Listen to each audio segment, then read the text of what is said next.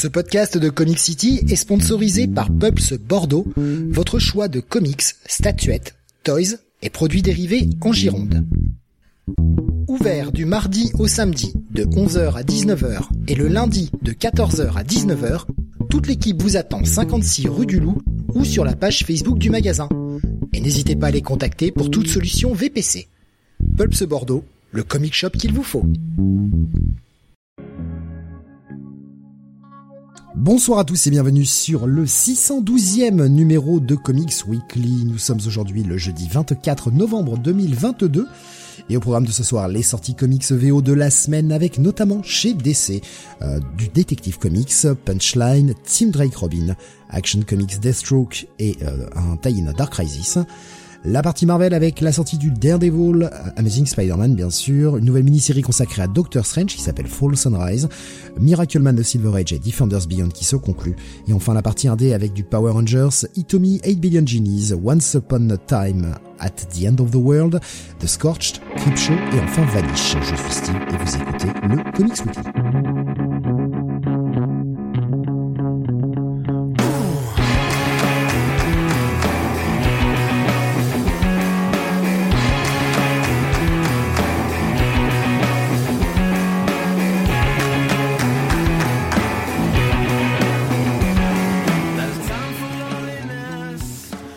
Et avec moi ce soir pour vous parler des sorties de cette semaine, Don Jonathan.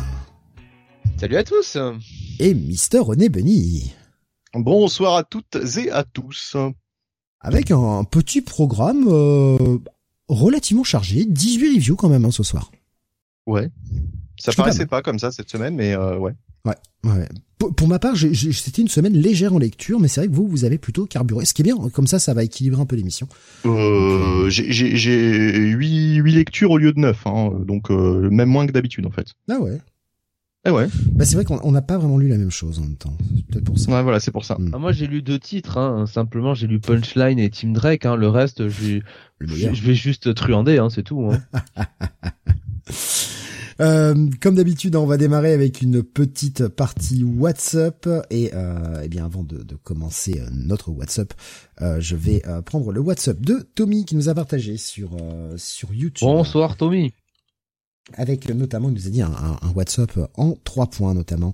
Euh, le premier point, euh, toujours sur sa lancée hein, de, relecture du run de Peter David sur la série Hulk, enfin sa lecture, et non pas sa relecture, sa lecture.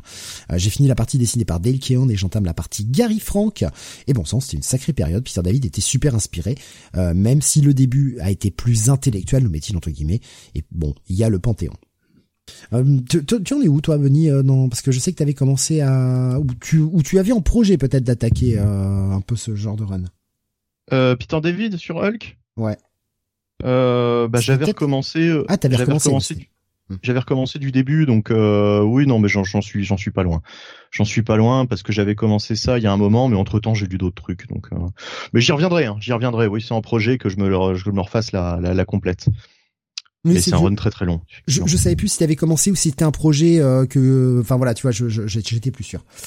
Euh, deuxième partie euh, de, du WhatsApp de Tommy euh, qui nous dit... euh, je reprends le message, pardon. Euh, via les joies de l'émulation, j'ai rejoué à Ace Combat 2 sur PS1, euh, vu que c'est jamais ressorti sur le PSN. Quel choix d'y rejouer au clavier en plus? Bonjour la galère à certains moments. En vite euh, obsolète, Ace Combat 1, comme Tekken 2 a rendu le 1 obsolète. Et il nous dit euh, au moins la bande son euh, du 1 est toujours aussi top. Euh, inspiré par Top Gun, la bande son du 2 est un peu plus animée, même si c'est toujours aussi péchu. Euh, perso, c'est le jeu auquel j'ai jamais joué. Je sais pas si vous avez joué à ça, Ace Combat. Non. Non. jamais. Ok. Et enfin, il nous disait. Non, on joue à- quand on joue à des jeux vidéo, on joue à des jeux vidéo. Flight Simulator, monsieur, Flight Simulator. Sinon rien. Exactement. Euh, et il nous disait également adieu Jason David Frank. C'est vrai qu'on a appris, euh, on a appris cette semaine le décès Eh de, Jason David Frank, 49 ans. Rest in peace. Putain, mais euh, On sait, euh, on sait de quoi il est parti, euh, parce que c'est quand même encore un qui nous quitte très tôt, quoi. J'ai pas, j'ai pas regardé de, de quoi. euh, ce- Ça ce commence à m'inquiéter, hein, euh, tous ces gens qui, qui meurent euh, à même pas, même pas 60 ans ou 50 ans. Enfin, c'est, euh, ouais. On se fait vieux nous aussi, hein, force. Ah, mais on prend pas de drogue. C'est, euh, tu, tu sais si tu, enfin, tu, tu as vu passer peut-être l'info Jonathan de ce qu'il avait, euh, ce qu'il avait dit? Ah non, non, pas du tout. Non, non plus. Euh, bon, voilà. Enfin, ouais, c'est vrai que c'était jeune, quoi. Ça, ça craint. Euh, et puis, euh, enfin, il nous disait. euh, ah, il s'est les- suicidé. Il s'est suicidé? Ouais. Ah ouais, Et- c'est chaud. Ah, Beaumasque nous dit j'ai lu suicide, mais sans déclaration de la famille. Ouais. Putain, c'est chaud. Euh, cause de son décès n'a pas encore été communiquée, nous disait Tommy. La rumeur dit que c'est un suicide. La vache. L'acteur se serait disputé avec son ex-femme juste avant son suicide. Putain, ça craint. Euh, Ouais. Et puis euh, Tommy nous partageait aussi un bon plan pour ceux que ça intéresse. Euh, bah, on en parlait justement euh, en off euh, juste avant. Ça va rejoindre les deux les deux pans de notre discussion, Benny. Euh, pour les lecteurs de numérique, il y a des superbes promos valables jusqu'à lundi sur Comixology. Tous les Epic Collection sont en promo. D'accord, bah oui, bah c'est cool. Non mais c'est qu'on parlait d'Epic Collection, on parlait de, de, de digital avec euh, avec le Marvel Unlimited. Donc je me dis que c'est un peu le mix des deux, tu vrai. vois. C'est vrai, c'est vrai, c'est vrai, c'est un peu le meilleur des deux mondes, euh, voilà, euh, éventuellement, ouais, effectivement. Euh, voilà pour le, le petit WhatsApp de Tommy. Je regarde si euh, du côté de Discord, des gens ont partagé un petit peu leur WhatsApp. Non, pas pour le moment. Donc on va passer euh, à ton WhatsApp, Bunny. On va démarrer avec, euh, eh bien, euh, le retour euh, d'une... euh, on va dire, envie de- ouais, ouais, j'avais envie de dire institution, j'avais peur que ce soit un peu galvaudé, mais finalement, tu vois, toi aussi, t'as pensé à la même chose. L'agence Ah non, bah, j'ai, non, non, j'ai pensé à la même chose une fois que t'as commencé ta phrase, Steve. c'est pas Ouais, pareil. mais J'étais influencé. Malgré tout, enfin, c'est quand même le cas. Ça reste une institution en France parce que ça reste un des grands morceaux euh, de de la presse comics et non pas juste qui, du qui- comics. qui est quasiment inexistante en France, hein, faut le dire, de toute façon. Donc, euh, il y en a pas eu beaucoup, en fait. Bah, Boulevard actuel. Il y a eu, il y a eu- eu Wizard, Wizard qui a Ouais, été euh, traduit un petit peu en, en français, mais c'était pas une production française. Donc euh, la seule production française réelle euh, en termes de magazine euh, en kiosque euh, qu'on ait eu euh, en France, euh, me semble-t-il, hein, qui traitait de comics euh, et seulement de comics, c'était Comic Box et Comic Box est de retour. Pas dans le même format, euh, pas exactement dans le même format, et c'est justement de ça dont on va parler euh, notamment. Donc euh, Comic Box est revenu. Alors déjà, faut préciser que Comic Box, on en aura que deux par an a priori. Euh, ça va sortir tous les six mois, euh, puisque maintenant ce n'est plus un magazine, c'est au format MOOC, un format que je n'aime pas. Euh, très honnêtement, euh, tout ce qui est, enfin ce, ce format, on ne sait pas trop si c'est un bouquin, si c'est un magazine. Pour moi, c'est clairement un magazine qui dit pas son nom et qui, euh, avec des petits artifices, euh, là on a une couverture un peu cartonnée avec un, une surcouverture à, à rabat euh, qui est pas forcément utile. Enfin, je veux dire, voilà, c'est tu, tu payes, tu payes forcément plus cher euh, pour quelque chose qui qui, qui, qui n'apporte aucune plus-value. Euh, bon. euh, Enfin voilà, le, le MOOC euh, pour moi c'est un petit peu, un petit peu toujours un peu une arnaque. Euh, donc c'est Hugin and Menin hein, qui, ont, qui, qui se sont associés avec l'ancienne équipe de Comic Box. hein, ils sont tous de retour. Donc on a euh, les signatures euh, telles que Xavier Fournier. Euh, moi je le prenais à l'époque Comic Box quand c'était en kiosque. Donc c'était euh, pendant des années à 6,90 voire à 7,90 pour les derniers numéros. Euh, avec l'inflation, mais euh, ça sortait tous les deux mois et euh, généralement euh, je lisais euh, à peu près la moitié du magazine, c'est-à-dire tous les articles de fond, puisque c'est surtout ça qui m'intéressait. Pour moi, c'était la vraie plus-value de Comic Box, les articles de fond, puisque tout ce qui traitait un peu de l'actu, bah l'actu, euh, enfin voilà, l'actu très vite n'a pu n'a plus comment dire d'intérêt euh, dans un magazine, c'est très difficile, surtout un magazine qui sort tous les deux mois.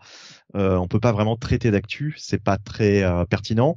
Euh, et puis tout ce qui était un petit peu interview, moi j'ai jamais été fan des interviews, mais enfin depuis très longtemps, tout magazine confondu.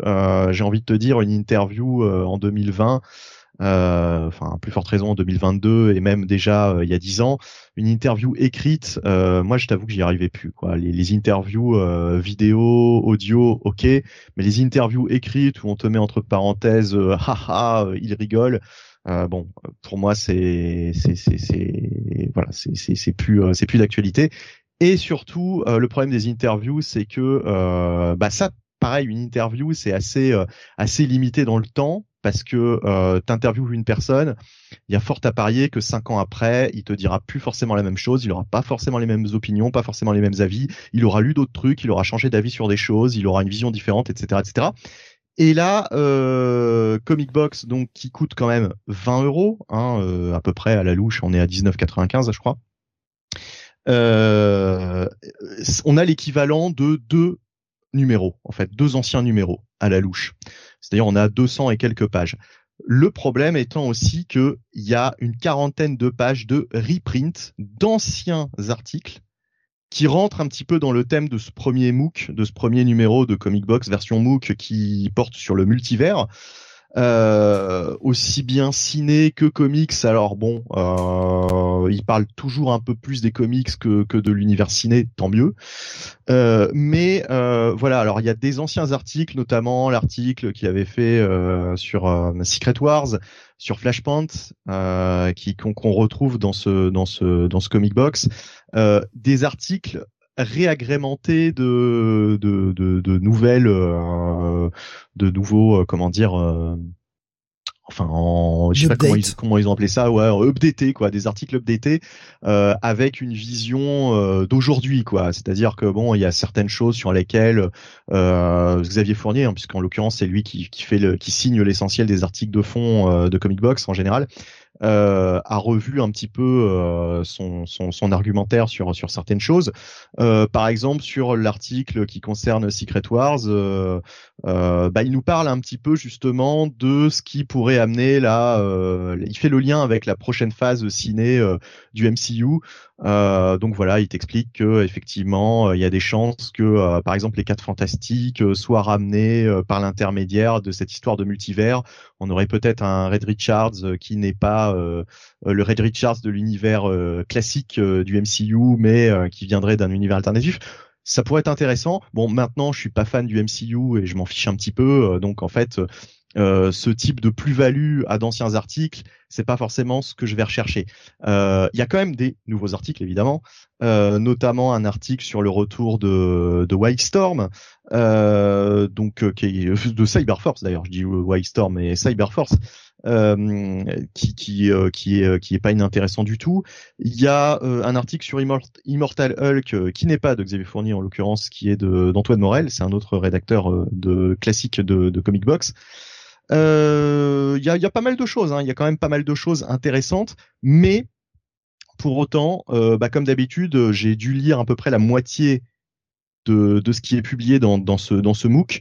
Euh, le problème, c'est que là, on est donc, comme je l'ai dit, sur euh, quasiment deux numéros anciens. Donc, euh, j'aurais déboursé grosso modo 13-14 euros à l'époque.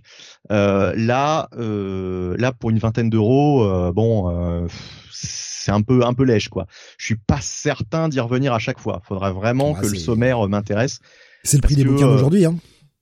Ouais, ouais, mais voilà, mais mais regarde, regarde le, le, retour de bah, c'est Metal Hurlant qui est revenu euh, récemment, si je dis pas de bêtises. Hmm. Hmm, ben, oui, et d'ailleurs Metal Hurlant, je crois qu'il est revenu euh, par l'intermédiaire. Alors, je dis peut-être une bêtise, hein, mais il me semble que c'est Fabrice Sapolsky qui a relancé Metal Hurlant et Fabrice Sapolsky qui était euh, l'ancien rédac chef de, de Comic Box. Oui, mais donc c'est le même format, c'est 20 balles. C'est 20 balles aussi. Je veux dire, maintenant, des, des bouquins en presse à 20 balles, ce n'est plus de l'ordre de, de l'irréel, quoi c'est là. Ah non, ce n'est plus dans l'ordre de l'irrégal, mais c'est le format MOOC. C'est le fameux format MOOC, et moi je suis vraiment pas fan de, de, ce format-là, parce que euh, autant à l'époque, euh, tu vois, euh, si je mettais 6,90 dans un magazine et que j'en lisais que la moitié, bah c'est pas grave, j'aurais quand même passé un bon moment de lecture. là, voilà, mettre 20 euros dans, dans ce qui pour moi reste quand même un magazine, surtout qu'il y a des interviews, c'est pareil, les interviews euh, très vite elles vont être euh, elles vont être dépassées quoi, tu vois, il y a, y a même des reprints d'interviews. Alors cela dit, c'est des reprints d'interviews par exemple de euh, il y en a qu'une, hein. c'est je crois c'est l'interview de Len Wayne donc c'est c'est normal puisque bon enfin voilà, c'est c'est une interview un peu classique et puis c'était quelqu'un qui avait vraiment des des choses à dire sur l'industrie des comics à l'époque. Euh, voilà, mais euh, au-delà de ça, les interviews euh, d'auteurs et d'artistes de maintenant, en général, c'est assez, c'est, enfin voilà, ça n'a, ça n'a que d'intérêt maintenant, mais très vite, enfin voilà, ça, ça n'aura plus, ça n'aura plus grand intérêt de c'est toujours intéressant. Alors, tout dépend de l'axe de l'interview, mais c'est toujours intéressant d'avoir euh, le point de vue de l'auteur sur ce qu'il a écrit, sur euh, la façon dont il a appréhendé tel ou tel run, euh, que tu peux mettre en exergue avec d'autres d'autres runs qu'il appréhendra plus bien tard. Bien sûr, mais généralement, ouais, bien sûr, bien sûr, mais généralement il te parle un petit peu de ce qu'il va faire là dans l'actualité. Euh, très vite, dans quelques années, si tu relis les interviews, il y aura très peu de choses qui restera, quoi, en fait. C'est la, même chose que la presse quotidienne, quoi, ou que n'importe quel numéro oui, de, de, mais d'un hebdo qui va sortir euh, chaque semaine. Je veux dire, à ce moment-là, il n'y a aucune valeur ajoutée passée euh, une fois qu'il est sorti, qu'il y a un nouveau numéro qui est sorti, quoi.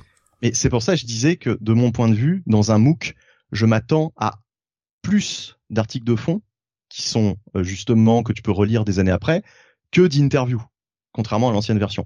Là, on est toujours concrètement sur l'ancienne version de Comic Box euh, au format MOOC. Voilà. Donc faut faut le savoir. C'est pour ça que bon, voilà, le, le deal, il est un peu euh, il est un peu, pour moi, il est un peu, un peu, c'est un peu cher, quoi. Ça, ça, ça, commence vraiment à devenir un peu cher. 20 euros, je les mets déjà pas dans un comic book. Euh, souvent, euh, en ce moment, euh, les, les comic books à 20 euros, je fais l'impasse parce que je trouve que en termes de pagination, de temps de lecture, ça les vaut pas. Euh, bah là, voilà, j'ai un peu ce sentiment de bon. Est-ce que j'y reviendrai la prochaine fois dans six mois? Est-ce que je vais encore remettre 20 euros euh, pour lire finalement que la moitié du truc, quoi? Ah, c'est tous les six mois? Je sais pas. C'est tous les six mois, ouais. Je le dis, ah je le disais tout à l'heure. Hein, c'est tous les six mois. il y en aura que deux par an. Il y en aura que deux par an. Donc on est, euh, c'est comme s'il sortait maintenant 4 numéros par an. 20 balles deux fois par an. Ouais, 20, 20 balles deux fois par an, mais c'est comme si tu avais euh, quatre magazines, hein, grosso modo en termes de pagination, on est là-dessus. Quatre magazines par an au lieu de, de six, puisque ça sortait tous les deux mois à euh, l'époque. Euh, voilà, bah vous faites le ratio. Hein, encore une fois, euh, moi je suis toujours là-dessus. je pars du principe que faut voir combien de temps de, de, de, divertissement ou de lecture vous avez avec ça euh, par rapport au prix que vous avez investi euh, que vous avez investi dedans. Enfin voilà, moi c'est un petit peu mon point de vue sur si oui ou non je vais faire un achat euh, d'une lecture voilà, ça me dérange beaucoup moins, par exemple, d'acheter un bouquin à 30 euros parce que bah, parce a vraiment y avoir énormément de lectures. Là, je sais que sur un truc à 20 euros, bah finalement, je vais peut-être pas le passer énormément longtemps dessus. Donc voilà, ça me J'y vais un petit peu toujours en hésitant. Là, je l'ai pris, c'était la relance, c'était le premier numéro. Est-ce que j'y reviendrai dans six mois? Je ne suis pas certain. On verra. Bah, j'en parlerai si jamais je reviens. Tout dépendra aussi du sujet. Oui, tout dépendra aussi du sujet. Enfin, s'il y a des choses à dire intéressantes. Enfin voilà. Mais là, c'était vraiment pour faire le point euh, sur euh, quel est le nouveau, euh, le nouveau format de Comic Box et qu'est-ce que ça donne, quoi. CCCP nous disait euh, sur Discord, euh, j'ai lu quelques articles du comic box, j'ai pas trouvé ça fou. Peut-être moins bon qu'avant. L'objet est très cool, par contre la maquette est propre. Euh, il nous disait le comic box avait toujours été sympathique, mais ils n'ont jamais eu la plume à, la, à la hauteur pardon de celle chez Scarce. Tout à fait, oui. Alors après, c'est pas la même prétention aussi. Il faut, moi, je, je les attaquerai pas là-dessus dans la mesure où, euh... bon, alors la comparaison, euh, c'est juste pour l'image, hein, mais quand tu vas chez McDo, tu t'attends pas à manger un comme dans un comme dans un trois étoiles, quoi. Euh... Oui, bon, alors je dis pas que Comic Box c'est McDo, hein, c'est pas ce que je suis en train de dire, mais. Comic Box c'est plus mainstream, on va dire, dans son approche c'est plus global. Euh, quelqu'un qui justement euh, ne s'intéresse pas forcément aux comics comme nous, qui en lit pas autant, peut lire Comic Box. Euh, justement, il va apprendre des choses. Voilà, ça va lui parler aussi du ciné, ça va lui parler aussi un petit peu d'autres choses en dehors des comics. Euh, mais effectivement, pour les, pour les, on va dire pour les lecteurs euh, acharnés, euh, purs et durs, euh, c'est plutôt du côté de Scarce. Ouais, ça va être vraiment des articles de fond avec vraiment des, des, des grosses bios d'auteurs, enfin des, des, des trucs vraiment un peu plus pointus, quoi. Et puis sur des séries beaucoup moins mainstream aussi. Souvent Scarce, ça va te parler beaucoup plus de comics indés. Mais ce qu'il nous disait, hein, CCCP, c'est qu'il il, précise un peu son propos. Il disait, c'est au-delà de l'approche. Hein, je parle vraiment de la qualité d'écriture. Après, bon, euh, très franchement, euh, je trouve que la, la, plume de Xavier Fournier n'a pas changé. Euh, c'est toujours, c'est toujours des articles de fond agréables à lire. Enfin voilà, là de ce côté-là, j'ai pas vu de différence. honnêtement, je sais pas qui disait tout à l'heure sur le chat, excuse-moi j'ai oublié, mais qui disait qu'il voyait peut-être une différence entre les, les anciens articles et, et, les articles de bah, maintenant. c'est CCCP toujours. D'accord, ok. Bon, moi j'ai pas, j'ai pas ressenti du tout de. Ouais, mais il est pas un peu communiste, CCCP sais pas si on peut se fier Quel à hein. rapport Quel rapport En plus. Bon, enfin bref. Bon, Euh, euh, Il y avait, euh, Ouais. il nous disait également, il nous corrigeait, hein, c'est pas Sapolsky qui a relancé Metal Hurlant, c'est lié au cahier de la BD. Ah. Donc voilà, petite correction que je- j'en profite pour. euh, pour et je, je, je pensais qu'il était lié au projet euh, d'une façon ou d'une autre, euh, ou qu'il avait euh, relancé euh, peut-être euh, avant. Euh, je ne sais pas, qu'il avait tenté de relancer. Je, je ne sais pas. hein. Peut-être que peut-être que je me gourre totalement. Tommy sur le disque sur YouTube nous disait euh, 20 euros quand même. Euh, Déjà que les comics en France ça devient un produit luxe, ça va encore augmenter en janvier 2023. Là, bonjour le marché de niche, le marché de niche pardon. Et Comics Box, Comic Box, c'est la niche de la niche. Euh, et après on s'étonne que les mangas ont la cote euh, et l'eau le passe culture. Bon, après, bon, euh, par rapport aux comics et aux mangas, euh, je pense que, enfin, Le pass culture, il marche pas pour les, les comics? Si, mais t'en as plus. Euh... Et puis c'est t'as sou- plus souvent. Non, mais c'est Et surtout puis c'est ça. plus ouais. souvent, c'est souvent des jeunes à 18 ans qui reçoivent, euh, qui, enfin, c'est des jeunes à 18 ans qui C'est pas la reçoivent. faute, c'est pas la le faute des mangas euh, si les comics c'est mauvais, hein. Voilà, hein. Le, le truc, c'est que bah, les, les jeunes de 18 ans sont plus attirés par le manga et l'anime en général, en règle générale, que par le comics. Encore heureux. Moi, moi, je pense que c'est surtout la, la- le, enfin, c'est la sempiternelle question du budget aussi, c'est-à-dire à 18 ans, euh, on n'a pas beaucoup Après, d'argent qu'ils aillent les retransmettre. hein. Et euh, et euh, voilà. euh, Bah, ils peuvent le lire à pas trop cher avec avec Urban Nomad, hein, justement. Bah oui, en plus, ouais. à justement, 7,90 cet le tome, ouais, c'est. Ouais. Là, ils peuvent lire quand même quelques trucs euh, en- intéressants en ce moment. Non, mais justement, Euh, Ur-. Urban, Urban a fait du, a bien fait de sortir ça maintenant. C'est totalement, euh, totalement dans l'air du temps de sortir des bouquins, certes plus petits en format, et après on aime ou on n'aime pas, mais surtout plus petits en prix et qui peuvent attirer peut-être un nouveau type de lectorat. Et je pense que c'est pour ça qu'ils ont vraiment fait cette collection. On en saura plus euh, bientôt. Restez jusqu'au bout. Ah, je cligne de l'œil, ça se voit pas, mais je vous le dis comme ça, euh, vous comprenez? Ouais. Ouais, ouais. Euh, c'est CCP qui disait aussi, Oui, On va euh, m'interviewer, effectivement. Je vais avoir une émission à moi tout seul. Il trouvait que l'article sur Spawn était assez léger en termes de contenu. Euh, là, je le rejoins. Euh, c'est vrai que moi qui relis Spawn euh, depuis le début, euh, depuis euh, bah, depuis euh, combien? Trois ans maintenant, je sais plus. J'ai comm- j'ai recommencé en 2019. Euh, depuis le début, donc je me suis enquillé euh, 250 épisodes à peu près là maintenant. C'est vrai qu'il y avait Enfin voilà, moi je m'attendais à un truc un peu rétrospective euh, qui rentre un peu plus dans les détails. On sent que là, euh, bon, il a pas forcément tout relu Spawn et euh, il en parle dans les grandes lignes. Un petit peu déçu, ouais, sur certains articles. Bon, mais après c'est comme comme avant, quoi. Je veux dire, tous les articles ne sont pas ne sont pas géniaux, vont pas forcément t'apprendre énormément de choses. Mais il y a toujours quelques articles. Bah, tout dépend si t'es versé dans le sujet ou pas. C'est surtout ça aussi. Mm. Ça peut Mm. être un très bon article pour découvrir si tu connais pas Spawn, mais si tu connais. euh, Bon, Enfin, ouais, c'est vrai qu'on s'attend toujours à une petite plus-value euh, sur chaque article, quoi, un petit truc, euh, un petit truc supplémentaire. Euh, bah, mais j'ai envie de dire quand t'es exemple- déjà spécialiste du truc. Par Ouais. spécialiste, j'entends t'as lu tous les numéros ou presque. Ouais, Ouais, Pour ouais, moi, ouais, je ouais. considère que oui, effectivement, Mm. quand tu as tout lu, quasiment ou presque, t'es t'es t'es considéré comme un spécialiste. Bien Est-ce que l'article s'adresse forcément à toi C'est pas c'est pas une critique, hein, justement. C'est une véritable question. Mm. Est-ce que la- l'article s'intéresse vraiment à toi? Bah, en S'adresse, pardon, vraiment à toi. Ce qui est intéressant dans les articles, c'est la réflexion qu'il va euh, dégager euh, de son article. Et là, typiquement sur cet article, euh, bon bah il y a, enfin, il fait le parallèle entre entre Spawn, donc la créature de Spawn, et McFarlane, l'auteur. C'est un parallèle intéressant. Mais euh, effectivement, euh, j'aurais aimé qu'il aille un peu plus loin dans son développement. Et pour aller un peu plus loin dans son développement, il aurait sans doute fallu qu'il lise, qu'il relise un peu plus de- d'épisodes comme je l'ai fait. Et peut-être euh, ne l'a-t-il pas fait. Bon, euh, en même temps, il a peut-être autre chose à faire que de relire tout Spawn euh, pour écrire un article. Euh, mais voilà, en même temps, bon, on peut se dire si tu fais un article euh, et que t'en fais un euh, tous les six mois euh, sur, enfin pas tous les six mois, mais t'en fais un euh, une fois euh, tous les six ans sur Spawn, euh, bah peut-être que oui, euh, il aurait peut-être fallu qu'il prenne un peu plus le temps. Bref. Euh, on va pas rester trois heures non plus là-dessus, mais Après, euh, un tous les six ans, finalement, ça en ferait euh, qu'un tous les 12 numéros. C'est pas, c'est assez rapide au final. non, mais je disais n'importe quoi. euh, euh, Je troll, putain, je Voilà. troll. Euh, Avant bon, que enfin l'on voilà, passe à donc, ton euh, deuxième WhatsApp, je vais euh, Ouais. parler du, du WhatsApp que nous a partagé Beaumasque. Disait, je recommande, parce que c'est aussi un peu lié, hein, je recommande très très chaudement l'animé Blue Lock. J'en ai rien à foutre du foot, mais qu'est-ce que c'est beau et bon. L'anti-Captain Tsubasa, il n'y a pas d'esprit d'équipe, juste des talents aux égaux démesurés. Voilà, petite D'accord, Ouais, recommandation. c'est on a bien compris. Ah, qui c'est qui a, qui a fait cette euh... Beaumasque. Beaumasque Bah, on a bien compris que Beaumasque aime les connards. Ça explique beaucoup de choses. Euh, justement, c'est un peu en lien avec ton second WhatsApp, puisqu'on va pas ça, rapprocher plutôt de la sphère manga euh, pour ce deuxième WhatsApp, avec la sortie d'un bouquin que tu as acheté, Dragon Ball, le super livre, tome 2. Qui, Ouais, ça- et qui- a le, je- le bon sous-titre d'ailleurs de l'animation première année, je crois. Voilà. Et je voulais euh, ou première partie peut-être, parce que première année ça te semble bizarre. Première- mais ouais, enfin, attends, j'avais, oui, première partie, pardon, excuse-moi, c'était, Ouais, ouais, ouais. j'avais, euh, j'avais que, que la miniature de l'image et du coup, je, je disais n'importe quoi.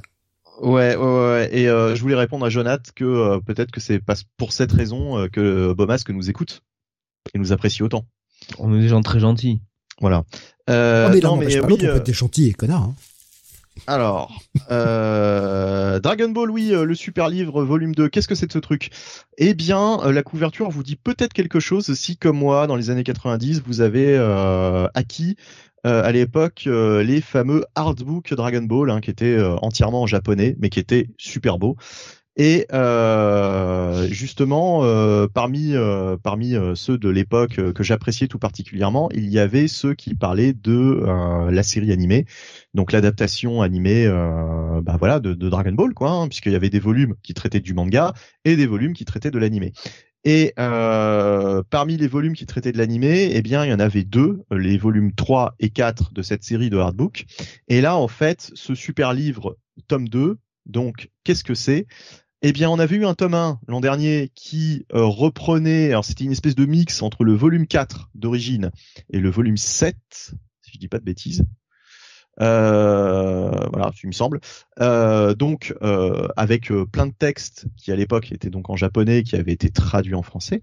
Et là, c'est pareil, ça reprend un petit peu un mixte entre les hardbooks 3 et 5 cette fois-ci, donc qui traitaient de l'animation. Euh, avec un, un petit morceau aussi du de l'artbook 8 que je n'ai jamais trouvé euh, à l'époque, euh, qui concluait donc la, bah, tout ce qui concernait la, série, euh, l'adaptation animée de, DBZ.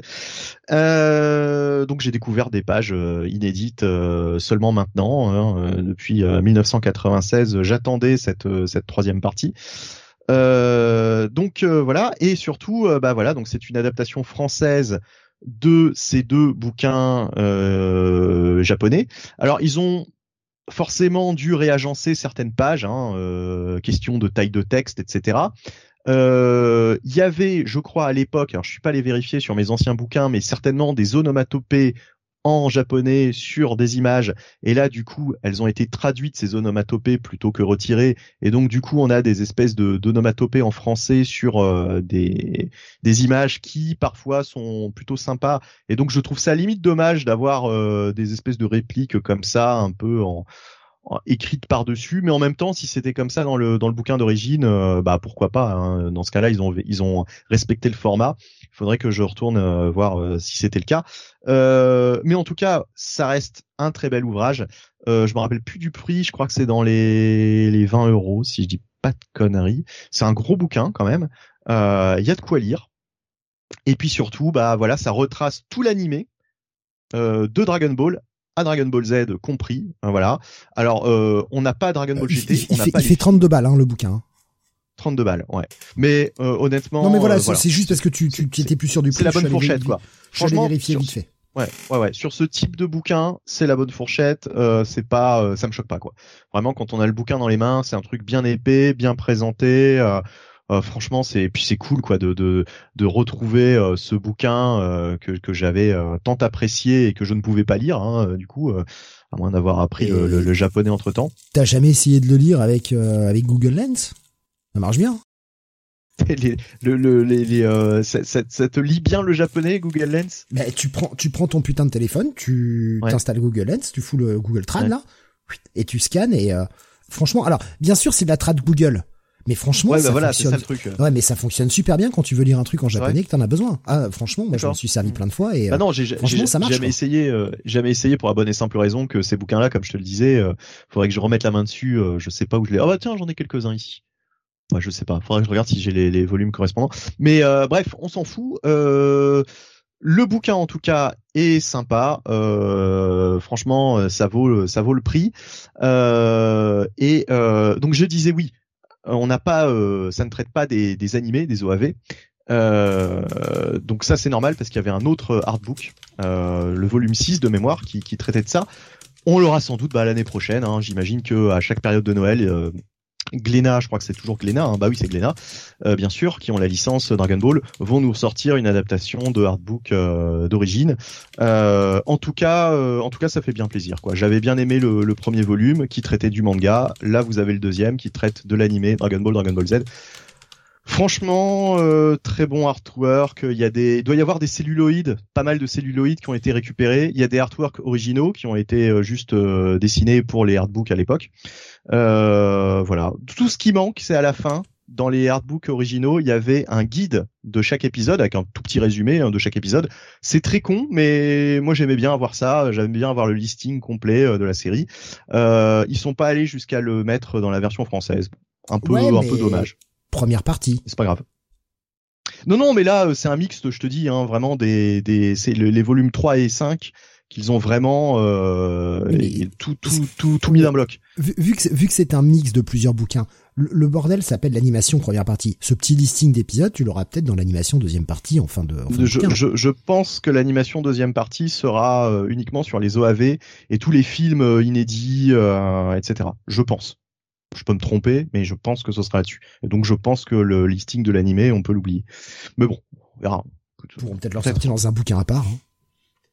Ouais, ouais. Enfin voilà, non mais enfin, en tout cas, euh, moi je vous le conseille. Si vous êtes fan euh, toujours de la licence et que vous voulez chercher un, un beau bouquin euh, là-dessus, bah, bah, ça voilà, parle de DB Super. C'est sympa. Non, ça ne parle pas de DB Super. Bon bah j'achète pas alors mais en même temps à l'époque comme comme c'est une Logique. adaptation des artbooks de l'époque euh, forcément à l'époque DB Super n'existait pas il y avait même Quel pas dommage. de artbook sur DBGT un drame une tragédie monsieur une tragédie mmh. voilà On, tout le monde sait très Donc, bien que la partie super est quand même la meilleure partie de Dragon Ball ever bien sûr bah C'est bien pour ça que ça s'appelle Dragon Ball Super. ouais. Dark Freezer là ou Black Freezer je sais plus comment ils l'ont Eh, appelé Eh, Non, on en, on le en parlera fort. peut-être demain dans le Manga City petit clin d'œil pour vous rappeler que c'est demain soir mais euh, ça revient attention ça revient le mois prochain Ah ouais, non, mais on en parle demain. ça revient Alors, ça revient le ça, mois prochain, ça revient, ça revient le mois prochain et du coup, ça va rendre le film canon. Puisque ça y est, Ah, Goten et fucking Trunks ont grandi comme dans le film. Ah. ah oui non mais d'accord oui oui d'accord oui mais par contre ils vont pas adapter le film dans les dans les mangas ce sera en plus une aventure inédite Ah bah euh, après c'est euh, c'est la suite, euh, c'est la suite du manga. Hein, Oui. euh, d'accord ouais. en tout cas, on a vu, on a vu les premiers, euh, les premiers designs. Trunks et Goten ont grandi comme, comme on les voit dans Ah. le film, dans le dernier film. oui j'ai vu C'est j'ai cool, vu j'ai c'est vu cool. j'ai vu une image de je savais pas ce que c'était mais d'accord ok je comprends mieux maintenant Euh, listing d'épisodes, euh, nous disait Grave, ça me fait penser au tout premier comic box avec la liste de tous les épisodes de la série animée Spidey. Ça, c'était cool. Oui. Ben oui, oui, Ben, c'est effectivement. J'avais acheté le premier comic box juste pour ça d'ailleurs à l'époque.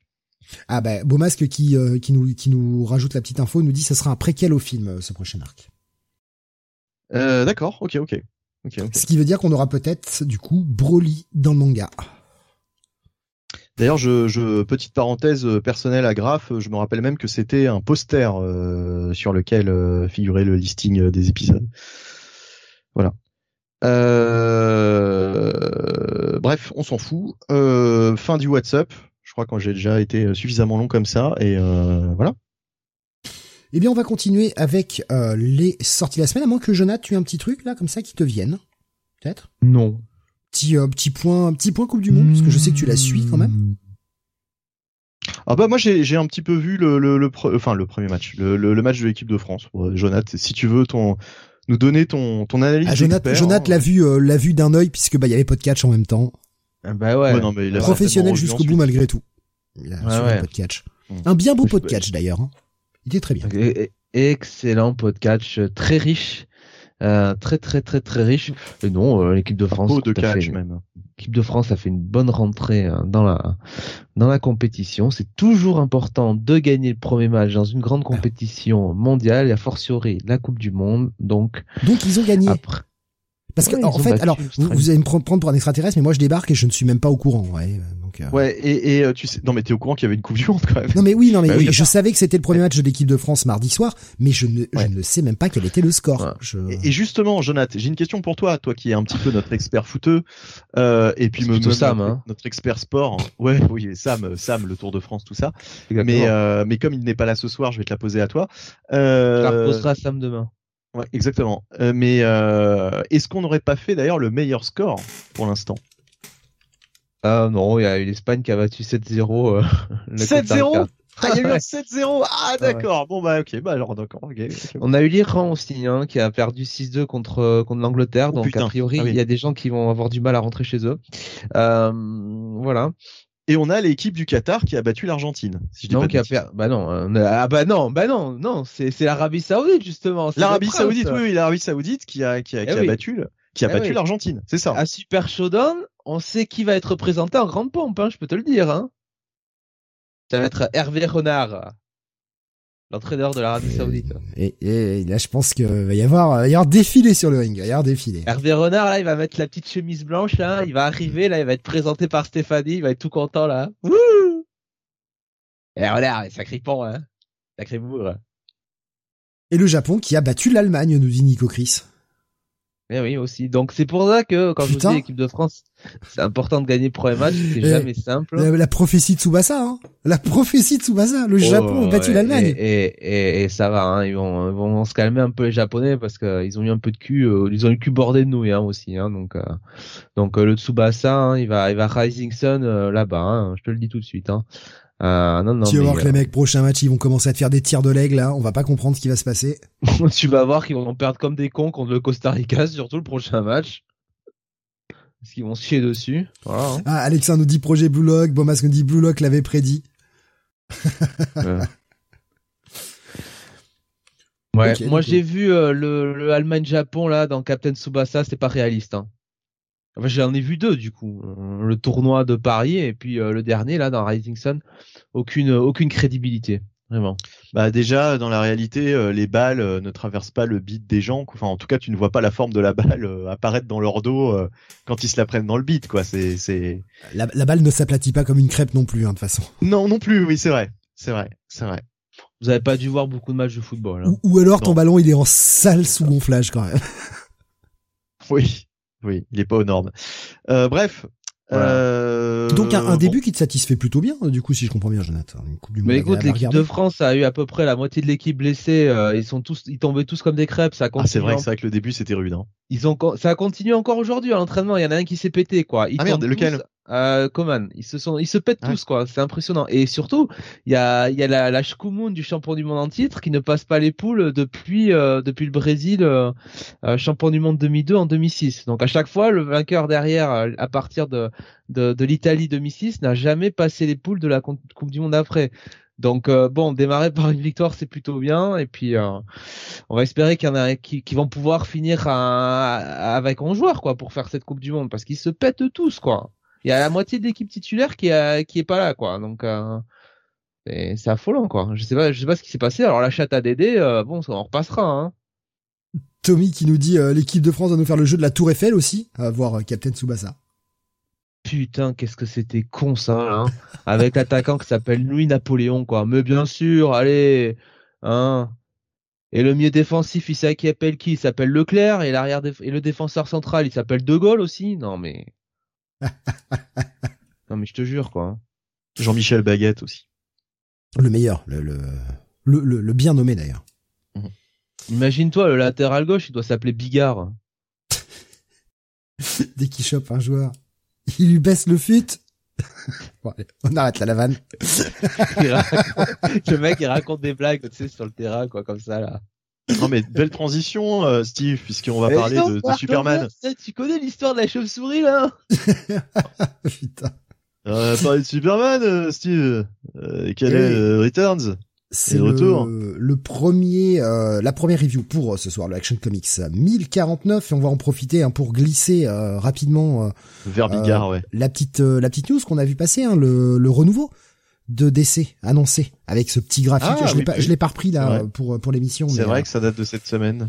Et ouais, avec euh, bah, pas mal de petites annonces, euh, notamment sur les titres d'essai qui vont arriver euh, bah, lors des six premiers mois de l'année, hein, clairement.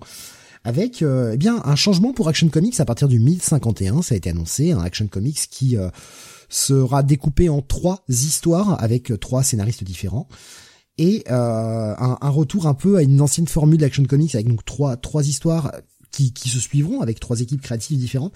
À voir ce que ça va donner. Ça, quand j'en avais parlé sur Discord, il y avait quelques projets qui me laissaient un peu circonspect. Celui-ci en fait partie. Je suis pas certain que ce format marche des masses. Pourtant, on a des bonnes équipes. On a Rob Williams sur une des, euh, sur un des titres, on a Dan Jurgen sur euh, un autre, et on a Philippe Kennedy Johnson qui reste sur la troisième histoire. Donc c'est pas non plus, ils ont pas mis n'importe qui sur sur le titre, mais euh, j'ai peur que ça ne marche pas cette formule en fait. Ce, découpage en trois, on le sait depuis quelques semaines. Hein. C'était pas une annonce euh, de cette semaine, mais euh, ça avait été annoncé en fait à partir de l'annonce du, du 1050 quoi, du numéro anniversaire. Mais euh, ouais, ouais, je, ouais, j'attends de voir. Mais comme toi, je suis pas, je suis pas fan. Euh, de toute façon, je suis pas fan des de tous les, les comic books actuels qui ont des backups. Euh, je trouve que c'est un petit peu du, du pigeonnage, bien souvent le, le backup. Donc là, euh, trois en trois sections. J'ai peur qu'il y ait que la, y a la, la, section principale qui soit vraiment intéressante et les deux autres qui soient un peu plus accessoires. Même si les équipes créatives sont bonnes. Je, je sais pas si en fait, vraiment, c'est une véritable interrogation. Je ne sais pas si le marché est prêt à revenir à cette formule-là. Ce sera à voir, ce sera intéressant. Il faudra voir aussi quelle est la qualité des autres histoires, parce que avoir une histoire qui t'intéresse bien, c'est cool, mais quand t'en as trois, ça fait qu'un tiers du bouquin. Si t'as déjà deux histoires qui te hype bien, que la dernière est un peu plus passable, c'est moins dérangeant, tu vois. Faudra voir, puis il faudra voir aussi le nombre de pages, tout ça. Enfin, il y a, pas mal de d'éléments à, vérifier, mais projet, euh, projet cool. Et puis on voit que bah on repart hein, quand même dans une euh, dans une dynamique où Superman va être un peu plus important. Alors on va avoir un relaunch de la série Superman euh, qui va repartir au numéro 1. John lui va avoir sa propre série. Euh, J'ai complètement mangé le nom avec un John qui va lui partir dans l'espace, aller euh, essayer de faire un peu un, tour un tour de la galaxie, essayer un peu gagner ses galons tout ça. Ça peut être intéressant. franchement, euh, elle s'appelle Duff la série. Ça s'appelle comment t'as dit? Duff. Duff. Putain attends, je suis sûr qu'il y a une vanne et je l'ai pas comprise. John Duff. Oh merde je crois, je crois, qu'on est là. Hein. Je crois qu'on est là. On est à ce niveau-là. On est, Putain, j'y étais pas. Oh, secours, j'y étais pas. Euh, et si c'est la série à laquelle je pense, euh, pareil, ça avait été annoncé. Euh, je crois que c'est une mini. Hein. Je crois que c'est en huit, en huit parties. Ouais, ben. C'est Tom Taylor, hein, je crois dessus. Ouais, mais en même temps, c'est pas plus mal. Ça lui fait faire un petit tour dans l'espace, ça lui fait gagner des galons. Il revient, il a une nouvelle série. Moi, je, je suis pas contre. franchement, je suis pas contre. Ah, je pense que ce genre de truc va pouvoir faire grandir le personnage. Reste à voir comment ils vont lier tout ça. Euh, pourquoi pas un John qui retourne aussi sur les traces de là où il a, il avait perdu quelques années enfermé euh, pour aller poutrer la gueule à tout ça. Je sais pas, peut y avoir des trucs à faire. Ça peut être sympa. Je suis content en tout cas d'avoir une franchise Superman euh, qui qu'on remet un petit peu en avant. Moi, j'aime bien, j'aime bien ça. Bref, parlons de ce Action Comics 1049, Carlyle Returns. Oui, oui, oui, oui. Euh, donc, euh, toujours euh, Philippe Kennedy Johnson au scénario. avec des dessins de Mike Perkins et franchement Mike Perkins il fait le café hein. c'est vraiment très très très très beau ah, une colorisation sur sur Swamp Thing il était génial hein. oui et sur bah là sur Superman franchement enfin sur Action Comics en l'occurrence euh, il fait vraiment des merveilles. Euh, Lee Lothridge est à la colorisation. Et euh, c'est la cinquième partie de ce Kal-El Returns. Alors est-ce la dernière partie? Je ne sais pas, ou bien peut-être que ça se conclut euh, au numéro anniversaire, euh, donc à savoir le 1050, hein, le prochain. toujours est-il que on retrouve Metallo qui euh, est euh, manipulé par euh, par Lex Luthor, hein, comme on a pu le voir dans les dans les épisodes précédents, qui lui fait du, du chantage affectif. Euh, voilà, euh, Lex Luthor qui est vraiment machiavélique, qui est vraiment un, un connard fini. donc c'est le Lex Luthor qu'on aime. Hein. Je renvoie Jonathan à, à, à sa réflexion de, de tout à l'heure. Hein. c'est vraiment le, le meilleur Lex Luthor. Euh, donc euh, parce que oui le, le, le Lex Luthor qui faisait partie de la Justice League là franchement euh, hein, celui qui avait des cheveux là, Ouais, non.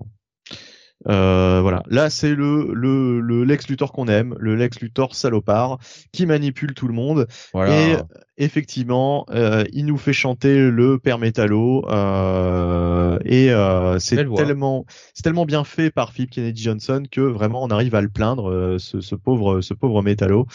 Et hélas pour lui, bah il va il va replonger. Hein, il va aller il va aller devoir affronter Superman puisque bah, il n'a pas trop le choix. Lex Luthor Lex Luthor l'a mis dans une situation euh, où il n'est plus, euh, il n'est plus possible de refuser quoi les les euh, les, les, propositions de Lex Luthor. de son côté, on avait laissé Superman donc Kal-El face à Orion et à d'autres New Gods. Euh, puisque oui, euh, Philip Kennedy Johnson nous avait ramené euh, ces personnages des New Gods un petit peu de manière inattendue. c'est lié à ce qui s'est passé sur le War World, hein, la fameuse saga qui a duré, oula, facile six mois, un an, je ne sais plus à force. mais toujours est-il que donc les New Gods ont, ont donc un un compte à régler euh, avec Superman ou plutôt ils essayent de euh, de récupérer quelque chose euh, dû aux conséquences donc de la World War Saga. Et on va aussi voir que Lex Luthor a un autre pion dans sa manche quelqu'un de, de lié aussi à Superman qu'on a vu récemment euh, évidemment, je ne vais pas vous révéler qui, mais euh, ça, c'est très intéressant. Franchement, c'est très bien écrit. C'est toujours un, un, grand plaisir de lire euh, ce Action Comics c'est du bon Superman, voilà, c'est le Superman qu'on aime. Euh, Philip Kennedy Johnson sera pris le temps. Euh, je pense que sur ses premiers numéros, c'était pas terrible, terrible, mais en tout cas, à partir du moment où il a trouvé son rythme, donc à partir de la saga World World, euh, bah franchement, c'est très bon.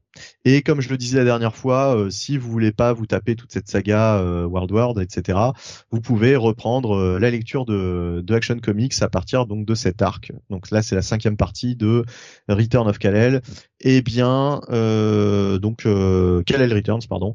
Euh, donc voilà, vous avez cinq numéros, cinq numéros à vous lire et vous pouvez vous pouvez commencer par là. C'est un très bon jumping point. En tout cas, pour moi, cet épisode, voilà, ça reste un, bon gros bail, toujours excellente lecture. le petit plus, le petit plus de cet épisode, c'est quand même, eh bien, que c'est toujours Steve Beach qui fait la cover. Mais cette fois-ci, il nous a fait tous les personnages de dos, donc comme ça, on évite d'avoir un Superman avec la gueule du bourré euh, euh façon euh, bidochon, quoi. Façon bigard. Ah, mais euh, la dernière cover, elle c'était dégueulasse, hein, franchement. Ouais. Ouais. Euh, oui, je, très vite aussi, j'ai pas parlé du backup, c'est vrai que j'ai oublié. Euh, Philip Kennedy Johnson est sur le backup aussi, avec David Lafame au dessin. C'est la troisième partie de Red Moon, donc cette, cette, ce, ce, backup dans lequel on retrouve bah pas mal des, des, alliés de Superman. Il y a du, il y a du Supergirl, il y a du euh, euh, qu'on avait euh, qu'on avait vu arriver dans World World. J'ai oublié son nom, excusez-moi. et d'autres qui étaient partis affronter, bah, en fait, les anciens sbires de, de, de, pas de Darkseid, de de Mongul. voilà. Donc bon, un backup somme toute assez anecdotique. Hein, on va être honnête, euh, c'est le problème un petit peu des backups euh, en ce moment. On va parler d'autres backups dans cette émission, mais euh, ouais, ouais, ouais, ouais. Le, le, le coût des backups pour, pour augmenter le, le, prix des comic books, très honnêtement, si j'avais à choisir, je préférerais me passer des backups et revenir à une pagination plus courte, mais pour des prix moins chers. Hélas, ça ne va pas dans cette direction. Le grave qui te pose la question, est-ce qu'il y a du crypto, Benny? Puisqu'il est sur la. Non, non, non, il n'y a pas de crypto bunny, il n'y a pas de crypto monnaie, il n'y a pas de crypto tout court. D'accord. Regarde, celle-ci, elle était, euh, elle était rude. Hein. Oui, elle était rude. C'était vraiment au fil du, au fil du rasoir. Hein. Euh, voilà, c'était vraiment. Euh, bon, voilà, je, j'aurais pas dû, j'aurais pas dû, j'aurais pas dû dire, dire ce qui me passait par la tête. Non, la crypto, il est juste sur la couverture, effectivement. Je, voilà, donc couverture qui ne n'est pas forcément représentative de l'intérieur. Hein. Comme euh, comme Graf, un boule arnaque, je suis scandalisé, pareil, impasse. Voilà. Fallait pas le mettre sur la cover et pas l'utiliser, c'est tout. Et voilà. Tant pis. Cover mensongère. Bravo DC. Non, finalement, je retire. Je retire ce que j'ai dit. J'ai dit du bien de vous, là, il y a deux, il y a dix minutes? Ben, je retire. j'en pensais pas un mot. On compte. Donc, un, bail, hein, pour ce 1049. Ouais, moi, un bon bail, un bon bail. Continue avec toi, Jonathan. On va parler de Marvel maintenant avec le début d'une nouvelle mini-série consacrée à Doctor Strange et c'est euh, eh bien le Doctor Strange classique. Hein, c'est pas la euh, Cléo Strange. Oui, donc Stephen Strange. Euh, c'est Doctor Strange Fall Sunrise. donc c'est scénarisé, dessiné par Tran Moore avec une colorisation d'Heather Moore. Euh, et donc en gros, on va être sur euh, bah, le, le, Doctor Strange classique. Euh, et euh, bah, on le on le on, le retrouve dans ce qu'on imagine être une une une dimension, enfin en tout cas un monde parallèle, peut-être une autre planète, on sait pas trop. Enfin en tout cas c'est c'est pas la Terre quoi. Voilà. Donc il est sur un espèce de paradis entre guillemets euh, et euh, et Tranmore en profite un petit peu pour euh, jouer vraiment sur la mise en scène, les couleurs, pour nous proposer un univers assez assez fantasque. Ah c'est barré, hein. visuellement c'est dingue. Ouais. Et et donc en fait ça c'est un peu le défaut du, du, du de, de ce bouquin, c'est qu'on comprend pas trop ce qui se passe non plus tout à fait clair. Euh, Stephen Strange, bon bah lui non plus ne comprend pas puisque en fait euh, pendant une bonne partie de l'épisode il essaye de se souvenir euh, ce qui lui est arrivé. Alors faut comprendre qu'on est évidemment après les événements de la mort de, de, Doctor Strange. Ah ok. donc ouais, ouais. donc bah oui parce que il en se souvenant il se rend compte qu'il est vivant quoi. Tu vois comme si comme si il était bah, comme si euh, il vient de se rendre compte qu'il vient de mourir, enfin que non, en fait, il est vivant, enfin tu vois quoi. On a, on a cette impression là quoi, tu vois. Euh, comme s'il se réveillait sur euh, sur une autre euh, une autre dans une autre dimension quoi. Ça peut être intéressant du coup ça. Voilà, donc il affronte alors un espèce de monstre tigre dragon zèbre assez bizarre. Euh, et, euh, et en fait, il se rend compte que c'est euh, bah, c'est l'âme d'un, défunt visiblement, et il essaye donc de le, remettre sur sur la bonne voie. Donc voilà, on va suivre un peu ce, voyage étrange de Doctor Strange. Euh, et euh, ça va nous amener euh, à une espèce de de forêt euh, de forêt un peu euh, je peux pas dire euh, quelque part oui un, peu maléfique quand même. Et, et un château donc comme comme la belle bois dormant qui va bah, amener Doctor Strange à rencontrer ses occupants et on comprend bien que dans la, les prochains les prochains numéros euh, l'un des personnages va avoir l'un des personnages qu'on rencontre va avoir euh, euh, un comment dire de l'importance dans le, destin de destin de Strange. Ça pour dire que c'est quand même un épisode je vais pas dire que c'est mauvais c'est très joli c'est une belle mise en scène mais honnêtement on a bien compris que Tranmore le scénario c'est ça l'intéresse pas trop ce qu'il veut faire, c'est surtout mettre euh, Doctor Strange dans des situations euh, plus alambiquées les unes que les autres pour euh, laisser libre cours à ses délires. Et au final, ouais, c'est coloré, c'est beau, il y a une belle mise en scène.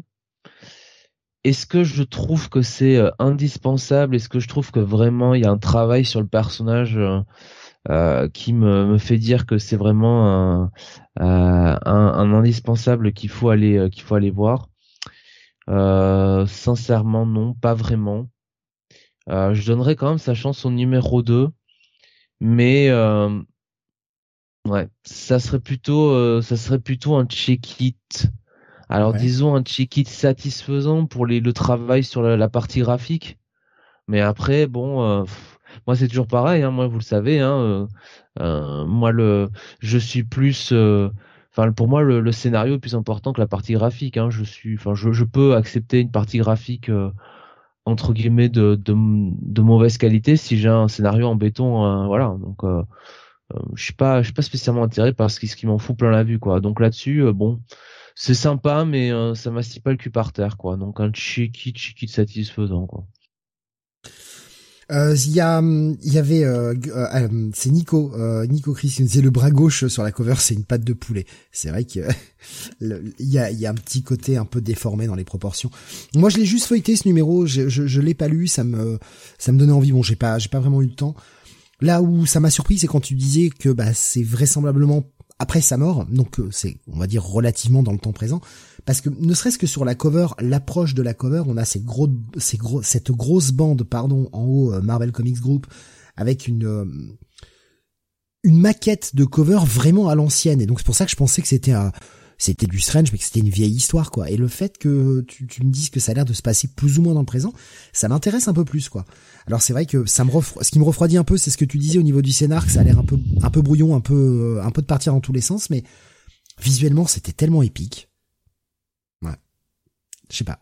Alors que Nox nous dit euh, le dessin, je peux juste pas, je décroche de suite.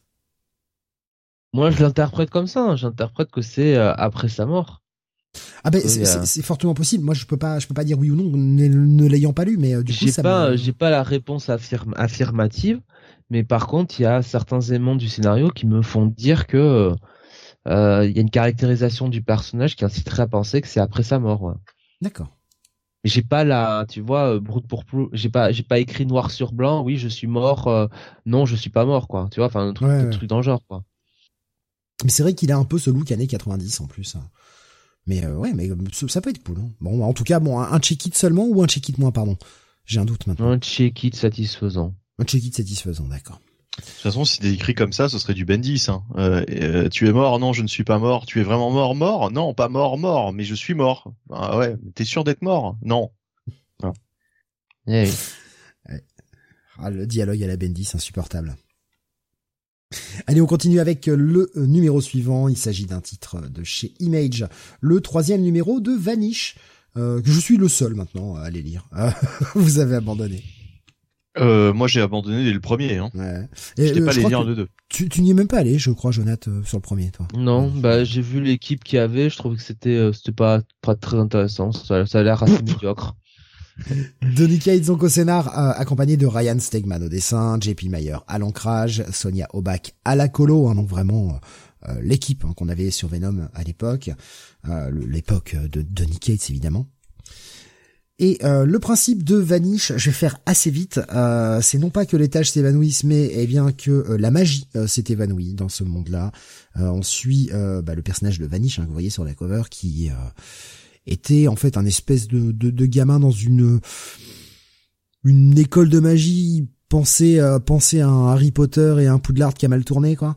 Euh, puisque des euh, des méchants comme si Voldemort avait gagné en fait Voldemort est venu envahir l'équipe et il, euh, bah, il a buté il a buté Dumbledore quoi devant les élèves et les élèves se sont retrouvés comme des cons sauf que bah Vanish il en a eu plein le cul et il s'est dit non non mais mec, tu viens, tu pourris tout, euh, moi je veux pas être, je veux pas être ton esclave. Donc il a été chercher des sorts interdits, il a buté tout le monde, il a buté le grand méchant. Sauf que bon bah tout ça a quand même provoqué pas mal de remous euh, dans la communauté magique. Lui a plus ou moins été exclu. Il y a encore des points qui sont relativement flous euh, sur cette, sur ce qui s'est passé quand même à cette époque-là.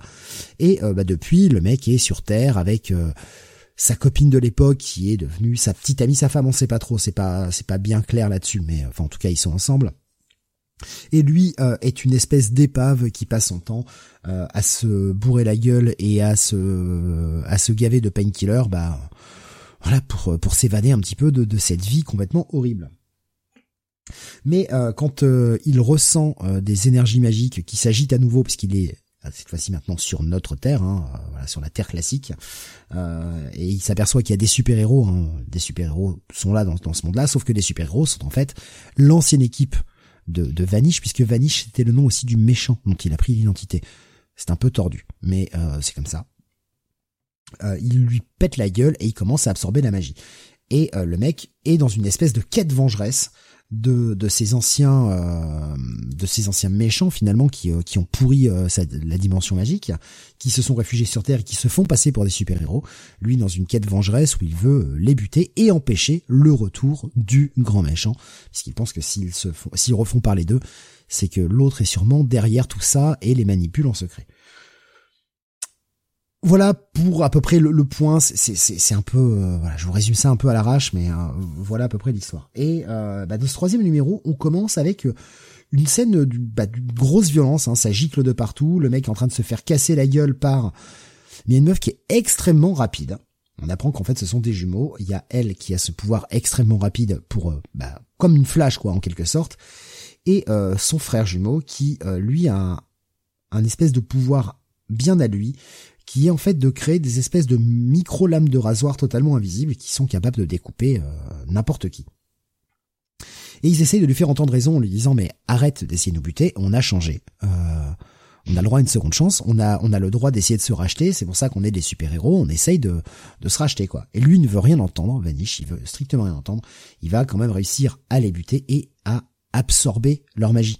C'est surtout ça aussi le truc. C'est qu'il est dans une espèce de quête où il veut se venger, il veut empêcher le retour du Vanish originel, mais il est aussi dans un espèce de trip où il absorbe leur, euh, leur énergie quand il les bute et euh, on sent que le mec est un espèce d'addict.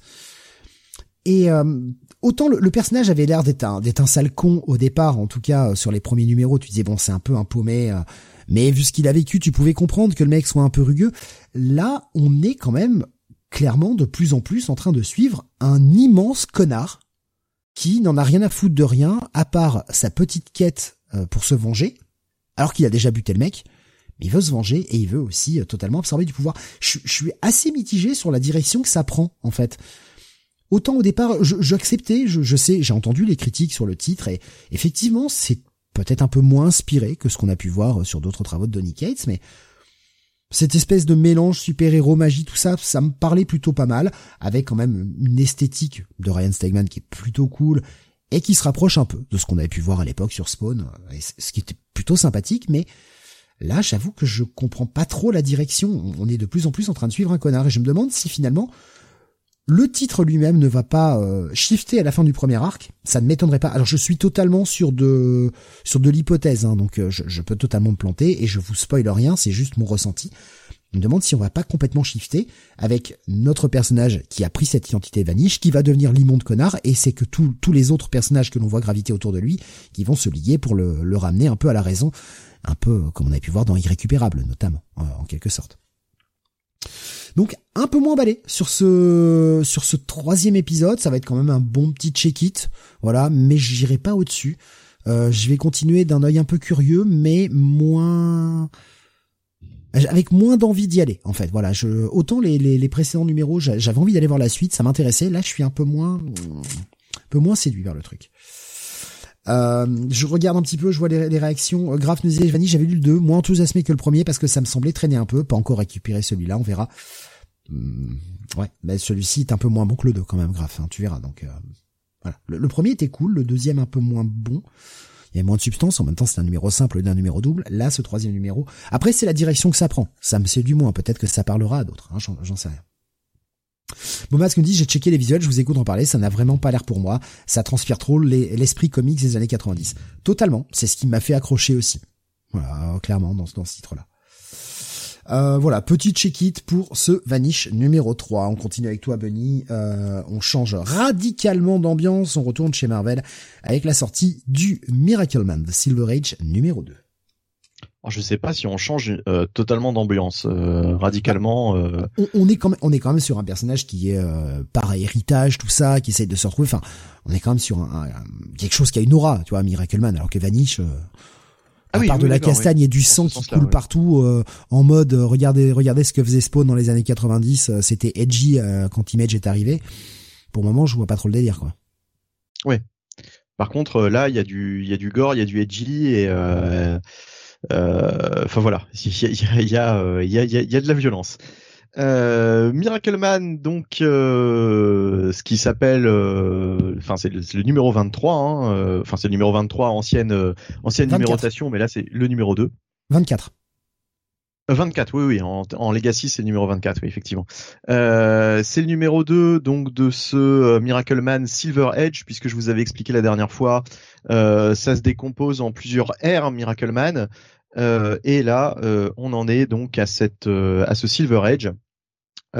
j'ai commencé par là, hein, j'ai commencé avec le numéro 23, donc là c'est le 24e qui est un, un remastered, comme ils disent, du numéro 24 sorti originellement en août 93. Euh, alors là, ce qui est très bien, je sais plus s'il l'avait fait pour le premier, mais en tout cas, on a toutes les pages originales euh, noir et blanc euh, en seconde partie de numéro pour vraiment comparer par rapport à l'épisode qu'on lit là. Il y a des pages de maintenant que je préfère et inversement d'autres de l'époque que, que je préfère par rapport aux, pages nouvelles. ça dépend des scènes.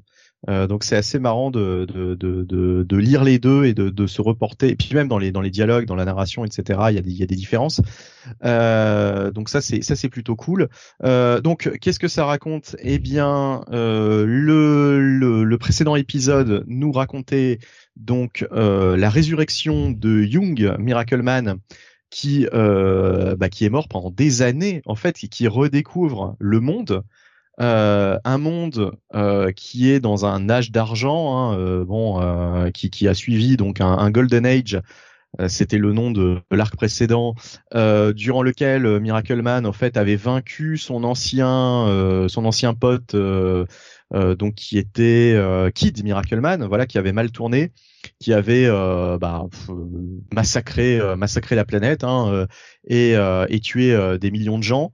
Et donc euh, Miracle Man euh, l'avait euh, l'avait buté, l'avait en tout cas éliminé, on va dire. Euh, parce que parce que je ne sais pas d'ailleurs si Kid Miracleman est vraiment mort, mais toujours est-il que euh, Miracleman s'en était occupé, ça avait été un gros traumatisme, mais ensuite il avait refait le monde euh, avec donc gouverné en fait par Miracleman, donc où c'est la paix, la liberté, etc. Mais bon, on sent que euh, tout n'est pas très clair là-dedans puisque euh, bah, c'est une sorte de euh, je l'avais comparé au personnage de, de, Watchmen. comment s'appelle-t-il d'ailleurs ce personnage? Le, le, grand méchant dans, dans Watchmen, Ozymandias? Ouais. Si, si Ozymandias. C'est sûr. Euh, donc il y a un petit côté Ozymandias à Miracle Man, c'est-à-dire que euh, euh, for the greater good, bah, le mec est quand même capable de d'imposer euh, ses conditions. Euh, et donc Young Miracle Man, lui, typiquement, il y a tout un discours méta dans ce dans ce récit symbolise les comics bah, des années des années 50 60 où c'était euh, tout beau, tout gentil. Euh, c'était un petit peu le monde des bisounours. Et euh, là, il, il, renaît en fait dans un monde dans lequel en fait Miracle Man a dû a dû tuer l'un de ses anciens alliés. Donc il comprend pas trop les choses et il y a toute une confrontation, il y aura toute une discussion entre les deux personnages. et surtout là, ça va être un épisode essentiellement centré sur Young Miracle Man qui va découvrir la, le, monde, la vie. donc là, ça se déroule en, 2000, en 2003. Hein, euh, c'est un, un, monde euh, euh, qui n'est pas le, qui n'est pas notre monde. Hein, euh, le 2003 est bien différent du, du, du 2003 qu'on a connu, mais euh, il va découvrir le monde et tout ce qui s'est passé de, de, terrible pendant pendant ces années de, de, durant lesquelles il était bah, il était mort hein, tout simplement. donc donc voilà, va y avoir tout un tout un jeu en fait, tout un tout un discours méta sur bah, l'évolution hein, euh, de, des comic books, le, le, côté euh, beaucoup plus sombre, beaucoup plus dark dans les années 90, qui est complètement euh, en opposition avec ce personnage qui est qui, qui, ne comprend pas trop en fait le monde dans lequel il se réveille et, et on va s'apercevoir d'ailleurs dans cet épisode que bah, c'est pire que ce qu'il pense. Il va se rendre compte de certaines choses et il va se prendre ça dans la tronche. Et euh, voilà, euh, et nous aussi d'ailleurs en même temps. Euh, non, franchement, c'est passionnant. J'ai vraiment été, alors j'avais été vraiment conquis par le premier numéro, enfin par le numéro 23 du coup, on va dire, on va dire comme ça. Et, et j'ai vraiment adoré cette lecture. Ce sera mon coup de cœur de la semaine. Et ouais, j'ai bien fait de me mettre à Miracle Man. Alors on peut se mettre à Miracle Man à partir de là, à partir du numéro précédent. Euh, le one shot qui était sorti il y a quelque temps, euh, j'avais rien compris. Euh, donc, euh, je vous déconseille de de, de, de, de commencer par là. Euh, c'était c'était c'était à mon avis ni fait ni à faire ou en tout cas fallait déjà avoir du bagage et fallait déjà avoir lu les trucs précédents pour comprendre de quoi il retourne parce que là c'était impossible. Par contre, le numéro 1 donc du Silver Edge, qui correspond au numéro 23, euh, revu et corrigé. Euh, donc, euh, bah, vous pouvez commencer par là et c'est vraiment très très prenant. voilà, donc ouais, vraiment très très très très bonne lecture. alors Mark Buckingham, j'en ai même pas parlé, au dessin sublime. Vraiment sublime, euh, qui a totalement refait donc les planches hein, euh, maintenant. Euh, et voilà, c'est les, les, les, nouvelles versions, bah, c'est vraiment, c'est vraiment très très très très très très beau. Et, euh, et voilà, bah, j'ai hâte, j'ai hâte de découvrir la suite. Je ne sais pas jusqu'où ça allait initialement, hein, à partir de, je crois que c'est à partir du numéro 27 que que c'est que c'est parti dans les limbes et que et que ça s'est définitivement arrêté, Miracle Man de mémoire. Euh, peut-être que je vous dis une bêtise, je ne sais plus. Mais en, tout, cas, cette partie Silver Edge a l'air d'être annoncée en 6. Hein. Ouais. Oui, non, mais de toute façon, après, on va, on va avoir la suite, en fait, la suite inédite euh, euh, de, de, de, de, ce qu'on avait eu, eu à l'époque, puisqu'il y avait eu pendant des années, j'en avais parlé la dernière fois, je vais pas revenir dessus, mais cet énorme embroglio juridique autour de, des droits de, autour de, de Miracle Man, puisqu'il y avait même eu à un moment donné un quelqu'un qui avait récupéré en fait les les, les, droits de la maison d'édition, mais pas. Euh, je crois que c'était McFarlane d'ailleurs qui avait récupéré, oui, euh, les droits de, de certains d'un certain nombre de personnages de la maison d'édition, mais pas. Euh, il n'avait pas les droits de pour utiliser le, le Miracle Man d'origine. Donc euh, voilà. Donc bref, enfin en tout cas, il y avait plein de, il y a eu, il y a eu plein de bordel. mais c'est le moment de s'y mettre. C'est vraiment le moment de s'y mettre. Vous pouvez vous y mettre avec ces, ces histoires récentes, revues et corrigées par Buckingham et par Neil Gaiman. C'est vraiment très très bien. Voilà. Donc ton coup de cœur de la semaine pour ce. Ouais ouais, mon coup de, cœur, vraiment vraiment, euh, ouais, vraiment très bien. On continue chez Boom maintenant avec la sortie du 102e numéro de Mighty Morphin Power Rangers, Jonathan. Oui, bien sûr, le numéro 102. Oui, belle imitation d'Eric Zemmour, n'est-ce pas, Monsieur Neboni euh, Donc, euh, c'est euh, donc le deuxième numéro hein, de ce alors comment la relaunch ou euh, continuité, je ne sais pas trop. Euh, ouais, ouais. Donc euh, c'est toujours de soft reboot en fait. Bah non, pas un reboot, parce que c'est la suite quand même. en fait, nou, nouveau run, hein, tout simplement. Voilà, nouveau run, c'est vrai, t'as raison. Euh, c'est toujours scénarisé par Melissa Flores avec des dessins de Simona Di Felice, on pourrait quand même prendre des auteurs français, euh, colorisé par Raoul Angulo, euh, et euh, donc on est sur la deuxième partie euh, de ce. Alors ce run qui nous réintroduit véritablement Rita comme l'antagoniste principal des des Power Rangers. On avait eu une réinterprétation dans le premier épisode, donc dans l'ensemble de Melissa Flores, sur un petit peu les les origines de l'antagonisme entre Rita et, et Zordon. C'était c'est très bien, c'est très bien fait. Euh, et on avait surtout ce cliffhanger où les Rangers allaient euh, sur la la lune, sur la base lunaire, pour finalement aller sauver euh, Lord Z, qui était attaqué par on ne savait pas qui, et on l'avait appris dans le cliffhanger, c'était Rita sous bah, une nouvelle forme. Alors maintenant on l'appelle Mistressville, hein, Mitsuko, je crois. C'est cela, oui.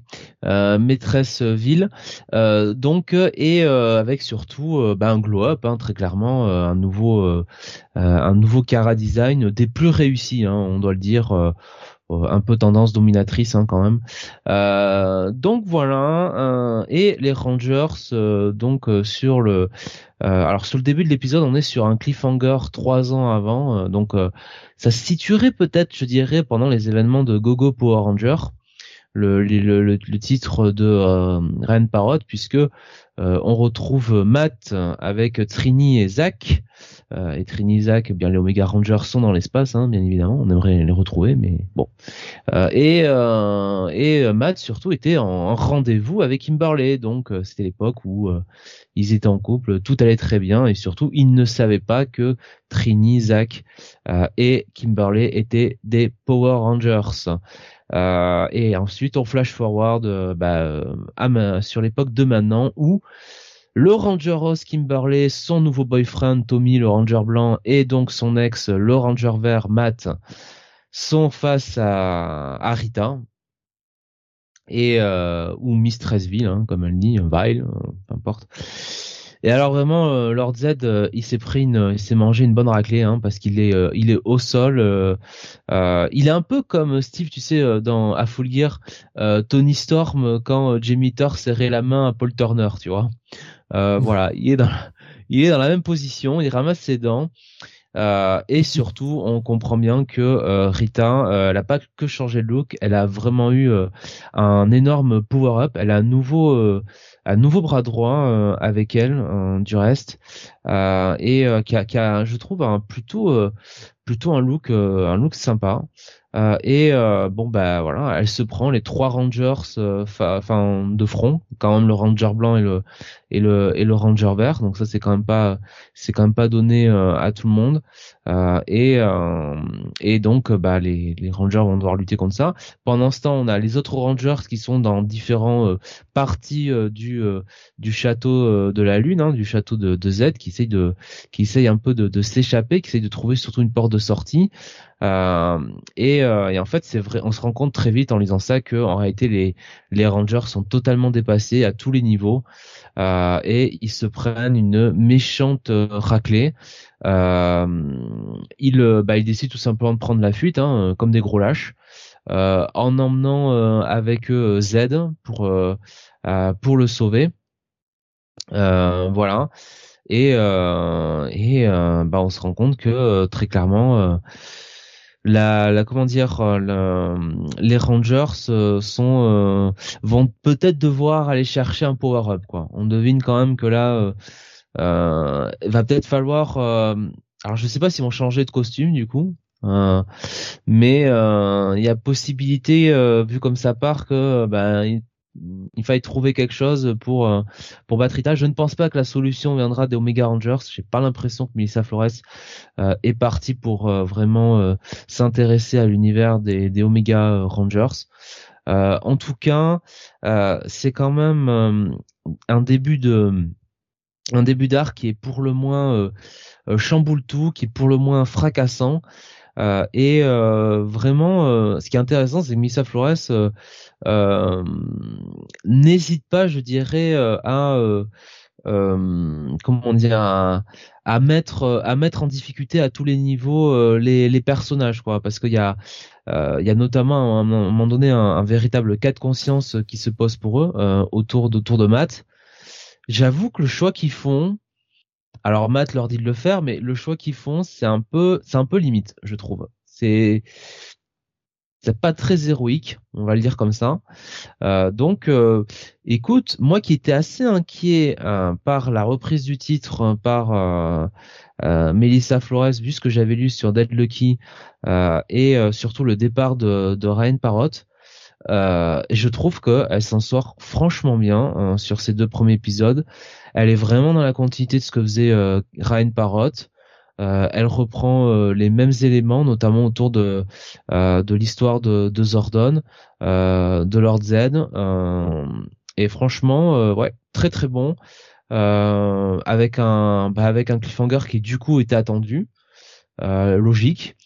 et ben ce sera un bail hein, pour moi en fait. Et, du coup, et, en plus, je trouve que, je trouve que, juste pour finir, par rapport à, alors c'était du coup euh, euh, Mighty Morphine, euh, la série qui s'intéressait au donc à ces rangers là, hein, ces rangers de la Terre. Je trouve que la partie graphique est là est très très bien. Là. Sur ces deux épisodes là, franchement, ça aide aussi beaucoup Melissa Flores. Il y a une il y a une bonne bonne partie graphique, donc ouais un bon bail pour moi. Mais du, du coup, t'as enchaîné parce que c'est la, c'est la question que j'allais te poser vu, vu comment tu encensais ce numéro 2 euh, par rapport à, à tes craintes hein, que, que, tu avais sur Melissa Flores. Euh, bon, du coup, tu y as répondu euh, avant même que je te eh pose la question, donc c'est parfait. Euh, il y avait, et ça, ça m'a un petit peu interpellé quand tu en as parlé. Il y avait Nox qui nous disait triste actualité hein, pour Power Rangers avec la mort de Tommy, un Ranger vert. On en a parlé en début d'émission. Et justement, comment t'as appréhendé la lecture? Alors, je, je, me demande, enfin, je, je, je, me doute, pardon. Il a, il, a, il, a, il a pleuré, il a fait des prières. Je, je me doute que ça reste voilà, c'est c'est pas c'est pas l'acteur en lui-même que tu vois, c'est certain, c'est qu'un dessin, donc forcément il y a peut-être moins cette ressemblance physique, mais là on va dire que c'est du nouveau matos avec ce personnage. Alors elle ne le savait pas au moment où ça a été écrit, au moment où ça a été dessiné, mais par rapport à son décès, est-ce que ça t'a pas fait un peu bizarre du coup, enfin? Non, pas du tout. Non, tu ça même pas. Hein, euh, ouais, le fait que ce soit en dessin. pas pensé. Alors pour plusieurs raisons. Bon, la première c'est que bon quand t'es concentré dans la lecture tu penses pas euh, forcément euh, Bien sûr. au reste. Euh, ensuite, il y a quand même le fait qu'il y a déjà il y a déjà des non non non pour le coup euh, je veux bien rigoler sur certains dessinateurs, auteurs un peu un peu démodés, mais pas sur Jason David Frank. Euh, ouais, comme les auteurs dont on a parlé il y a deux semaines, je crois là, pas très connus. Euh, Marshall Law, je crois. Euh, et euh, non, euh, il y a déjà eu des cas des cas assez sordides hein, autour de d'ex acteurs de, des Power Rangers. Hein. Alors il y a, il y a Austin Saint-Franck, je crois, enfin l'ancien, le premier Red Ranger qui Saint John ouais qui avait alors qui est allé en prison. Enfin il y avait un problème je crois avec le fils quelque chose comme ça. Il y a surtout un euh, il me semble un euh, un ranger qui est mort. Enfin il y a une histoire autour d'un sabre. Quelqu'un qui a tué un autre avec un sabre il me semble. Enfin une histoire vous rechercherez. Je crois que c'est le ranger rouge de, de White Force. euh, il y a une histoire hyper hyper glauque hyper sordide. Euh, pire encore que, que le, le, suicide de ce pauvre Jason David Frank. Et puis, euh, je vais bien t'avouer que euh, autant si tu veux, moi je suis touché par la mort de Jason David Frank parce que bah il est trop jeune pour mourir et parce qu'il s'est suicidé, donc forcément, euh, enfin en tout cas c'est c'est oui c'est ce qui se dit, hein, il est suicidé, donc ça dénote si tu veux que bah le mec il est arrivé à un il est à un certain point dans sa vie où il était à bout, où il, était malheureux, et moi ça me, moi ça m'attriste pour lui. Et, tu vois, moi j'ai de l'empathie pour pour quelqu'un comme ça. Mais Jason David Frank euh, et sa relation avec Power Rangers, je t'avouerai que des fois il y avait un côté un peu incestueux, quoi. C'est-à-dire que j'avais un peu cette sensation au bout de certains temps que euh, Jason David Frank s'appropriait un peu la franchise. Ouais, ce que je veux dire, quoi. Qui mm. voulait peut être un peu de de tous les projets, de tous les trucs. Euh, enfin, qu'il n'arrivait pas finalement à faire le à faire le deuil, quoi. Tu vois? oui, il n'est pas passé à autre euh, et chose. Ça, ouais, voilà, tu vois. Alors bon, évidemment, euh, c'est que c'est, enfin, quand quand, quand t'es acteur de de de, de Power Rangers, bon, c'est pas simple de passer à de passer à autre chose, même si certains acteurs l'ont fait. Hein, certains acteurs qui sont passés par Power Rangers, mais tu vois, il y a toujours eu, hein, je trouve, un peu une comment dire, une relation d'appropriation de, de de la franchise qui euh, me gêne, me gênait un petit peu, quoi. Voilà. Parce que c'était euh, peut-être aussi euh, l'un des persos les plus emblématiques, le Ranger vert. Certes, certes, sans doute le plus emblématique, mais euh, déjà il n'a pas participé à, à l'une des meilleures séries de Power Rangers. Hein, parce euh, que, In Space? Ah, In Space, euh, Lost Galaxy, euh, Sauvetage éclair aussi, avec un Ranger rouge qui, un Ranger rouge qui est bah, tout simplement Steve Rogers, hein, autant le dire tout de suite. ah, et non, non, non, mais le, le personnage. Ah oui, non, d'accord. Je, croyais, je croyais que tu m'as annoncé que Chris Evans avait été Power Rangers dans une saison euh, lointaine. Et je me suis dit, là, quand même, je, je pense qu'on le saurait. Euh, je veux dire. Non, non, non, non, non, mais la, la caractérisation de ce Ranger rouge, c'était clairement celle de, de, Captain America. Et puis Time Force. Time Force euh, très très bon donc euh, non en fait il a jamais vraiment participé au, au, au meilleur pour, pour, pour ceux euh... pour ceux qui ne connaissent pas trop la franchise euh, tu me diras si tu me corrigeras si je me trompe mais à partir de l'après euh, Lost Galaxy, euh, par contre, il n'y a plus de lien entre les différentes euh, séries Power Rangers. Hein. Je pense que c'est après, c'est c'est totalement oh, un bah, permanent. Déjà, non mais Lost Galaxy, la première, en fait, à partir d'InSpace, il n'y a plus vraiment de de de continuité. Vraiment, Lost Galaxy, c'est la première où on est dans son propre, enfin quoi.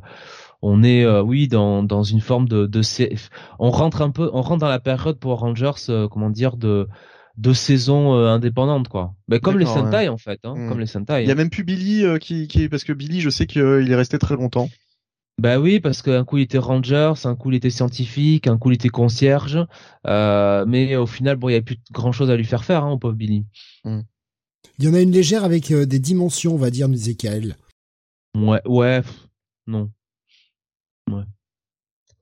Et il revient en ranger noir dans Dino Machin, par exemple. Dino, Dino Thunder, mais là on parle de, de, ouais, de Jason David Frank, quoi, qui revient donc en, en ranger, euh, en ranger noir. Ouais, euh, ouais donc voilà, donc euh, moi c'est ça, si tu veux, j'ai, j'ai peut-être, j'ai pas l'attachement, si tu veux, pour Jason David Frank euh, que que d'autres, enfin que d'autres peuvent peuvent avoir, quoi. Oui, mais c'est, c'était plus. C'était plus par rapport au fait que, bah, vu vu qu'il y a eu euh, l'annonce de son décès cette semaine et que, bah là, il est parti prenant dans une nouvelle histoire, tu vois, en, quelque sorte. Est-ce que ça t'a pas fait un peu bizarre ou non En fait, oui, voilà. Bah après, enfin, le, personnage de le, personnage de Tommy est là depuis le premier numéro de Power Rangers, donc depuis six ans, donc à force, bah t'es t'es habitué quoi, tu vois aussi. Donc euh, Ouais. tu tu ta, ta, ta lecture finalement est un peu biaisée quoi parce que tu te tu te dis pas bah tiens c'est euh, c'est Tommy euh, le personnage incarné Ouais, par puis- Jason David Frank tu dis simplement bah c'est Tommy euh, euh, de Power Rangers chez Boom Studios quoi Et surtout qu'ils sont tellement différents en fait les personnages euh, tellement écrits différemment que dans cette série télé euh, finalement il y a juste c'est juste les, les, les, les prototypes quoi la série télé et là c'est vraiment des personnages hyper développés euh, ça n'a plus rien à voir avec euh, les personnages unidimensionnels qu'ils étaient dans la dans la série télé quoi dans la série télé euh, t'avais l'impression qu'ils quittaient pas le, le bar euh, de leur Ouais. de leur université et que euh, enfin voilà quoi quand ils étaient pas rangers ils étaient en train de boire des cocktails quoi Là, euh, on est complètement sorti de ça. Ils ont une vie, euh, ils ont des familles. euh.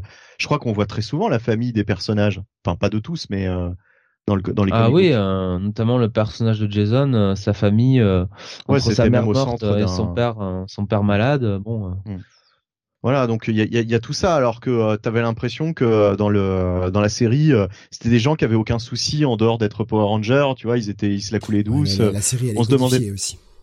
Oui, voilà, c'est ça. La série est totalement euh, est totalement codifiée. Et je- Enfin, je, disais unidimensionnelle, vraiment dans le sens où c'était toujours la même histoire. euh, euh, on a l'impression que c'était un jour sans fin, quoi, Power Rangers. Voilà, c'était un petit peu un petit peu ce côté-là, quoi. Il n'y avait pas d'évolution. C'était tous des Bart Simpson en puissance.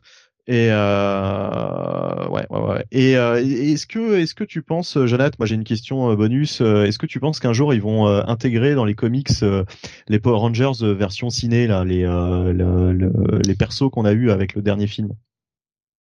Bah non non il faudrait refaire euh, il faudrait refaire une série hein, de toute façon puisque ce sont les bah ce sont les personnages euh, bah, de Power Rangers. Donc on va pas on va pas les réécrire quoi maintenant. Enfin tu vois ce que je veux dire? Enfin c'est euh, il faudrait faire il faudrait faire un reboot hein. Mais il pourrait faire hein, une série dans dans l'univers de l'univers du film. C'était enfin il y avait plein de bonnes idées là-dedans hein. Ce que nous disait Alexin aussi, en même temps, faut faire avec les scènes du Sentai par rapport au côté uni- unidimensionnel, c'est un boulot incroyable. C'est vrai que euh, arriver à mêler tout ça, c'est quand même euh, quand même pas banal, quoi. Ça reste un sacré tour de force d'avoir euh, d'avoir réussi à remonter des histoires avec des images d'autres trucs, quoi. Et des acteurs qui sont là que pour pour faire qu'une moitié de série en quelque sorte, ou peut-être pas une moitié, mais deux tiers d'une série. C'est assez bizarre comme approche. Donc au final, j'ai l'impression que ça a quand même relativement bien plu ce numéro 102 de Ouais. Morphin Power Rangers. Très sympa. Puis la, la nouvelle, euh, euh, enfin la, la nouvelle, non, la, la, la, le retour et, et cette manière d'écrire Rita, euh, je trouve que c'est plutôt bienvenu hein, de la part de Melissa Flores. Et bien on va donc un, un, un bail du coup. Un bail, mon cher Steve. On va continuer avec du DC, un tie-in à Dark Crisis avec le Dark Crisis The Dark Army. Euh, alors, il y a euh, du monde sur ce titre puisque au niveau de l'équipe créative, on va avoir pas moins de trois scénaristes. Mark Wade qui va faire le début et la fin, Delilah S. Dawson qui fera, euh, on va dire la, la première moitié et euh, Denis Culver qui fera la seconde moitié du titre. Au niveau des dessins, on va avoir pareil deux équipes euh, de dessinateurs. On aura Freddy E. Williams 2 euh, sur euh, la moitié, on va dire, du titre, et sur l'autre moitié, on aura Jack Herbert, colorisation de Adriano Lucas. Alors, qu'est-ce que raconte ce euh, Dark Crisis de Dark Army? Euh, Ça se situe pendant la bataille qu'on a pu voir dans le Dark Crisis numéro 6, euh, le, le dernier épisode. Cette espèce de, de- de gigantesque bataille avec plein de plein de vilains contrôlés par la par The Great Darkness et euh, les, les héros qui essaient de survivre, notamment euh, l'affrontement de John face à Darkseid, face à hum, face à Doomsday, face à tout ça, euh, et un Damian qui euh, se dit bon, j'ai une idée pour arriver à à se sortir de tout ça. Il va falloir euh, bah, dégager la fameuse Dark Army et euh, je crois savoir comment euh, comment m'y prendre. Et il demande à John un coup de main en lui disant écoute viens suis-moi, je te fais part de mon plan, vas-y suis-moi et et on y va. Et John lui dit non on peut pas. Ton plan il est sûrement très cool, t'as sûrement raison, mais il faut quand même protéger un maximum la Terre. Et bah je suis un des, un des plus forts malgré tout. Ça reste un mec qui a les pouvoirs de Superman donc euh, c'est un des plus forts à ce moment-là de la bataille. Il se doit de rester là, il doit affronter Doomsday, il doit essayer d'empêcher euh, la Terre de se faire détruire. Donc il va dire à Damian, tu prends euh, des mecs, tu prends une équipe, tu prends ce que tu as besoin, mais fais l'équipe la plus petite possible euh, bah, pour nous laisser quand même une chance de pas tous mourir. Hein, sois pas un gros connard. Et donc Damian, avec ses plans, comme toujours, euh, eh va recruter plusieurs personnages. Il va prendre Sideways, le retour de Sideways. Vous l'aviez oublié, hein? Tout le monde l'avait oublié, mais il est là. Euh, Sideways donc qui revient, on va voir Dr Light, euh, la, donc la fille de Dr Light, et puis euh, Power Girl, qui vont rejoindre Damian dans une espèce d'épopée à travers différentes dimensions pour aller percer le secret de la Dark Army et tenter eh bien de d'arrêter tout ça. Mais au moment de, eh bien, de sauter dans cette espèce de portail dimensionnel euh, qui a ouvert Sideways, parce qu'il est là pour ça, hein, c'est euh, Sideways, c'est le téléporteur. Euh, Power Girl, elle est là pour les muscles, et Dr Light, elle est là, bah, parce que bah, elle a des pouvoirs de lumière, donc face à la Dark Army, ça pourrait être pas mal, quoi. Et puis, bah, les cerveaux de l'équipe, ce sera Damian. Mais malheureusement, une jeune fille est sur le chemin, elle va se faire buter, Damian la sauve et lui fait traverser le portail en même temps. C'est une nouvelle héroïne qui est Red Canary. Et sa justification pour être Red Canary, c'est parce que bah, Black Canary a disparu, il fallait bien que quelqu'un reprenne le manteau. Donc euh, bah vas-y, j'y vais. Elle a pas de pouvoir particulier, c'est sa première mission, donc elle se retrouve la meuf en plus en pleine crise euh, incroyable chez DC, à devoir essayer de casser la gueule à des, à des personnages euh, qui sont tous plus forts qu'elle, puisqu'elle n'a aucun pouvoir. Voilà. Et on va suivre euh, eh bien cette, petite équipe passer à travers différentes dimensions pour essayer de percer le secret de la Dark Army et essayer d'y trouver surtout un remède. Comment guérir les gens qui sont possédés par cette euh, force noire et vont-ils arriver à trouver un remède? Vont-ils y arriver? Alors, vous vous doutez bien que tous ces personnages sont vivants. Maintenant, est-ce qu'ils ont trouvé une solution? C'est plutôt raccord avec euh, ce qu'on a pu voir dans, Dark Crisis numéro 6. Ça fait un bon lien sur comment la menace pourrait éventuellement s'arrêter j'ai trouvé dans l'ensemble que c'était pas mal. Voilà, c'est pas un mauvais tie-in. Il y a eu des tie bien pires sur Dark Crisis, euh, notamment tout ce qui était euh, les World Without, qui sont juste euh, bah, mauvais en fait, parce qu'en plus ils ne servent strictement à rien. On n'est pas au niveau de ah merde, je viens de bouffer le nom, celui qui était sur le, le, green là avec avec Swamp Thing et John justement. Je viens de manger le nom de, de Stein là, qui était assez important pour la suite. Mais mais voilà, on, on, sera plus proche de ça que euh, des, des World Without. Donc c'est une lecture qui est plutôt sympathique. Ça aurait été sympa si on avait eu la même équipe créative tout du long, hein, parce que c'est un bouquin qui fait une quarantaine de pages. Ça aurait été plus sympa si on n'avait pas eu deux dessinateurs et trois scénaristes. Dans l'ensemble, ça se lit bien. Mark Waid fait quand même le taf pour gérer Damian dans le présent et enfin en tout cas sur Terre. Et euh, voilà, ça, ça, ne, ça en fait, il a bien le personnage euh, sous sous sa plume. Franchement, il l'écrit bien. Donc ouais, bah ça va être un bon petit check-it. Voilà, je, pourrais pas aller au bail parce que si vous ne le lisez pas, je pense pas que euh, vous ayez un véritable manque euh, concernant Dark Crisis, mais mais euh, c'est pas une lecture déshonorante. Voilà, c'est pas du c'est pas du mauvais comique, c'était pas désagréable à lire. Et puis on a quelques personnages qui prennent un petit un petit power up pourquoi pas. Grave qui nous dit mais Damien il a quel âge là-dedans? Parce que les dessinateurs n'ont pas l'air de s'être décidés. Et effectivement entre Freddy Williams 2 qui le décide véritablement comme un un gamin de 14 ans et euh, le deuxième dessinateur dont j'ai déjà mangé le nom je suis désolé euh, qui le dessine lui plutôt comme euh, un gamin qui aurait 18 ans quoi. Ça c'est un peu le problème mais c'est le problème d'avoir deux dessinateurs quoi. Donc voilà, un petit check-it, je vais rien de plus, rien de plus à en dire sur ce numéro-là pas, euh, pas indispensable. Continuons avec toi, Bunny. Euh, on va passer chez Image maintenant avec la sortie du douzième numéro de The Scorched. Et oui, euh, donc douzième numéro, effectivement, déjà 12 de The Scorch, donc l'équipe en fait des titres Spawn. Hein, enfin, c'est le seul titre d'équipe. donc scénarisé toujours par Sean Lewis avec du script un petit peu de Todd McFarlane. Euh, Stéphane Segovia est euh, au dessin et Ulysses Areola est à la colorisation. Euh, on est dans cette dans cet arc où donc toute l'équipe faisait face à The Curse, un ancien ennemi de, de Spawn, hein, un ennemi classique s'il en est de Spawn. Euh, et donc il les avait placés tous dans des machines où ils devaient faire face à leur pire leur pire frayeur, leur pire angoisse, leur pire euh, euh, comment dire euh, leur pire cauchemar dans le sens où bon bah, bah enfin voilà quoi ils faisaient face à, aux choses qu'ils redoutaient le plus dans la dans la vie quoi. Et l'auteur va nous remontrer un petit peu enfin plutôt nous montrer, puisqu'on n'a pas tout vu, des origines de The Curse. là, il va remonter assez loin, il va remonter à son enfance pour nous expliquer un petit peu les origines du mal. Et euh, le mec, euh, donc Curse, c'était le personnage euh, hyper religieux qui s'était apparemment, enfin, qui avait perdu un bras et qui s'était, qui avait perdu la vue aussi. Hein, et là, en fait, on le voit gamin, voilà, être croyant et donc réécouter un petit peu ce qu'il avait enregistré durant la messe. Alors, il y a un truc qui m'a fait tiquer euh, Spawn, ça s'est toujours déroulé plus ou moins en temps réel. Hein. Ça s'est toujours plus ou moins déroulé, euh, euh, on va dire, à, l'époque que les histoires traversaient. bon, on va peut-être pas imaginer que depuis 93 c'est du temps réel parce que sinon il y aurait quand même certains personnages qui seraient vraiment très très vieux.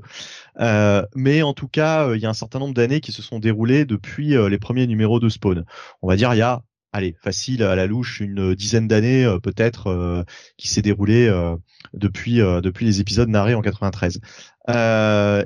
donc en 30 ans, il y a eu il y a eu 10 ans, on va dire. Mais là, ce qui m'a ce qui ce qui ce qui, ce qui m'a embêté, c'est que sur les origines donc de Curse, on le voit gamin en train d'enregistrer ce qui est dit à la messe et il enregistre ça sur son smartphone. Bon, ça m'a un petit peu fait tiquer. Euh, j'aurais préféré le voir avec un, dictaphone. Hein. Moi, j'utilisais un dictaphone dans les années 2000 euh, pour enregistrer euh, certains cours. Euh, J'avais pas encore de smartphone. Et parce que là, c'est problématique. Là, par rapport à l'histoire, enfin, il y, y, a un truc qui va pas du tout, puisque Curse en plus, il est assez ancien. Enfin, il est assez âgé. Euh, donc euh, je vois pas comment il avait pu, il aurait pu avoir un téléphone portable, euh, un smartphone euh, quand il était tout gamin. Bon, c'est qu'un détail, mais c'est le genre de truc qui me fait un peu tiquer. enfin voilà, ça, ça, ne, ça, ne, ça ne colle pas quoi. C'était peut-être un iPod. Ouais, mais même. Enfin, c'est c'est vu vu le iPod, vu l'iPod, c'est juste 2000 hein ou 2002. Ouais. Mais enfin, vu comment il est représenté, là, t'as l'impression vraiment qu'il a même pas 10 ans. Euh, je vois pas comment, euh, comment tu, enfin, il a plus de 20 ans, quoi. Là, là, là, c'est sûr que euh, il a, il a une cinquantaine d'années, quoi. Le, le, mec que tu vois dans les, dans les, dans le comic book, il a une, une il cinquantaine d'années. je, je vois pas. Ouais. Mais bref, en tout cas, euh, on te remontre donc ses origines et là euh, une scène qui te ferait plaisir Steve et je sais que ça plairait alors. Il prend une boîte d'aiguilles et il se crève les yeux à coup d'aiguille. Bah oui. voilà. Passe. Voilà. Gros passe. C'est euh, c'est euh, et, et c'est montré et c'est montré. Enfin bon. Euh, bref. Euh, donc euh, ça c'était pour les, les, origines du perso, mais euh, euh on va assister donc à cet affrontement entre euh, entre toute l'équipe donc des, des Scorched, hein, des, des comment on peut traduire des écorchés, non? Euh, Comment tu traduirais Très bien ça. Euh, donc, euh, donc on en retrouve Haunt, le Gunslinger Spawn, etc., etc., She Spawn. Euh, donc face à cette, dans face face à Curse, euh, et euh, surtout, eh bien, on sent que euh, à travers tous les titres, se met en place tranquillement. Effectivement, Steve, tu avais peut-être raison là-dessus. peut-être que sur un numéro anniversaire, on sent que tous les anciens alliés de Spawn, bah, vont tous se liguer progressivement contre Spawn et que Spawn devient un peu la, la, la menace, le, le, problème principal de son propre titre. On a l'impression que ça va être tous contre Spawn très rapidement et euh, que tout converge euh, bah, dans cette direction euh, à travers les différentes intrigues développées dans les quatre dans les quatre titres. Voilà, voilà. Et donc ce titre ne déroge pas à la règle avec ce final. bah bonne lecture, sympa, voilà, bon épisode. Euh, ne serait-ce que pour le, le, le crevage d'œil avec un avec une aiguille hein, en gros plan, euh, un bon, allez, un check-it, un bon check-it, un bon check-it. C'est un épisode efficace. Voilà. Et ben c'est tout. Et je parlais sans avoir allumé mon Voilà, voilà, c'est ce que je me disais. Euh, je, disais, j'espère qu'il l'a bien fait chauffer à blanc euh, pour euh, cautériser la plaie aussitôt. Hein. Alors on voit même pas ça, tu vois, il prend l'aiguille dans une petite boîte avec des plein d'aiguilles. On se dit tiens, qu'est-ce qu'il va oh. faire? Et hop là, allez, allons-y. Oh, dommage. Ouais. C'est le chien andalou des comics, ce Scorch, nous dit Graf. Euh, donc, euh, ben, ouais, un, un, un check-it, hein, tu as dit un bon check-it, hein, c'est bien ça. Hein Ouais. Euh, bah, tu parlais de personnages qui se, qui seront peut-être le problème de leur propre titre. Euh, ça nous emmène eh bien vers ce euh, cinquième numéro de Daredevil, Jonathan. Oui, mon cher Steve, Daredevil numéro 5, c'est toujours scénarisé par Chips Darsky avec dessins de Marco Keketo et une colorisation de Matthew Wilson. Donc on est dans la cinquième partie de The Red Fist Saga. Euh, voilà, donc euh, on avait dans le dernier épisode euh, Matt qui avait accepté hein, sa destinée finalement et bah, de devenir le roi et de se marier avec sa reine qui est donc Electra au prix d'une lutte acharnée dans une caverne, non pas d'Alibaba, mais bien sombre. et d'ailleurs, au passage, on notera quand même que quand c'est sympa de parler d'achat d'Electra comme ça la caverne sombre. Je l'avais pas vu comme ça. J'allais simplement dire que il avait quand même fallu un peu de temps à Matt euh, pour se décider de se marier avec une femme comme Electra. C'est assez euh, assez surprenant.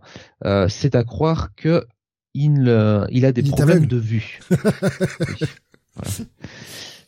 Donc voilà, après ce petit trait d'esprit, on retrouve Matt qui est sur le divan, ou en tout cas en séance, avec euh, Doc euh, Samson.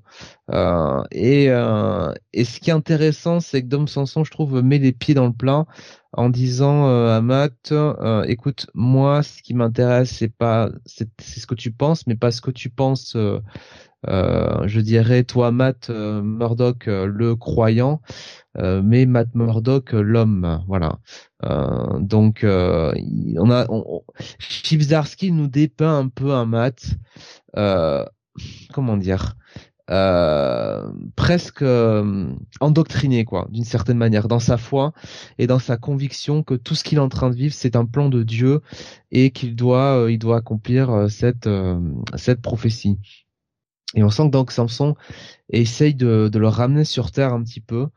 Donc donc voilà hein, c'est c'est le début de l'épisode. Et puis ensuite on, on suit l'entraînement sur euh, alors ce, ce bah, cette espèce de camp, hein, de toute façon, alors c'est dans l'Himalaya, je crois qu'ils ont établi leur euh, leur, leur quartier euh, général, euh, le, le Fist. Et, euh, et alors c'est c'est je pense que c'est pas c'est pas anodin.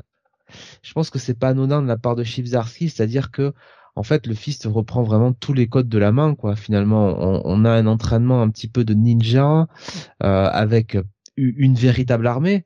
Euh, et euh, alors qu'à l'époque euh, du, alors je crois que c'était le, c'était pas le fist qu'il appelait Stick, je sais plus comment il avait appelé ça, mais il y avait genre que trois ou quatre étudiants hein, qu'il avait avec lui. C'était plutôt c'était justement il n'était pas c'était pas aussi nombreux. Là c'est une vraie armée qu'ils entraînent.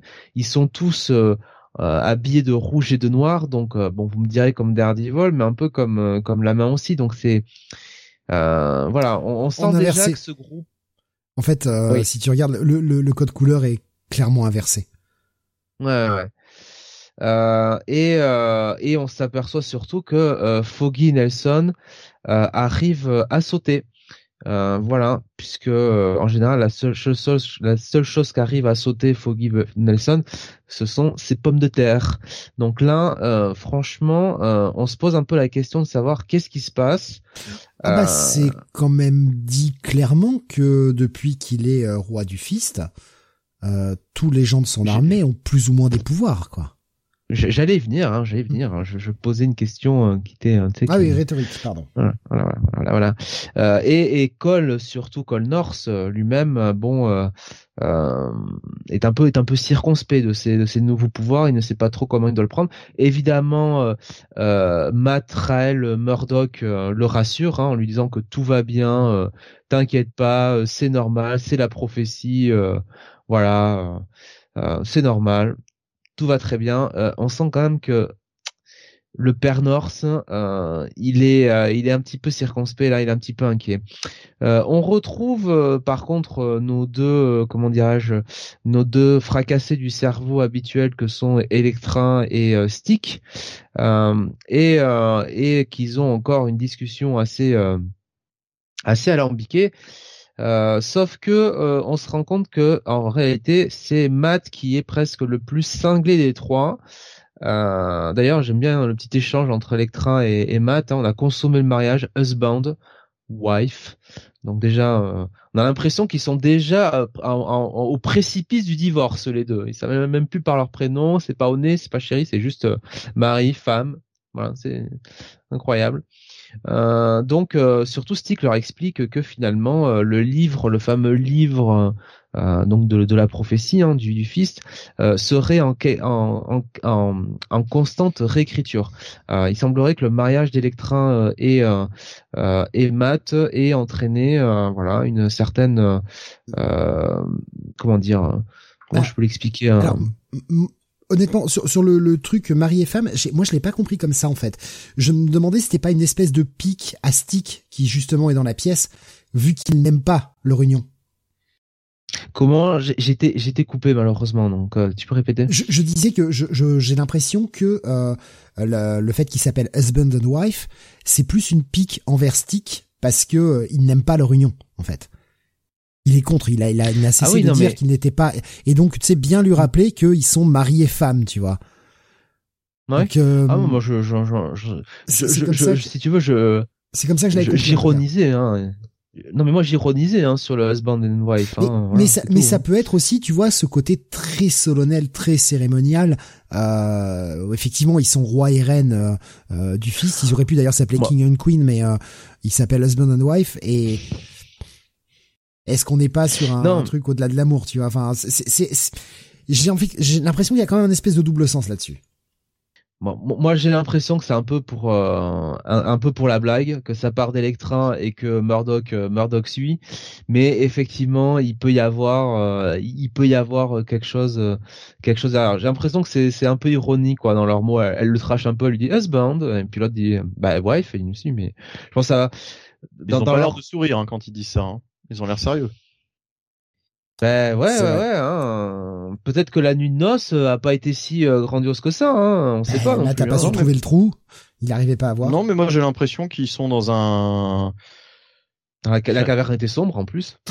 Dans dans dans dans leur délire euh, de de comment dire euh, c'est imagé quoi mais c'est le, le, la, la cérémonie euh, la cérémonie quoi qu'ils qu'ils ont qu'ils ont qu'ils ont fait là où ils ont dû battre euh, un certain nombre de ninjas etc euh, et donc maintenant euh, ils sont ils sont enfin voilà ils sont ils sont ils sont mariés femmes quoi Oh, je pense qu'Electra se rend compte que son mari est volage. Hein. Elle a tout de suite compris que voilà, Tifo Marie, Mindy, euh, Kirsten McDuffie, voilà, cet homme, cet homme n'est pas sérieux. Hein. cet homme. Et pourtant, c'est lui qui est censé être l'aveugle dans, dans le couple. Hein. Oui, oui, oui, oui, Bah non, bah il a, bonne vue. C'est hein, c'est censé être lui qui qui voit pas quand sa femme euh, va chez quelqu'un d'autre, quoi. Et là, c'est le contraire. Voilà. Eh oui, oui.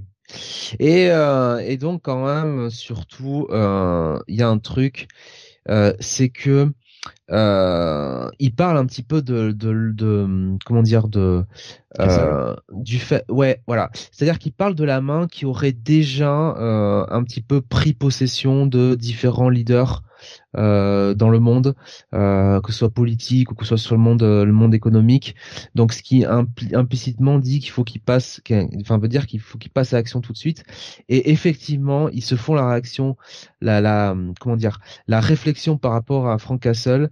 Et, et on sent quand même que que Matt croit encore que en réalité Frank bah, n'est pas si fou que ça, qu'il y a une autre raison derrière ça, que lui pour le coup ne serait pas euh, bah, manipulé euh, complètement euh, par la main. Euh, par contre, Stick dit que lui, que par contre Aka, hein, ce fameux, cette fameuse femme mentor un peu d'Electra, introduit dans Daredevil, Woman Without Fear. Mm-hmm. Lui, il lui dit que c'est une fille qui, est qui est qui est brisée et que justement elle a rien à perdre et que c'est elle qui qui est hyper dangereuse. Donc donc voilà, on sent que cette équipe doit passer à l'action. Euh, et puis euh... grave qui nous dit d'ailleurs, mais pour le coup, c'est après le Punisher 7 cet épisode. Bah oui, clairement, ouais. Ouais, ouais, ouais, ouais, oui, clairement. Parce, que, parce que vrai... même si on regarde simplement en termes de costume, euh, là, le, il avait son costume plus classique quand il est parti affronter Frank au Exactement. Punisher. Et là, on voit que son costume a évolué, quoi. Il y a une ellipse clairement qui s'est faite, mais de combien de temps, c'est assez peu clair. Là, il a vraiment le, le costume, on va dire, du.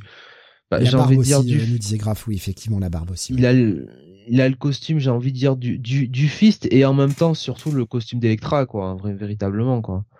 Euh, donc, euh, donc voilà, donc euh, bah cette joyeuse équipe euh, quand même qui fait, euh, qui fait un peu étrangement penser à Shadowland, hein, voilà, euh, va attaquer euh, donc euh, alors le Myrmidon, voilà. Le Myrmidon. Et exactement. Et j'ai, je pensais vous y retrouver, mais j'avais oublié que euh, vous, euh, vous aviez sorti la grande voile, n'est-ce pas? Ouais. Ils m'ont- ils m'ont jamais vous attrapé, êtes- c'est tout. sous le vent. Exactement, voilà. Avec, avec Typhoïde. Ouais. je crois que c'est fini. Avec Typhoïde, c'est jamais fini. Hein. Euh, donc euh, voilà. Euh, et alors euh, donc euh, il rentre hein, et euh, et en fait on comprend pas. En fait, ça- il nous dit c'est le Myrmidon, mais moi je savais pas trop ce qu'ils attaquaient en, en réalité. Euh, et en fait on comprend vite que euh, bah, ils attaquent euh, bah, une prison euh, tout simplement quoi, une prison pour euh, euh, personnages à super pouvoir. Euh, et on comprend qu'ils essaient de recruter des super vilains quoi, littéralement. Alors est-ce qu'ils recrutent des super vilains pour euh, pour euh, parce que finalement euh, euh, la fin justifie les moyens ou parce qu'ils veulent éviter que la main les récupère? On sait pas trop. On a on a un affrontement entre Matt et US Agent. Donc j'allais l'appeler Kip Walker comme le fantôme, mais non c'est John Walker. Euh, et euh, bon, autant le dire tout de suite, John Walker se prend une branlée comme à peu près dans tout. Hein. Ouais, dès qu'on le voit, ouais, c'est vrai. Franchement, hein, il, il se fait, il se fait rama- il ramasse. Bon, alors, par contre, moi, Matt, j'avais envie de lui mettre une petite tape sur la tête quand il se ramène et qu'il lui dit, euh, oui, espèce de fasciste. Euh, Matt Murdock, là, en termes de, bon, hein, euh, en ce moment, euh, c'est pas le plus, euh, ouais, il, il- ça lui arrive quand même de franchir un peu la ligne, là, hein, euh, Justement, voilà. il parle Ouais. peut-être en connaissance de cause. En connaissance de cause, ouais, ouais, ouais. ouais. Euh, oui, oui, oui, ce serait comme, oui, bon, j'avais. C'est un peu, tu vois, ce serait le Punisher actuellement, euh, ce serait la même chose, quoi. Tu vois, je, je, sourirais, Ouais. quoi. Je me dirais, on est un peu, Ouais. un peu, ouais. Pas crédible là, hein, Hermat. Ah oui, oui, c'est comme si Eric Ciotti euh, disait euh, sale fasciste euh, à, euh, euh, à, euh, je sais pas, Eric Zemmour, par exemple. Non, Voilà. mais en plus, quand tu lis les histoires actuellement, US Agent, excuse-moi, mais il est beaucoup plus encadré par le gouvernement que ne peut l'être Daredevil, hein. Mais voilà, c'est justement Voilà. ça, c'est que quand Il était quand même le, le premier homme de main de Fisk hein, dans les Thunderbolts quand même. Oui, mais oui, d'accord, mais euh, Ouais, néanmoins, comme sa euh, mère euh, élu démocratiquement, Steve. Voilà, c'est- c'est- enfin, Un peu moins démocratique pour sa tentative de il réélection était en pas, il était pas, il était pas, il était pas vraiment, en fait, proche de Fisk. Il pas vraiment plus proche que Fisk que, que, que ça dans les histoires. C'est-à-dire qu'il était là parce qu'il était, euh, il a été employé par Fisk, euh, certes. Et le régime de Fisk était un régime, euh, oui, euh, légèrement fasciste, et forcément. Mais euh, le personnage ne l'est pas euh, intrinsèquement euh, beaucoup plus que que Daredevil, quoi, actuellement, quoi. Il est même, il est même Ah, mais peut-être un peu US moins. Agent a toujours été un très gros conservateur, il a toujours été écrit comme ça, et on garde cette caractérisation-là. et Moi, ça me va parfaitement. Hein. Ah non, mais c'est pas sur la caractérisation du personnage, c'est sur la réflexion de Matt, tu Voilà, vois, qui m'a fait qui- sourire. C'est Ah, la, oui, réflexion mais de Matt. c'est Tu sais, le, le- le traité de fasciste, euh, le, enfin, sûr, Matt mais- actuellement est beaucoup plus fasciste dans son, dans sa façon de faire que US Agent finalement. Oui, enfin, c'est- clairement volontaire de la part de Chizarski. hein. Oui, non, mais voilà. Ça m'a fait marrer. Et puis bon, la petite, la petite réplique là sur le diable, là, quand il éteint les lumières. Hum, mais oui, tu crois en Dieu, mais dans ce cas-là, pourquoi, pourquoi on t'a envoyé le diable? Voilà, ça m'a fait marrer. On- Ça on marche est- toujours. J'ai l'impression qu'on est dans une espèce, alors je, je peux me tromper, hein, mais euh, qu'on est dans une véritable espèce de d'exploration des sept péchés capitaux euh, de la part de Zarski vis-à-vis de, de Matt. On a quand même eu euh, la convoitise avec Mindy, on a eu la luxure, là on a l'orgueil. La gourmandise hein, aussi avec Midi. C'est, enfin, t'as vraiment l'impression qu'il est en train, de, pour, pour un mec qui justement est à ce point, euh, à ce point croyant, à ce point catholique, le mec Ouais. ne cesse de, de pécher et de pécher par les péchés capitaux, quoi. Ben là, on est un peu dans euh, un peu gris des Pride, hein, quelque part. Hein. Donc, euh, Hmm. euh, ouais, ouais, il y a, y, a, y, a, y a beaucoup de ça. Et puis, on sait aussi que Chibzarski, depuis le début de, de Daredevil, il alors il, il réécrit pas exactement les, les mêmes les mêmes scénarios, mais il s'inspire beaucoup de certains grands runs. Il rend hommage à certaines à certains grands arcs du personnage. Et là, c'est vrai que là-dessus, on a un peu l'impression de voir un mat euh, un mat de Shadowland quoi. Alors avant qu'il pète un câble avec la bête, mais il y a ce côté un petit peu. Euh, bah, de toute façon, il y avait le même dilemme, hein, c'est-à-dire qu'il choisit de devenir leader de la main à l'époque euh, pour éviter que ce soit Fisk qu'il devienne. Et on sent que euh, il y a un peu, il y a un peu cette même idée quoi là-dessus. Il, il pense contrôler ce qu'il est en train de faire. Mais alors on en rigole hein, sur le côté bon il est plus fasciste que, John Walker mais c'est vrai qu'il y a de la dérive quoi. Il est il, va quand même, il va quand même chercher des super vilains, dont un des siens. Et un voilà. des putains de siens. Le mec va chercher Stiltman. Alors ok, Stiltman, c'est une putain de blague, mais enfin quand même, il n'hésite pas à aller recruter un de ses anciens vilains, quoi. Et puis il y a surtout le personnage qu'il rencontre à la fin. Euh, Là, là, Chibzarski, euh, bon. Euh... Bah, tu parlais des, des sept péchés capitaux, euh, voilà, il y a peut-être un lien. Bah ouais, ouais. C'est pour ça, c'est pour ça que je fais cette réflexion. Je, je, ne dis pas que des choses au hasard, je vous assure. Bah, il t'arrive d'être pertinent hein, de temps en temps. Hein. Bah, à force. Surtout pour, euh, Au bout d'un moment, statistiquement, je dois bien pouvoir y arriver une fois, tu vois. Oui, oui, c'est comme nous sur les pronostics au niveau du podcast. Après 25 000 prédictions, peut-être qu'il y en a une qui va être bonne, quoi. Donc, euh, euh, mais, euh, mais oui, donc. Euh, et puis, il y a ce... Oui, bien sûr. Il y a, y a, quand même ce cliffhanger là. Écoutez, euh, je, je, vous avouerai quand même que je l'ai pas vu venir, quoi. Malgré tout. Le, le, cliffhanger est cool, euh, bien amené, bien écrit. Mais il y a quand même une phrase en particulier qui m'a un peu assis. Je sais pas si c'est Zarski qui veut brouiller les pistes ou si c'est une euh, prophétie qui est prête à se réaliser, mais on le sait que le Fist, un des deux dirigeants du Fist va claquer. Ça a été dit dès le départ. Reportez-vous l'épisode 13 ou 14. Et on se doutait que, bah, on se disait bon, ça va être Electra, quoi. Ça va pas être Daredevil. Bah oui. Malgré tout, hein, les pouvoirs ont été EP, on l'a dit, hein, tous ont pris euh, des pouvoirs. Les pouvoirs de maths, les pouvoirs de, de détection de maths, ses sens ont été encore plus augmentés. Et le mec dit clairement, mon cœur peut pas le supporter, ça va me tuer. Je sais pas si c'est vraiment, si tu veux, le pouvoir en lui, si c'est vraiment, euh, euh, comment dire, si c'est ça ou cette augmentation de ses sens, le fait que euh, qui qui soit constamment soumis à une pression constante de, de bah, du, bruit, de, de la détection, de, de ce qu'il ressent, machin, euh, et que bah son corps ne puisse pas subir ça, et le, le mec est conscient que ça, ça va le tuer. Donc déjà, il est même totalement dans le déni par rapport à sa mission. Il sait qu'il va en, claquer. en fait, c'est ça qui est intéressant avec euh, l'écriture de Chivsdarsky, c'est que d'un côté, il nous présente un mat qui, devant les autres, euh, joue vraiment le leader euh, convaincu, le, bah, le prophète, le presque le leader de, de culte, hein, le, le, leader de secte. Et, et, dès que effectivement il est tout seul, il est dans ses pensées, il y a rien à faire. Le mec, il est encore dans le doute, quoi. Il se demande si si vraiment il va pas dans le euh, bah il va pas dans le mur quoi. Et s'il entraîne pas euh, tout le monde avec lui quoi. Et effectivement, euh, là-dessus, il y a le, le, fait d'être que il a, oui, euh, est-ce que ce, est-ce qu'il pourra tenir ces pouvoirs-là quoi. Donc c'est un personnage qui travaille bien quoi, ça c'est clair. Hein. Ce qu'il faut se rappeler, c'est qu'en plus cette prophétie d'un des deux membres qui va claquer, lui n'est pas au courant. Seul Stick et Electra le savent. Voilà. Lui n'a jamais été mis au courant qu'un des deux devra y laisser sa peau, sinon il aurait toujours refusé. Et c'est pour ça qu'Electra lui a caché. D'ailleurs, qu'est-ce que ça donnera sur le couple Electra-Mat, ça, par la suite? Parce que là, il va le voir comme une trahison.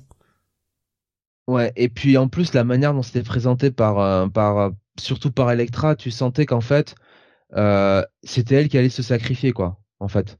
Hum, que, bien sûr. elle, elle, elle était sur euh, cette mission de liquider la main une bonne fois pour toutes, donc elle avait besoin de maths, mais qu'après bon bah tant pis, euh, euh, elle allait passer, enfin elle allait, elle allait mourir quoi, tout simplement, elle allait sacrifier sa vie quoi. Et elle se sacrifier pour lui en fait, tout simplement, oui, la façon dont c'était amené, hein, c'est clair. Graf nous disait franchement il y a énormément de matière dans ces 20 pages, c'est fou, hein, Dédé magnifiquement écrit. Bah oui. Beaumasque nous dit je l'ai pas lu mais c'est beau de voir qu'après tous ces épisodes on est tous aussi passionnés par cette série. Mais c'est ça, c'est ça. L'écriture est assez intelligente pour te pour t'en alors je, je vais enfin je vais être clair, je, je vais laisser parler Benny qui qui s'est peu, assez peu exprimé sur ce, sur cet épisode. Bon, vous vous sentez un peu mon avis, mais je vais vous donner un avis qui va être euh, totalement bipolaire. J'ai adoré cet épisode que j'ai détesté parce que je déteste cette caractérisation de Matt. C'est pas le Matt que j'aime, mais en même temps, ça fait tellement sens dans la façon dont il l'a écrit et c'est dans la façon dont c'est amené. Et j'entends déjà les gens qui n'aiment pas ce run qui vont dire que bah non, c'est pas la caractérisation de Matt, mais putain, tout ça, ça a été construit, ça sort pas de nulle part. Donc, ah oui. Après, j'entends qu'on n'aime pas et c'est dommage. C'est dommage, et tant pis, et je vais pas être là en train d'enfoncer des, des Daredevil dans la gorge des gens pour qu'ils aiment, euh, bah, chacun aime ce qu'il veut, et puis c'est tout, c'est comme ça.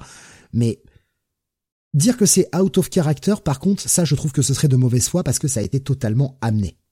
Euh, cette écriture a été euh, progressive depuis euh, depuis le départ de, de, de ce qu'a fait Chipzarski. Et, et je n'aime pas ce mat, hein, clairement. Moi, c'est pas le mat que j'aime, ça. J'aime pas le mat connard suffisant qui qui écrase les gens sous son talon, comme, enfin, je veux dire, US Agent, il le fait passer pour une grosse merde là en lui mettant le nez dans son caca et en disant je vais même pas t'achever, connard, pour que tu puisses penser que je t'ai battu et que je t'ai laissé, je t'ai laissé vivre. Je suis magnanime, tu comme, vois. Comme disait Jonath, euh, j'ai l'impression qu'à chaque fois qu'on va US Agent, tout le monde l'écrit comme ça, quoi. Bien sûr, mais c'est c'est la. passer pour un con. Oui, bien sûr, mais mais c'est la façon dont, dont Daredevil se barre à la fin de ce combat après lui avoir foutu sa branlée. Il y a vraiment ce côté, euh, mec, si t'es encore en vie, c'est parce que je le veux bien, tu vois. Il y a ce côté suffisance. Euh, et, moi, je n'aime pas ce Daredevil-là, mais il a été écrit comme ça, il a été amené comme ça, et je trouve ça passionnant. C'est pour ça que je dis que j'ai adoré cet épisode, que j'ai détesté en même temps, parce que c'est pas le Daredevil que j'aime, mais en même temps, c'est tellement bien amené, c'est tellement bien écrit que je ne peux rien reprocher à ça. C'est bizarre parce que moi je le trouve pas tellement changé que ça, euh, Matt. En fait, j'ai pas, j'ai pas ressenti euh, un changement radical euh, sur cet épisode euh, par rapport à d'habitude, quoi. Par rapport au long, au long run de de, de Zdarsky, j'ai pas vu de shift. Euh, pour moi, c'est Matt, quoi. C'est c'est Matt euh, tel que avec tout ce qu'il a vécu récemment. Euh, ça m'a pas choqué, quoi. Je me je me suis pas du tout agacé de, de son comportement.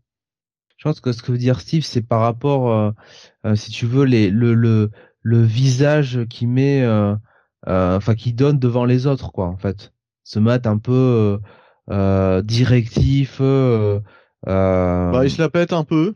Voilà. Je pense que Frank Castle va s'occuper de lui mettre une petite branlée à la prochaine fois et puis puis voilà. alors déjà le père Castle, on verra ce qu'il va faire avec euh, casque à plume. Hein. Donc euh... avec casque à plume. Ah oui, bah oui, bah, bah il va faire un trophée avec euh, avec son casque à plume où il va se le mettre dans le cul. Voilà. Non mais le côté d'aller recruter, tu vois, des super vilains pour travailler pour lui, etc. Euh, c'est enfin de la chair à canon, hein, surtout. Il, il y a ce côté, la hein. fin justifie les moyens. Et, bah. même s'il a, il a souvent eu cette, cet aspect un peu jusque boutiste, ça, ça faisait partie des limites qu'il ne voulait pas franchir. Ouais, mais la main, enfin le fist, c'est déjà en soi des, des vilains, quoi. Pas forcément, puisque c'est lui qui en prend la tête. La secte en elle-même fera ce que son dirigeant lui demande.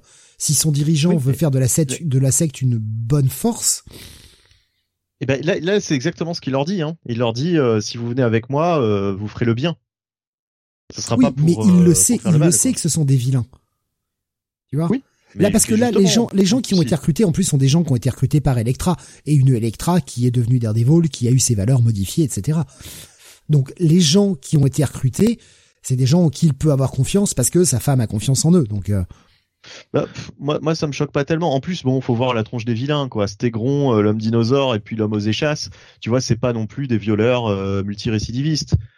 Donc bon, tu vois, enfin, c'est quand même des gens qui n'ont pas hésité à tuer, à braquer des banques, enfin, tu vois, enfin, je veux dire, c'est quand même, c'est quand même des mecs euh, relativement irrécupérables. Dans un univers de super-héros, non, mais ce que je veux dire, c'est dans un univers de super-héros, ça me choque pas plus que ça qu'il aille chercher ces gens-là, euh, surtout en leur, en leur disant, bon bah, soit vous me suivez et je vous remets dans le droit chemin. Euh, avec la force de hein, par la force du, du, du, du, fist justement par la par la par la force du point bah je vous mets dans le cul et vous allez vous, vous, allez changer d'orientation rapidement hein, je vous assure voilà voilà c'est ça et ou, c'est ce qu'il aurait dû dire. Hein soit je vous laisse euh, pourrir en tôle. De toute façon, il leur dit en plus, euh, vous avez l'océan autour de vous, euh, vous pouvez aller nulle part. quoi.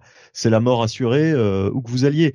Euh, donc, Venez vous euh, faire fister ou rester, ou rester là, quoi. Non, puis de toute façon, on sent très bien, vu le casting, on sent très bien que c'est de la chair à canon et que euh, Bien sûr. il y en a certains qui vont qui vont y passer quoi. L'homme aux échasses peut-être pas parce que on aime bien le réutiliser de temps en temps, mais par exemple Stégron, euh, je pensais même qu'il avait disparu depuis 20 ans. Euh, à mon avis, Stégron, euh, ça va être le premier à, à exploser en morceaux euh, entre trois cases euh, très prochainement et puis voilà quoi. Non mais euh, ouais, ouais, ça m'a ça m'a enfin ça, ça me dérange Enfin, pas quoi. ça me disons choque que pas. dans, dans, dans les personnes qui sont recrutées, effectivement, Steve, t'as raison. Autant euh, Electra, euh, on sent que, enfin, c'est plutôt des gens, euh, des gens de confiance. Autant Matt, on a l'impression que non, il prend, il prend, là, il prend ce qu'il arrange. Mais, mais, mais quand même, hein, il y a, voilà, il y a toujours un peu la dichotomie du personnage, hein, encore une fois, parce que quand il doute de savoir, euh, bon, est-ce qu'il va pouvoir tenir ses pouvoirs, euh, est-ce qu'il est bien, est-ce qu'il est bien capable, est-ce que, est-ce que ça va être un bon leader il- fait quand même l'effort aussi de, de nous montrer que le mec est pas non plus euh, totalement, euh, euh, comment dire, totalement buté, quoi. Voilà. Euh, Graf nous rappelle, hein, Stegron, il était là dans Sinister War. Mais je, je suis en train de lui faire une réponse. Ah, D'accord, j'avais pas vu. Euh, je prends vite fait quelques petites réflexions que j'ai vu passer sur euh, sur Discord. Bah, Oui. Dans l'ensemble, hein, et Graf qui s'expriment le plus sont euh, sont très, euh, enfin voilà, ont, ont aimé le, l'épisode. Euh, Bomasque nous disait c'est vrai qu'il part dans une direction violente, le, le père Matt, et je doute malheureusement qu'on revienne à une ère polar. Enfin, Matt et du coup Zarski de par son écriture. Je doute qu'on revienne à une ère polar, mais il aura abordé toutes les faces de Dédé. Bah là, autant le dire tout de suite, hein, on est sur un DD plus, euh, euh, bah, alors, grandiloquent, enfin, je sais pas comment l'exprimer, mais en gros, on va être sur une belle guerre des ninjas. euh, ça va, euh, voilà, ça, ça va se fighter. On va mettre moins sur euh, du, effectivement, du polar, euh, du judiciaire, quoi. Voilà, du, du, du street level assez, euh, assez terre à terre, quoi. Enfin, on a toujours Cole North hein, qui est là au milieu. Hein. Qui est la caution, qui est censée être la caution morale et qui commence déjà à émettre les doutes au bout du deuxième oui. numéro où il est là, quoi. Mais la caution morale, c'est c'est le lien, c'est le lien, j'ai envie de dire, avec la réalité, quoi, avec le, le monde des humains. euh, Ouais, je, Ah, bah, justement, tu vois, j'irais même encore Ouais. plus loin que toi. C'est c'est le lien avec l'humanité, clairement. Oui, voilà, c'est ça. ouais. L'humanité même de, de Daredevil qui s'en détache, quoi. Enfin, la, la, la civilisation, puisque. euh, ah, ah, ah non, moi, je euh, pensais l'humanité, son côté euh, purement humain, en fait. Oui, non, mais même, enfin, c'est encore, euh, c'est encore quelqu'un qui, à mon avis, euh, tu vois, euh, peut passer des coups de fil euh, chez lui, etc. Alors que les, les autres, ils sont partis Ah dans leur truc, ils sont totalement il coupés pas. du monde, ils sont dans leur trip, quoi. Il peut pas, il y a pas de réseau là-bas. C'est vrai. C'est vrai. Enfin, Puis bon, on l'a jamais vu avec une famille, hein, Cole North, hein. Il y a grave qui nous dit Dédé Dédé mystique. Par contre, Foggy il kiffe juste sauter. Il se pose pas de questions. Faut dire qu'il y a peu, il était encore à deux doigts de crever. Ouais, puis je pense qu'à force d'avoir vu son meilleur pote être Daredevil, il s'est dit putain, moi j'ai que dalle, quoi. Là, il, Bah là, ouais, il peut sauter, il doit être trop heureux. Bah, et surtout qu'à d'habitude, quand l'autre part faire la guerre à la main, c'est toujours lui qui gère les dossiers au cabinet. Alors pour une fois, il va s'en payer une bonne tranche. Hein. Et, euh, et d'ailleurs, Cole North, je viens de comprendre, mais en fait, peut-être qu'il appelle Cole North euh, Chivzarski parce qu'il s'est dit, euh, oh bah en fait, Cole North, c'est Paul North. Ouais, mais c'est bah, c'est c'est ça, un peu son côté boussole morale, quoi, complètement. Hein, euh, la, la boussole qu'indique le Nord, ce serait pas, ce serait pas anodin, hein, ce serait pas si. Non, cool, en non, fait. non, essaye pas de justifier mes bides là. Les- Non, mais euh, honnêtement, peut-être que le les nom avait été réfléchi c'est- parce qu'il avait déjà cette idée-là en tête au départ. Hein. Mais c'est bien en tout cas, euh, blague à part, c'est quand même bien qu'il ait récupéré Cole North pour Oui. justement euh, jouer ce rôle-là, quoi. C'est Le c'est nous impeccable. manquait, hein. réécouter nos anciennes reviews, on le disait, mais putain, mais il est Oui. où, Cole North, quoi? Il est où, putain? Bah, Parce que le personnage créé est un bon personnage, on s'était un peu attaché à lui, qui était certes un antagoniste au départ, mais qui a su euh, voir à quel point Daredevil était une menace à son niveau, en tout cas par rapport à Cole North, relativement nécessaire. Et, euh, et oui, même si son job était de l'arrêter, il s'est rendu compte que l'arrêter ferait plus de mal que faire de bien. Et ouais, le, le personnage a, a bien évolué. C'est vraiment un personnage qu'on a envie de revoir, clairement. Bah oui, au début, Cole North euh, bah, était un peu contre euh, tous les vigilantés, hein, de toute façon. Donc, Ouais. euh, lui-même, lui-même a dû évoluer au niveau de ses convictions, au niveau de ses croyances. Euh, donc, euh, donc voilà, c'est euh, il est très intéressant comme personnage. Graf nous dit, je veux juste voir Kirsten débarquer comme ça pour foutre la merde dans le mariage. ouais, je pense que Stick il va lui dire ouais écoute dans dans le livre de la main là de la livre de, du fils là page 345 le roi peut prendre autant de reines qu'il veut là. Hein, non, il va lui dire il va lui dire la chose suivante c'est le point mais moi j'ai un bâton. Ouais. Qui va plus loin? Voilà, bah voilà, qui va plus loin, exactement. Bon, parce que je suis curieux de voir quand et comment il va conclure son run et comment il va laisser Dédé. L'idée des sept péchés capitaux est bonne. Euh, est-ce que Matt finira par se suicider? Péché ultime Ou va-t-il renier sa foi chrétienne? Effectivement, ça peut être des choses très intéressantes à aborder. Euh, qui nous dit aussi Dédé The Suicide Squad par rapport à ce que tu disais sur le fait que les mecs vont se faire exploser. C'est euh, peut-être pas si loin. Hein. C'est peut-être pas si loin d'aider. Non mais, mais oui, mais totalement. Mais de toute façon, ça prend, euh, ça prend un peu cette direction. Est-ce que euh, Colnos va servir d'Amanda Waller? Je ne crois pas. Mais euh, mais en tout cas, euh, en tout cas, voilà. Non, c'est Foggy qui va être Amanda Waller. Non, il sera le, Rick Flag. Il sera le Rick Flag de l'équipe. Très bon. Euh, Avec un leader comme ça, la mission est vraiment suicide là pour le coup. Hein. Grave qui me dit de toute manière, je veux une série Kirsten McDuffie écrite par Wilde et dessinée par Sammy. Ah, ce serait cool, ça pourrait être cool, une bonne petite mini. Hein. Mais ouais non, c'est un épisode extrêmement riche et un épisode très intéressant. Il est... ah, voilà, moi c'est mon coup de cœur de la semaine perso. D'accord. Moi, je pensais pas qu'on allait faire si long sur cet épisode 5. Ouais, mais en fait, j'ai bien aimé, mais il y a, euh, y a des trucs à dire. Et le fait d'en parler, en fait, ça crée une espèce d'émulsion où chacun y va de sa mm. petite idée. Euh, et c'est ça qui est intéressant, en fait. Bien sûr, bien sûr, bien sûr. Oui, bah comme on l'a tous lu, effectivement, on mm. aura plus de choses à dire euh, là-dessus que sur un autre. Mais si Mais... on peut faire, euh, on peut faire un, gros développé sur sur Punchline. Il hein, n'y a pas de problème. Hein. Moi, je suis prêt. Non, hein. mais par contre, il y aura peut-être des choses à dire sur un certain numéro dont on qu'on a lu tous les deux, Jonathan, dont on va parler bientôt. Mm. Ben, moi, tu vois, Steve, euh, ce Daredevil, c'est mon coup de cœur aussi de la semaine. Voilà. C'est original.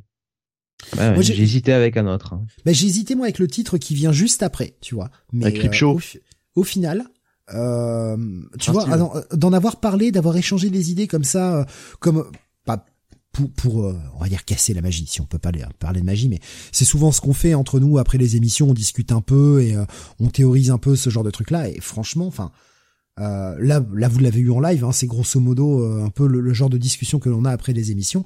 Et euh, ouais, rétrospectivement, c'est un épisode sur lequel j'avais un peu de mal à me placer au départ, tu vois. Je me disais, il est bien, de toute façon, c'était un bail, mais voilà, j'avais quand même quelques petits trucs qui me chiffonnaient. Puis on, en parle, on échange des trucs et, on construit une espèce de réflexion à trois là-dessus. Et ouais, au final, non, il y a tellement de choses à dire. Super épisode, super écriture. Pour moi, c'est coup de cœur en fait. Et puis oui, enfin visuellement quoi, Marco Kiketo quoi. Ah ouais, ouais, ouais, ouais. Excellent. Graf nous dit c'est un bonheur de suivre en direct ce DD, mais ouais, c'est ça.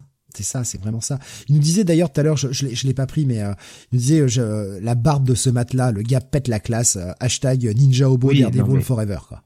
Mais oui. Franchement, autant on saluait euh, Marco Keketo sur le, le redesign d'Electra et Dieu sait qu'il est réussi en Daredevil, mais alors là, ce matelas là, avec la barbe, euh, franchement, ouais, c'est pour se coucher. je vais partir. Je vais partir loin. Je vais partir très loin. Ouais, non, mais franchement, il pue, il pue le charisme. Con, il a pas recruté Shocker. Il pue, il pue le charisme, ce Murdoch. Et tu m'étonnes qu'il s'essuie euh, le derrière sur US euh, Agent, hein. Ça, c'est clair, hein. Bon bah voilà. alors Benny, du coup, toi, tu es un petit peu moins enthousiaste, comme tu disais. On va quand même te laisser finir un poil ton avis, un minimum. Ah non, pas du tout. Non, non, mais je disais ça pour troller tout à l'heure quand tu parce que vous étiez tellement tellement parti dans les tours. non, non, non, non, non, non, j'ai bien aimé. Hein. Pour moi, ce sera un bail. Hein. De toute façon, c'est mhm. une série, euh, ça fait partie de de mon petit top là euh, que j'avais fait euh, pour les, les titres Marvel. ouais, ouais, ça va pas, ça va pas, ça va pas en sortir. Donc, donc voilà, un bon, un bon gros bail ce, ce numéro. Voilà, un 3 sans aucun problème. Même si, si je vraiment je devais choisir, je préfère quand même Punisher, tu vois si vraiment je devais choisir. Si tu me disais là à l'instant T, euh, choisis entre les deux, je te, je, je ah. peut-être préférence pour Punisher quand même. Putain, alors là tu vois, là c'est la colle parce que euh... la colle Norse. Oh, bravo. Euh, oui, tous les bruitages sont faits à la bouche ou à la main euh, dans cette émission.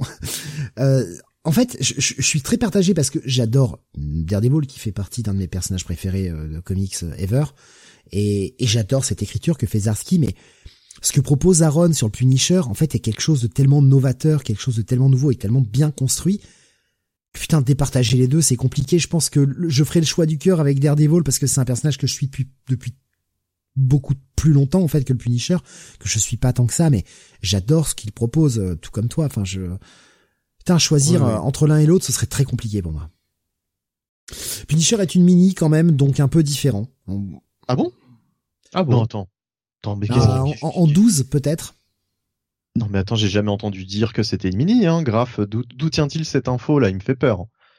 Je, après moi, je, je, je surveille pas tout, donc euh, il est possible hein, que ça ait été annoncé quelque part que euh, il y avait genre 12 bah, épisodes. Bah, nous a parce que sur tous les, sur toutes les, les previews, les sorties, les machins, c'est pas marqué euh, tel numéro sur 12 quoi. C'est toujours, c'est toujours un ongoing. Une mini en 12, oui, le blog d'Aaron, il me semble, pour la ah source.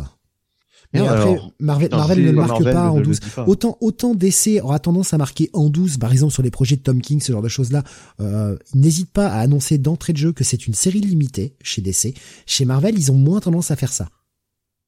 Eh ben pour le moment, écoute, tant que j'ai pas vu euh, dans le dans les comics que c'était officiel et que c'est ça, ça, il y aurait pas plus de 12 numéros, je, je considère toujours euh, en ongoing, hein, puisque je, je prends, je prends l'exemple parti dans cette optique.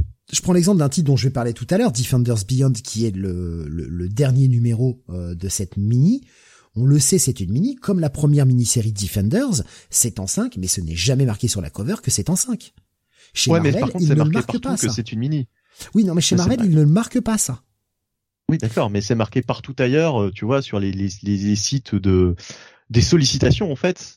Tous les sites de sollicitation te mettent, euh, voilà, ce sera en 5, etc., etc. Par contre, sur Punisher, j'ai jamais vu que c'était en 12. Annoncé en 13, euh, nous corrige Graph en fait. Voilà, annoncé en 13. Mais Putain mais enfin Marvel a honte d'annoncer que ce sont des mini on dirait. Euh, peut-être qu'ils ont peur que ça hum, n'incite pas les gens à acheter. Ils l'annoncent quand ce sont des projets un peu passéistes comme on a pu voir avec euh, bah, le, Silver Surfer Rebirth par exemple le, la série sur Ben Reilly etc et encore c'était annoncé euh, un peu en grande pompe dans les médias enfin les médias qui parlent de comics mais je sais plus si sur la cover c'était marqué tu vois. En général ils, ils aiment pas trop marquer que c'est une mini chez Marvel Ouais. Donc euh, bon. Euh, allez, bon, triple bail, on va passer à la suite. Faut qu'on avance quand même. Parce allez. Euh, ah, deux heures et quart quand même. on a bien, on a bien tourné sur Daredevil.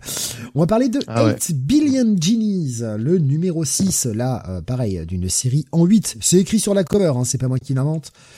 Euh, toujours écrite par Charles Soule, dessinée par Ryan Brown, colorisée par Ryan Brown et Kevin Nipstein. Je rappelle très vite le, principe, des génies sont apparus partout sur Terre, hein, chacun a eu euh, son petit génie et pouvait faire un vœu, un vœu et un seul vœu unique. Et euh, bah depuis, le monde part en cacahuète. Et le principe de la série se décortiquait en tranches de 8 unités de temps. Voilà, on avait dans le premier épisode les 8 premières secondes, puis ensuite dans le deuxième les 8 premières minutes, puis les 8 premières heures, les 8 premiers jours, etc. Et là, on est sur l'épisode des 8 premières années. Donc là, on est sur un épisode qui va avancer énormément vite. Moi, c'était ma crainte quand je me suis dit quand on va passer sur 8 ans, ça va être euh, comment va-t-il gérer cette unité temporelle qui est quand même extrêmement longue? Parce que ouais, les 8 minutes machin, 8 semaines, 8 mois, bon encore, tu peux raconter des trucs mais là 8 ans, c'est c'est quand même très long à raconter en 20 pages quoi. peut-être un peu plus allez 25, mais c'est extrêmement long et eh bien, il va se centrer cette fois-ci sur nos trois musiciens qu'on avait eu dans le bar. Euh, dont deux ont encore leur génie, et puis euh, la fille qui ne l'a plus, puisqu'elle avait fait, euh, rappelez-vous, hein, dans le premier épisode, ce vœu où elle était amoureuse d'un des, deux membres du groupe, et elle souhaitait que cet autre membre du groupe soit amoureux d'elle, mais bon, ça n'avait pas fonctionné puisque c'était qu'un vœu, etc. Elle s'est rendue compte du côté très égoïste de la chose, et le vœu n'avait pas non plus fonctionné des masses. Et là, ils vont partir, ils sont sortis du bar, hein, on l'avait vu, ils partent un peu à l'aventure, ils doivent retrouver leur place dans ce nouveau monde qui a été complètement bouleversé par l'arrivée de ces génies. Avec une population, on nous le rappelle, il y a toujours ce petit gimmick euh, avec le titre, avec la, population, le nombre de populations humaines et le nombre de génies restants. Il ne reste plus que 32 millions de personnes sur Terre. C'est quand même pas grand-chose. Euh, il ne reste plus d'ailleurs que 315 000 génies tout le monde n'a pas fait de vœux et euh, il y a beaucoup de, gens qui gardent le génie pour pour une occasion vraiment euh, importante, quand ils n'auront plus le choix, qui maintenant qui n'ont pas fait leur vœu tout de suite et maintenant ils ne savent plus euh, et c'est relativement bien expliqué dans, dans, dans le comic hein, avec euh, les génies eux-mêmes qui expliquent pourquoi certains hésitent à faire leur vœu c'est qu'ils ont eu tellement de temps à penser euh, à quel vœu ils pourraient faire que bah maintenant ils veulent absolument ils savent que s'ils font un vœu tous les autres vœux auxquels ils ont pensé ne se feront pas puisqu'ils ne peuvent en faire qu'un seul et, justement, ils veulent que leur vœu soit parfait. Et à chaque fois qu'ils ont besoin de faire un vœu, bah, ils hésitent jusqu'à la dernière minute. Plusieurs fois, notre petit trio va se retrouver dans des situations extrêmement complexes où leur vie est menacée. Ils s'apprêtent à faire un vœu, mais n'y arrivent pas. Ils n'y arrivent pas parce que bah, ils savent que s'ils font leur vœu, ce sera pas forcément le vœu parfait. Et euh, ils ont du mal à, à renoncer à ça. Et on va suivre toute cette aventure avec une nouvelle société qui s'est créée, avec ce principe de rémanent, de, de, de en fait, on va les appeler comme ça en, en, version française, les remnants, donc les gens qui ont été euh, veués, veués, je sais pas qui ont été, oui voilà, qui, ont été, euh, qui sont des gens ramenés à la vie euh, suite à un vœu. Et qui, on le sait là aussi depuis quelques quelques numéros, on le sait, ces personnages-là, ces remnants, vont disparaître le jour où la personne qui a fait le vœu meurt. Donc il y a, tout un tout un tas d'écritures là-dessus. En fait, l'épisode, je l'ai trouvé extrêmement riche. Au final, j'avais peur que on, perde un peu la qualité de, de ce titre qui euh, nous expliquait un peu tout le, cheminement, tout ce tout ce changement de société, tout le changement aussi pour les personnes qui ont cette possibilité, cette espèce de, de coup magique ultime euh, d'avoir un vœu et qui peut leur amener un peu ce qu'ils veulent.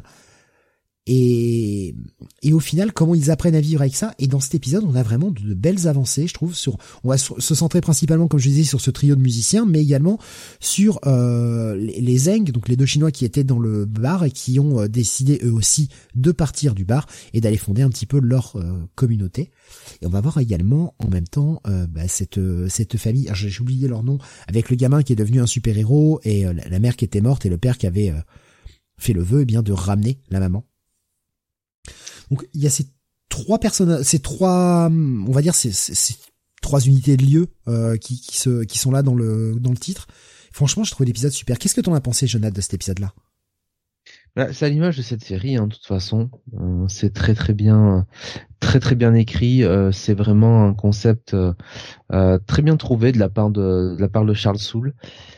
Euh, là, ce qui est bien, c'est que pour une fois, les, les personnages qui sont vraiment euh, mis en avant sur l'épisode, qui sont les, euh, les points de vue du lecteur, c'est le ce fameux groupe de rock. qui finalement, bah, depuis le premier épisode où ils avaient été assez mis en avant, finalement, ils étaient un petit peu, ils étaient un petit peu en le fond, dans le fond depuis. donc c'est bien que Chibzarski revienne sur ces personnages. Charles Soul. Charles Soul. Bah, Je sais qu'ils ont fait tous les deux hein, Daredevil, mais quand même bah, révélateur de grand auteur sur Daredevil, bien sûr. Euh, donc je suis un peu, je, voilà, je, suis content qu'il revienne sur ces personnages-là, qu'il alterne un petit peu euh, le cast. Par contre, je dois euh, reconnaître que le saut euh, permanent euh, de timeline, qui n'était pas le cas hein, sur les premiers épisodes, ça fait quand même deux ou trois épisodes que vraiment, on, d'un coup d'un seul, on avance d'un an, de cinq ans, de tout ça. Je sais pas si c'est pour le mieux parce que ça donne un peu l'idée de euh, finalement euh, Charles Soule qui euh, aurait comment dire qui serait allé trop lentement sur la moitié de la série finalement et qui a besoin de vite accélérer pour là où il va aller. Alors je me trompe peut-être mais Ouais, mais en même temps c'est le gimmick qu'il s'était accordé dès le départ. 8 secondes, 8 minutes, enfin toujours avancé d'une unité de temps. Là, il nous annonce clairement que pour le prochain épisode, ce sera les 80 décennies. Ouais, bah oui, non. Donc euh, bon, euh, malgré ça, euh, je j'ai trouvé que c'était encore un très bon épisode, quoi, d'une très bonne série. Et il y, a une super évolution pour les personnages. Enfin, franchement, tu vois que les personnages ont grandi en fait, notamment ce groupe de rock là principalement, puisque c'est eux qu'on suit le plus. Ils ont vraiment grandi avec ce, ce trip à, à travers bah, les États-Unis finalement et tout ce qui leur arrive durant ces années jusqu'à rejoindre Fun City parce que c'est leur but, rejoindre cette espèce de communauté qui se base que sur les arts. T'as dit 80 euh, décennies, t'es sûr que c'est pas 8 décennies plutôt euh, C'est 8 décennies, oui, pardon, 80 ans et 8 décennies. Merci, bah merci Benny. Ouais, ouais. Mm. Ah oui, j'ai un peu... Parce que je ne lis pas la série, mais je t'écoute. Et, et, donc forcément, le dernier épisode sera sûrement 8 siècles et, et je, je, suis très curieux de comment il va appréhender le truc. Mais je suis d'accord avec toi, hein, ces, ellipses euh, qui, qui, servent le gimmick qu'il s'est imposé, ça, ça change vraiment la donne. Et là, moi, j'ai très très peur pour le prochain. 80 ans d'un coup, j'ai peur pour le prochain, franchement.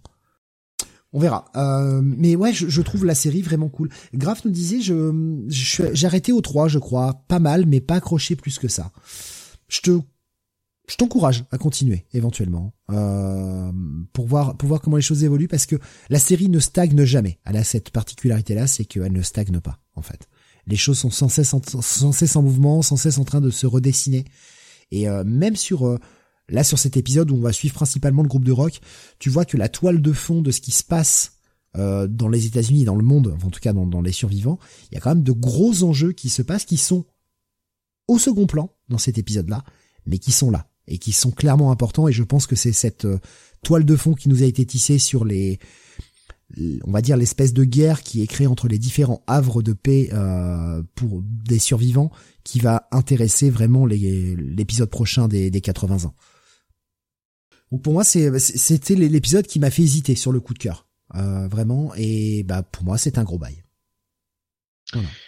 Euh, c'est un bail aussi pour moi, mais euh, je trouve, j'ai trouvé Daredevil quand même un cran au-dessus. On va revenir chez Marvel avec vous, messieurs. Bunny, tu vas nous parler du Amazing Spider-Man numéro 14. 14e épisode. Et alors là, après un arc que Jonathan et moi avons plutôt bien apprécié. Hein, on était encensé. Euh, voilà, encensé. Ouais, ouais, non, mais bon, un bon arc. Voilà, un bon arc. Euh, enfin. Euh, donc les numéros 11 à 13, et eh bien là euh, commençait donc, euh, enfin commence l'arc, le fameux arc Dark Web, qui sur le papier pue bien la merde. Hein, ce, ce, pitch de base donc du Ben Reilly qui est devenu, comment on l'appelle maintenant d'ailleurs, j'ai oublié. Chasme. Chasme, ouais. Chasme, euh, qui croise donc euh, Madeleine Prior et comme tous les deux sont ah. des clones, euh, ils décident de faire équipe euh, pour pour faire le mal. Bah, moi aussi, je ferai équipe avec Madeleine. Hein. Je vous le dis tout de suite. Hein. Ouais, on le ferait tous, on le ferait tous équipe avec Madeleine. Mais enfin sur le papier, voilà, je, je ça sentait l'accident industriel. Eh ben putain, ce numéro n'est-il pas encore mieux écrit que euh, l'arc euh, précédent qu'on vient de lire, qui était, qui était sympa, qui était bien écrit. Mais là, j'ai trouvé cet épisode vraiment très bien écrit. J'ai l'impression que c'est plus le même auteur. Je comprends pas. C'est vraiment alors Zeb Wells, euh, c'est l'homme aux multiples, facettes. Alors déjà, cet épisode très étonnant sur quatre temporalités. Donc printemps, été, automne, hiver. Déjà, tiens, pourquoi pas. Euh, donc, euh, je vous fais les équipes créatives. Euh, donc, on a du Michael Dolling colorisé par Richard Isanove, Richard Isanov, pardon. très bien déjà. Kyle Hotz colorisé par Dan Brown et franchement Kyle Hotz là c'est sublime ces pages, j'ai vraiment vraiment adoré. Terry Dodson, putain du Terry Dodson quoi, colorisé par par enfin ancré plutôt par Rachel Dodson bien évidemment. Et on termine sur du Ryan Stegman euh, avec du Tim euh, et du JP Mayer donc euh, à l'ancrage euh, avec une colorisation oui pardon de Matt Hollingsworth. Donc voilà, beaucoup de beaucoup de monde, beaucoup d'artistes. Et au scénario donc c'est Zeb toujours. Et on va retrouver en fait Ben Reilly après les événements de, Beyond euh, qui euh, qui en fait euh, est totalement obsédé euh, par l'idée de retrouver ses souvenirs et il est il est comment dire moi j'avais pas lu hein, la, la, fin de Beyond. Donc là j'ai vraiment découvert son nouveau statu quo et bah, Zeb Wells l'a super bien écrit je trouve le, le, le perso. Bien perturbé quel personnage? Ben Reilly. Oui oui d'accord euh, bien perturbé avec euh, vraiment une bonne une bonne psychologie. C'est-à-dire c'est pas c'est pas totalement bêta quoi. C'est pas moi j'avais peur que euh, ça se termine par Ben Reilly bah bah c'est tout il est devenu méchant quoi. Mon dieu qu'est-ce qu'il est méchant bah, voilà hein. ah non non non non. Non là là là vraiment c'est fait justement avec avec pas mal de pas mal de psychologie non mais là oui mais le moment où il fait le turn ah oui Ah oui, et à la fin de Beyond, oui, mais justement, je l'avais pas lu. Ah. Et, euh, et euh, Ah. j'avais peur que, que en fait la, la suite donc euh, donnée à, à Beyond ce soit ça quoi, qu'on retrouve un, un Ben Reilly Orangina rouge quoi. Voilà, voilà. pourquoi est-il si méchant? Bah parce que parce que je suis méchant, j'ai perdu ma mémoire, je suis devenu fou. Enfin, je pensais que ça allait être hyper hyper bêta. Et là, on a vraiment un épisode psychologique puisqu'en fait cet épisode ne raconte rien que la, la descente quoi, sur plusieurs mois, hein, sur une année euh, de Ben Reilly. En fait, on voit ce qui, ce qui lui est arrivé depuis Beyond. Donc euh, là, encore, la continuité prend un an dans la gueule, entre parenthèses, hein, depuis, euh, depuis la fin de Beyond. Ça va commencer à devenir compliqué de- d'expliquer la continuité de Spider-Man. Mais bon, Ouais, mais en grave. même temps, on savait qu'il y avait une ellipse dès le départ. Oui, c'est vrai, il y avait déjà six mois de, dans la tronche. euh, oui, oui, c'est vrai qu'on avait déjà pris six mois, euh, six mois qui n'ont toujours pas été expliqués. Euh, mais euh, là, du, du coup, il nous, il nous raconte ce qui, ce qui, ce qui est arrivé avec Ben. Et ce qui est super intéressant, c'est que euh, on retrouve donc le, le personnage de Janine, hein, euh, la, la, la copine de Ben, qui est un petit peu son encre, qui essaye de le, de, le- de le sauver, de le récupérer. Et euh, ce qui va être très intéressant, c'est que comme elle voit qu'elle ne peut pas sauver son homme et qu'il est totalement obsédé par son idée donc de retrouver la mémoire, de, re- Ouais. de, de, de redevenir en fait quelqu'un, de, de récupérer une identité, une identité que peut-être il n'a jamais eue. C'est ça qui est super bien écrit. Elle va le suivre dans sa folie en fait. Elle va faire Eh le ben, choix de le... Elle tombe Pardon dans le gouffre, elle tombe dans les abîmes, comme lui. Oui. Voilà. Et elle tombe dans les abîmes et c'est d'autant plus euh, méta que ils vont vraiment aller dans les abîmes euh, pour euh, trouver euh, Madeleine Prior. Et euh, cette alliance avec Madeleine Prior, là, là en plus, on a l'impression que je vous ai déjà raconté beaucoup de choses. Je, je suis à- même pas arrivé à la moitié du, du truc. Quoi. Non, mais il est fat dans l'épisode. Hein. L'épisode est fat, il y a énormément de lectures. J'adore la caractérisation de, de Janine dans la première scène. Alors je sais plus quel est son vrai prénom, Jonathan. Est-ce que c'est Janine ou est-ce que c'est euh, Elisabeth euh, Tyne, du coup, euh, sa véritable identité? Je ne sais plus d'ailleurs. Euh, puisque- Non, mais elle s'est créée, elle s'est créée tellement de de de- d'alias que on ne sait plus. Eh oui. Mais euh, mais la scène avec le avec le mec, là, le, le, le, le, serveur, je l'ai trouvé extraordinaire cette scène. J'ai trouvé très très bien écrit et je m'attendais pas du tout à ça en plus. Euh, donc franchement, Zeb Wells, quand il veut écrire euh, des persos, quand il veut les développer psychologiquement, il est capable de le faire. C'est totalement l'inverse de, de, de ses premiers épisodes. C'est incroyable. quoi. Je comprends pas. Ouais. On respecte Non, un peu. hein. Cet épisode est vraiment excellent. C'est c'est c'est vraiment un très très bon épisode. Euh, Enfin voilà, je vais pas aller plus loin dans l'épisode. Ce serait même dommage de, de, de continuer, mais en tout cas la rencontre entre entre Chasm, bon, je vais l'appeler Ben, hein, je préfère l'appeler Ben Riley, euh, et euh, et Madine Pryor aura des conséquences justement. Et euh, elle est pas, euh, c'est pas écrit euh, genre voilà, on est deux super vilains, on va faire alliance et on va on va on va tuer les héros euh, parce que parce qu'ils sont trop gentils. Euh, Il y a tout un bah, tout, beaucoup de discussions comme tu l'as dit, c'est beaucoup euh, Bah, euh, déjà, ce qu'il faut dire, c'est que Madeleine, euh, de prime abord, n'est pas, n'est pas extrêmement partante pour suivre Ben, parce que faut rappeler que les limbes, c'est un petit peu le, le cadeau qu'on lui a fait du côté de Krakoa, quoi. Enfin, on l'a laissé. Je C'est crois ça. que c'est ça. Hein. C'est ça, ouais, ouais, elle a été, euh, bah, c'est c'est dit dans le dans le résumé, c'est rappelé en fait, elle a été euh, rejetée, euh, rejetée euh, par ses semblables, Euh, donc elle s'est réfugiée dans les limbes et euh, elle est devenue un petit peu la la, la maîtresse des limbes et euh, Dieu sait s'ils sont contents là-bas. Hein. Oh là là, les- les- je peux vous dire que les démons, ils font la, ils font la fiesta. Hein. C'est, la salsa. Hein. La Et, salsa. et, et, et, et c'est là où on voit que Janine, c'est quand même une super nana qui épouse totalement la cause de son mari parce qu'elle le laisse partir, si je puis dire, avec une autre rouquine. Euh, Ouais, elle accepte puis, ça. quelle rouquine. hein. Ouais. Putain, le, le père Ben là. euh, Ah, il est bon sandwich, hein. Ah, vois, il alors là, alors là, voilà. Hein? Deux, deux, deux rouquines. Et puis quand on voit ce qui se passe, parce qu'en plus il arrive quelque chose à Janine. Alors ça, j'a- j'avais pas vu arriver. Ou Elisabeth d'ailleurs, je ne sais pas. Voilà, on va l'appeler peut-être Elisabeth. Chris qui a Ça, ça confirmé, hein, c'est Elisabeth Tyne son vrai nom. C'est Elisabeth Tyne, son, son vrai nom. Ok. Euh, donc Merci, Elisabeth Tyne, il arrive quelque chose à Elisabeth aussi que je n'avais pas vu venir. Et ma foi, ma foi, ma foi, ce, j'ai envie de dire ce nouveau personnage euh, a du potentiel. Enfin voilà, c'est intéressant. Je, enfin voilà, que- pff, voilà, épisode hyper fat, euh, ample, très bien écrit. Franchement, quelle surprise quoi. Quelle surprise. Et puis graphiquement, euh, sublime. Enfin, Surprise, euh, non. Oui, oui. Confirmation. Confirmation. Le meilleur auteur, euh, l'un des plus grands, hein, se révèle euh, petit à petit à nous à chaque mois. Bah, je le disais déjà sur Beyond. Hein. C'est vrai, c'est vrai, c'est vrai, c'est vrai. Mais c'est le grand écart, c'est incroyable. Là, je ne comprends pas. Hein. C'est un mystère, ce mec.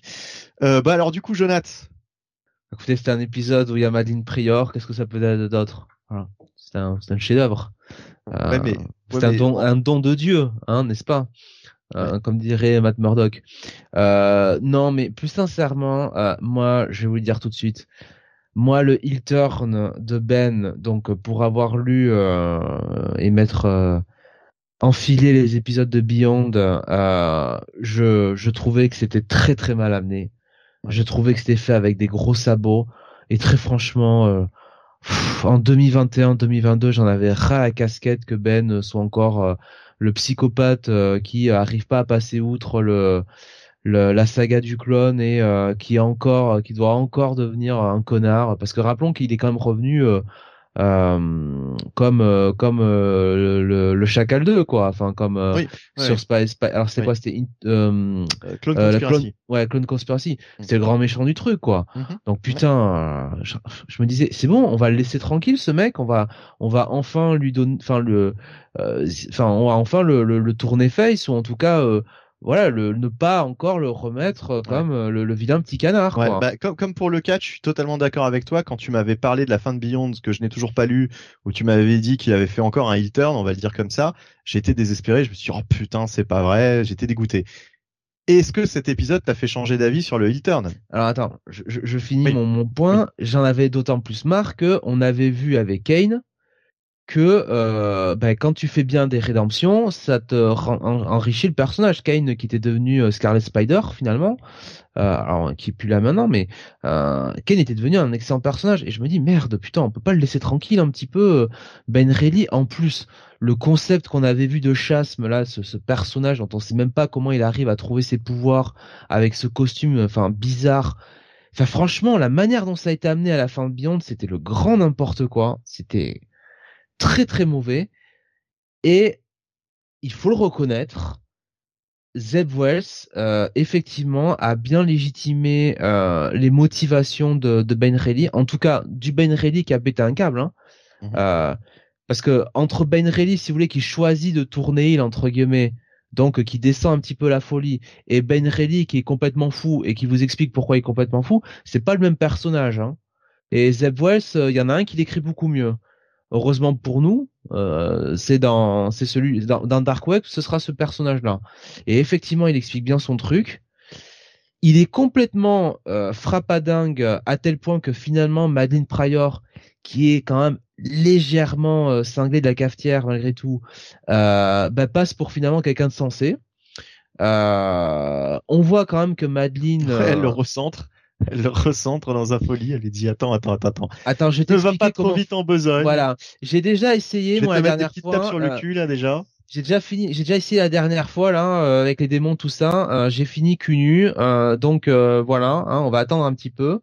Et, et, et, surtout, on sent quand même que Madeline, c'est pas la, la Goblin Queen justement de qu'on appelle ça de Inferno qui était vraiment là, euh, bah, ouais, une psychopathe, quoi. Enfin, vraiment une, une folle furieuse. Là, c'est une, une Goblin Queen, je dirais, beaucoup plus calme, quoi. Hein, qui beaucoup plus réfléchie, ouais, qui planifie, qui, qui, voilà, oui, qui, a compris qu'elle avait quand même un baril de dynamite sous la main avec euh, avec Ben Reilly et euh, et qu'elle pouvait en tirer profit. vraiment. Bah, on va le dire comme ça, ça puait les deux méchants années 90, totalement, euh, totalement Carnage euh, et euh, Shriek, hein. C'est ça, voilà. C'est vraiment sur le papier, c'est j'avais très peur de ça, et dans l'exécution, bah c'est c'est le total contre-pied quoi en fait c'est c'est vraiment deux personnages qui sont super bien écrits enfin trois personnages puisqu'il y a Janine ouais il y a Elisabeth du coup oui mais c'est Elisabeth en fait. Oh, euh, et tant mieux tant mieux ça ça lui va mieux. Euh, mais euh, mes amitiés à toutes les Janine d'ailleurs ah bah, vu qu'elle va vite, vite, vite mourir hein Elisabeth oui ça va vite lui aller oui. Non non mais en tout cas euh, voilà les, les trois personnages sont vraiment vraiment très bien travaillés très bien écrits et j'ai hâte hâte de lire la suite. J'aurais pas pensé dire ça quoi. C'est-à-dire que peut-être que Dark Web sera finalement une bonne surprise. Bon on a peur. Je pense qu'à chaque numéro, on va se dire putain, ça risque de, ça va forcément se péter la gueule un jour.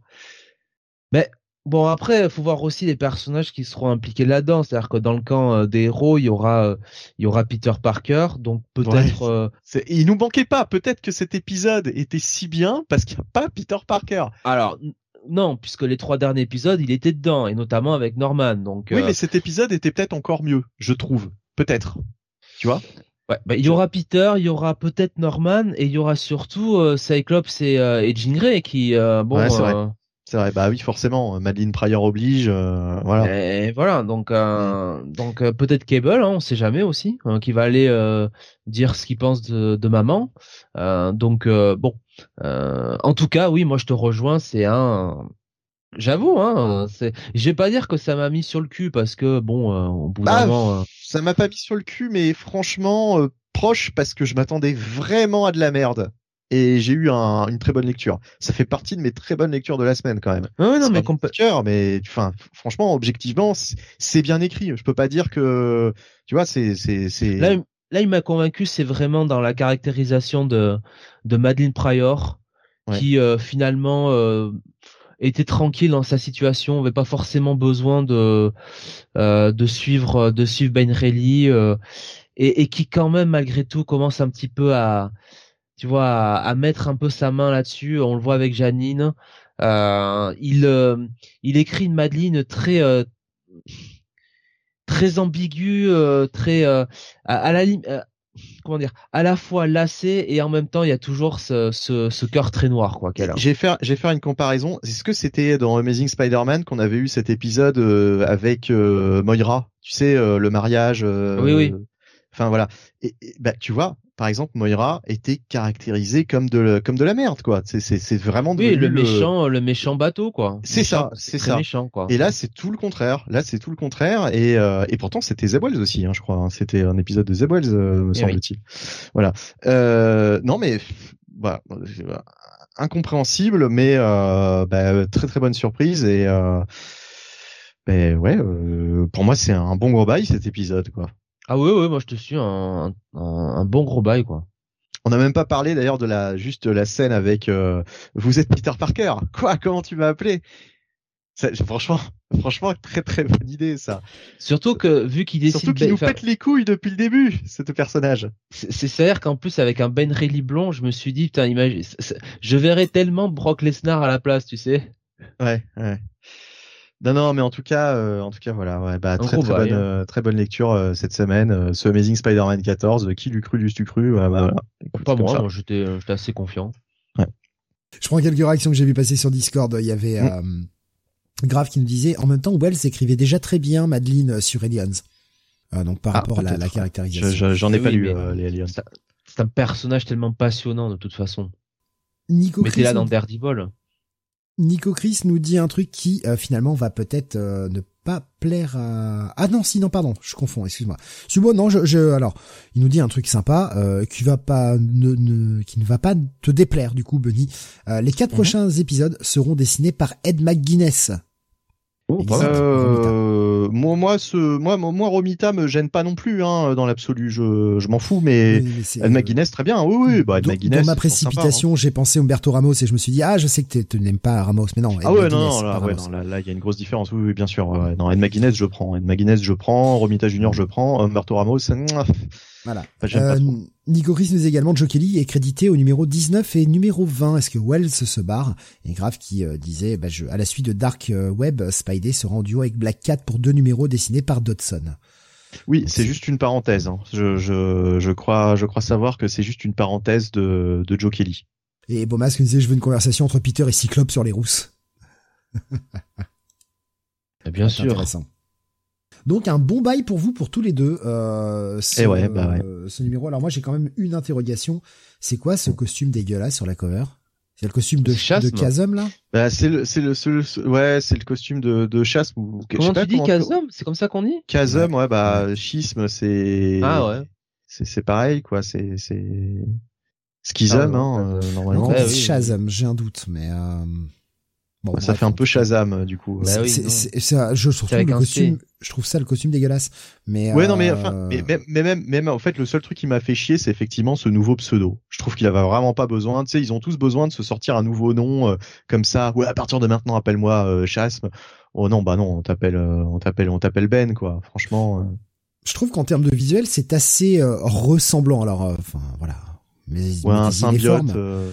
À, au nouveau, au nouveau personnage et au nouveau pouvoir qu'a qu développé Danny Ketch dans le run des Brisson de Ghost Rider.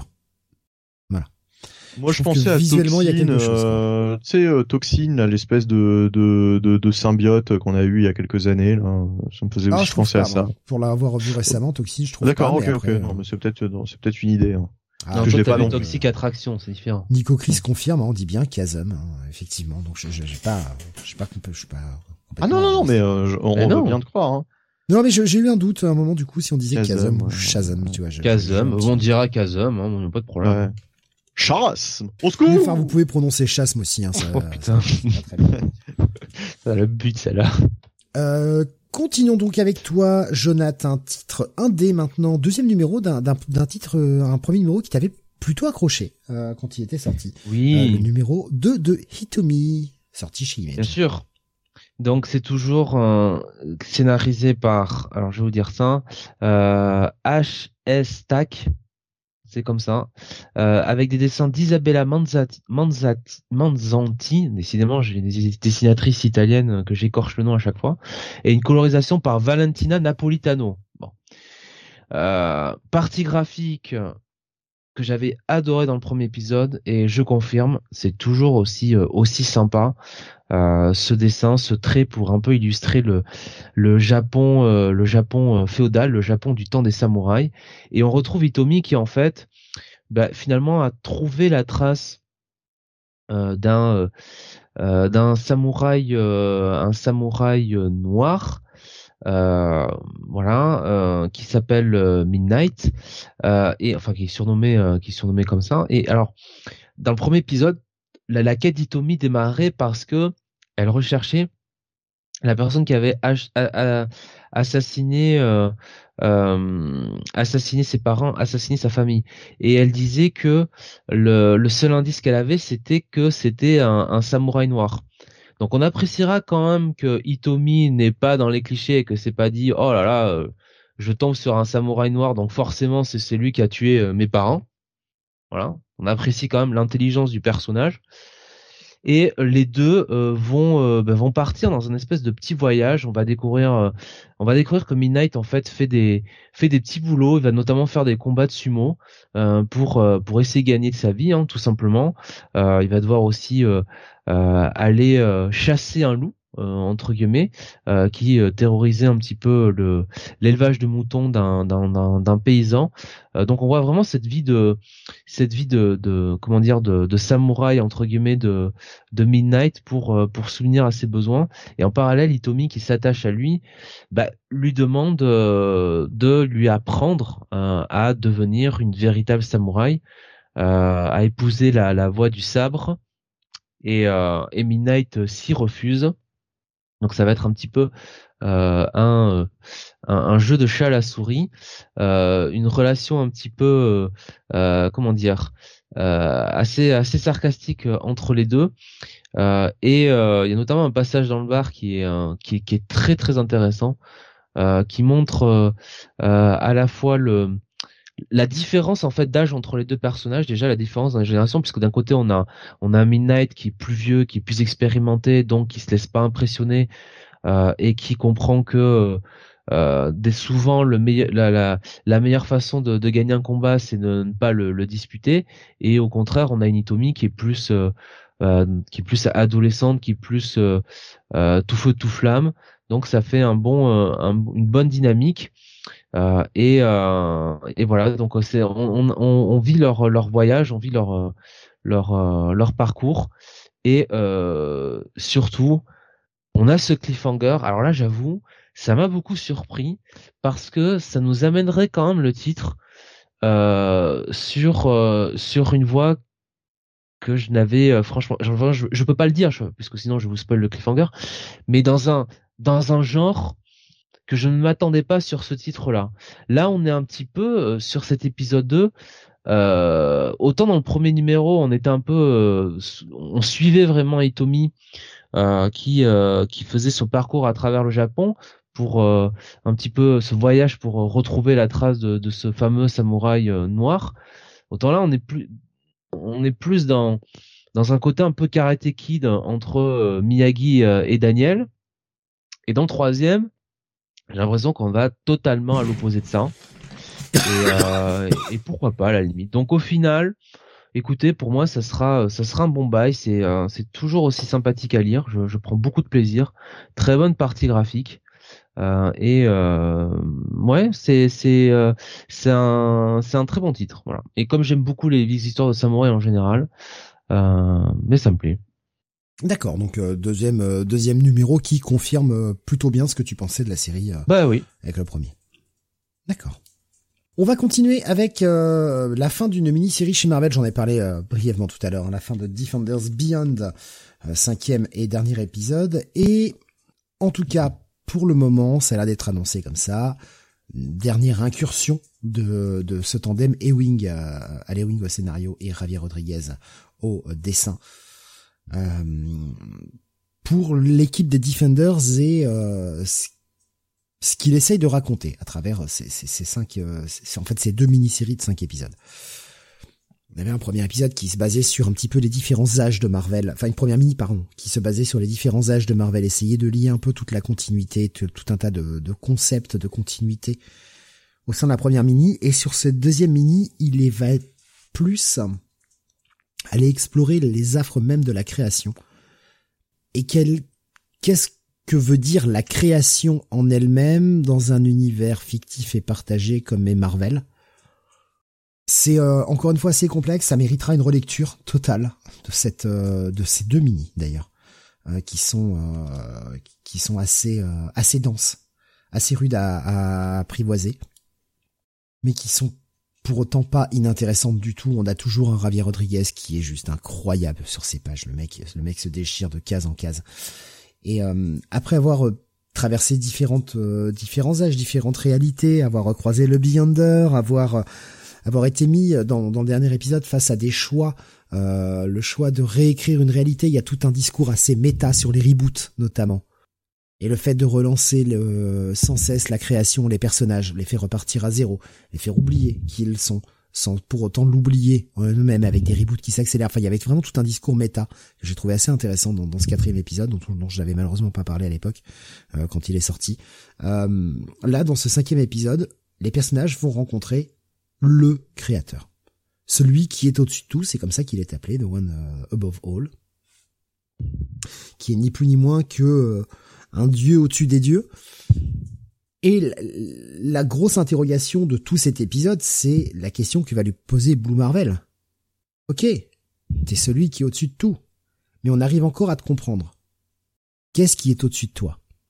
Et c'est ça, en fait, tout tout l'intérêt de cet épisode-là, c'est de parler de euh, Qu'est-ce qui crée la création? Ça paraît un peu pompeux, un peu méta comme ça, mais je vous assure que c'est extrêmement bien écrit.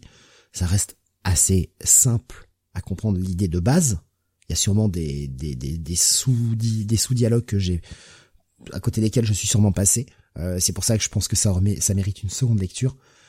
Mais euh, c'est vraiment extrêmement intéressant avec toute une emphase sur le personnage de Loki, le Loki du septième âge qui, qui est dans cette équipe de, de Defenders Beyond face au Loki moderne et cette nouvelle création, un Loki qui veut échapper à sa condition, qui sait que de toute façon, ce qu'il va venir, advenir de lui quand l'univers va repartir, donc le huitième âge, l'âge que nous on connaît euh, dans les comics Marvel, euh, bah, ce Loki là est toujours vivant, ce Loki là va bien, il fait ses saloperies, mais euh, voilà, c'est euh, inhérent au personnage de Loki et on a bah, le Loki du septième âge qui souhaite peut-être s'échapper, pouvoir vivre seul, pouvoir être libre vraiment de, de ce pourquoi on l'a créé, mais qui va devoir arriver à une autre situation puisque bah, s'il prend ce chemin-là, tout s'écroule.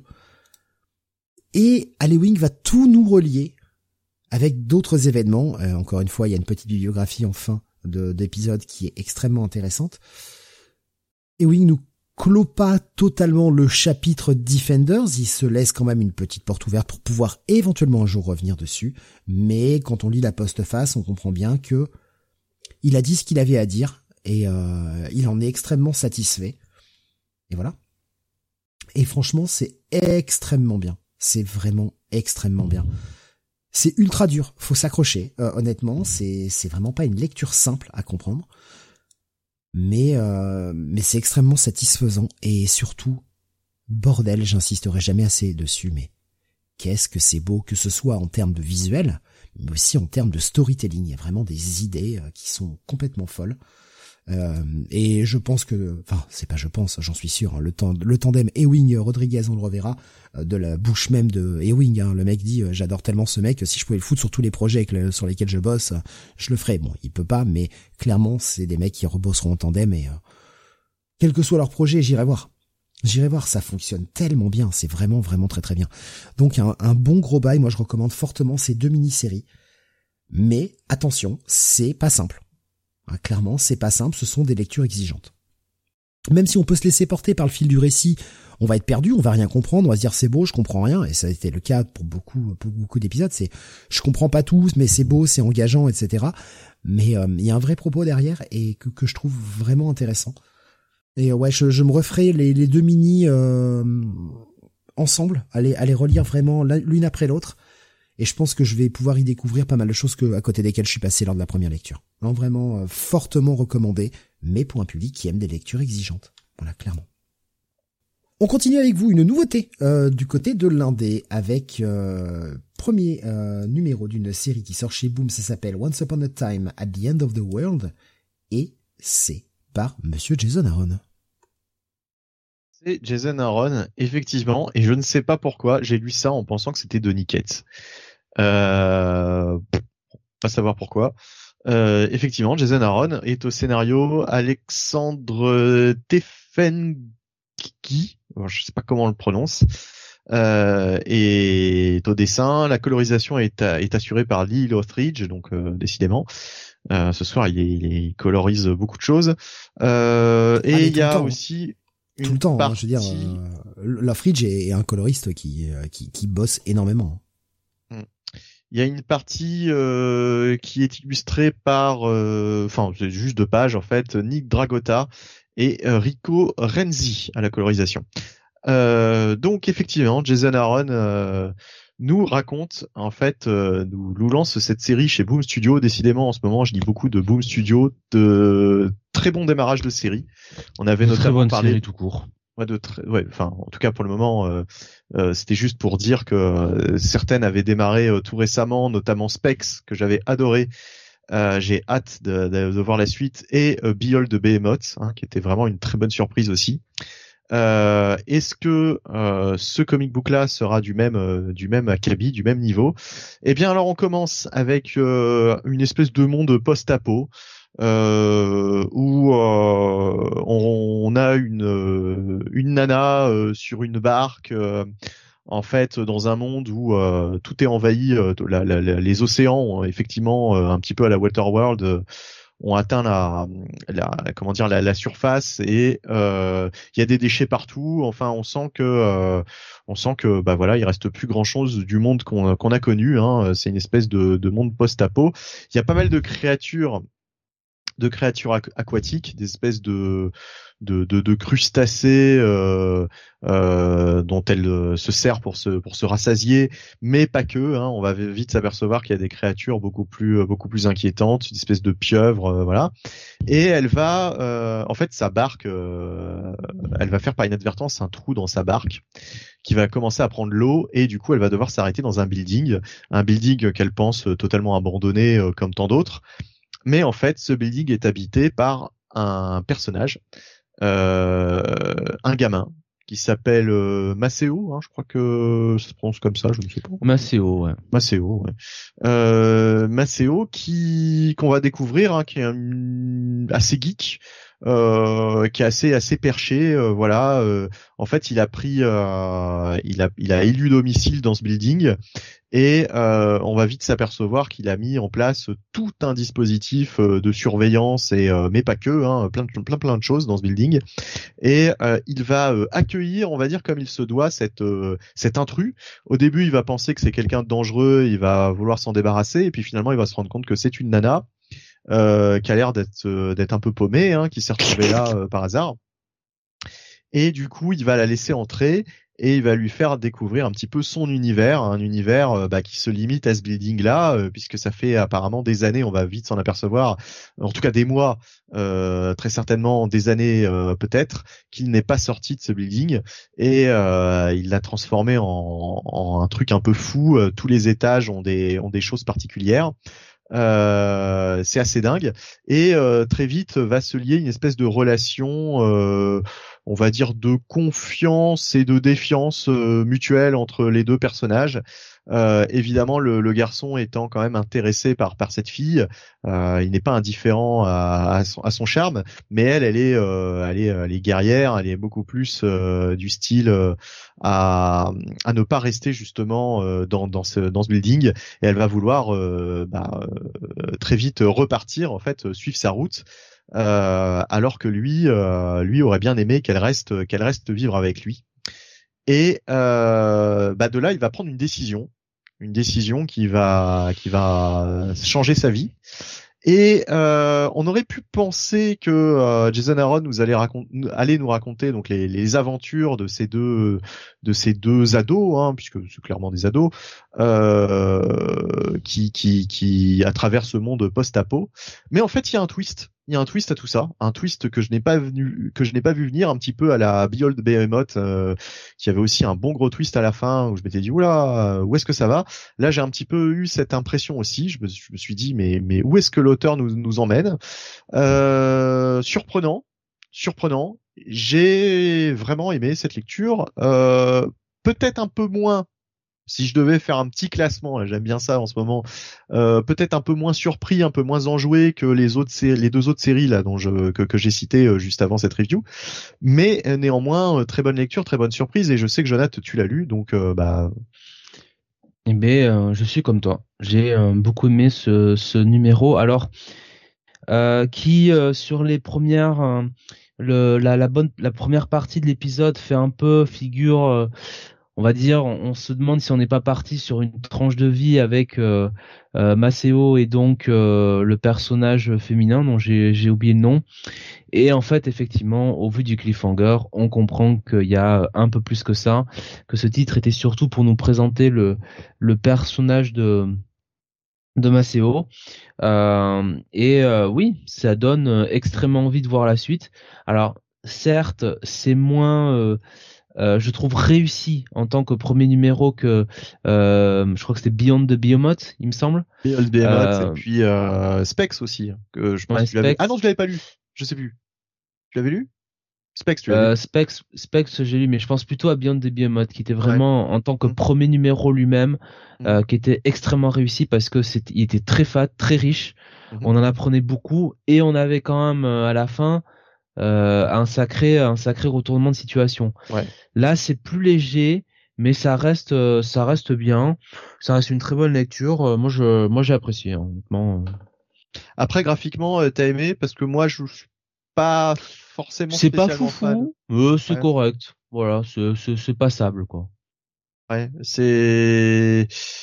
Euh... Ouais, je je sais pas comment qualifier ce style. Euh peut-être un peu trop, un peu trop, enfin, cartoony, c'est pas vrai, mais euh, je, je sais pas, je sais pas comment le qualifier ce style. Euh, c'est, c'est, c'est pas, euh, c'est pas aussi réussi qu'un, bah, qu'un Beyond Behemoth, ouais, comme tu dis. pour rester là-dessus, graphiquement, ça m'avait vraiment, ça m'avait vraiment bien plu. Là, on n'est pas à ce niveau-là, mais, mais ouais, c'est solide. C'est quand même, c'est quand même assez assez engageant ce, ce premier épisode. J'ai bien envie quand même d'aller voir la suite. Bon après ça dépendra de, de toutes les sorties hein, parce qu'à force euh, il y a beaucoup de beaucoup de séries comme ça qu'on commence, on peut pas forcément tout tout poursuivre à chaque fois, mais euh, mais en tout cas c'est ouais c'est une bonne lecture, une bonne surprise pour euh, pour pour pour pour ce premier numéro. Euh, Graf nous disait, je sais pourquoi t'as pensé que c'était Donny Cates, euh, Bunny. Euh, c'est pas mal, mais il manque quelque chose, trop décompressé, comme souvent chez Donny Cates. Il nous dit d'ailleurs, un peu déçu pour ma part, juste un check-it. J'irai voir le 2, mais s'il n'y a pas plus de matière, je lâcherai l'affaire. Et je suis fan d'Aaron. Au final, j'ai préféré son Avengers Forever de cette semaine. Un bon petit Ah bail. Et euh, par rapport à ce que vous disiez hein, sur le, le twist, euh, pour lui, le twist vient un peu tard.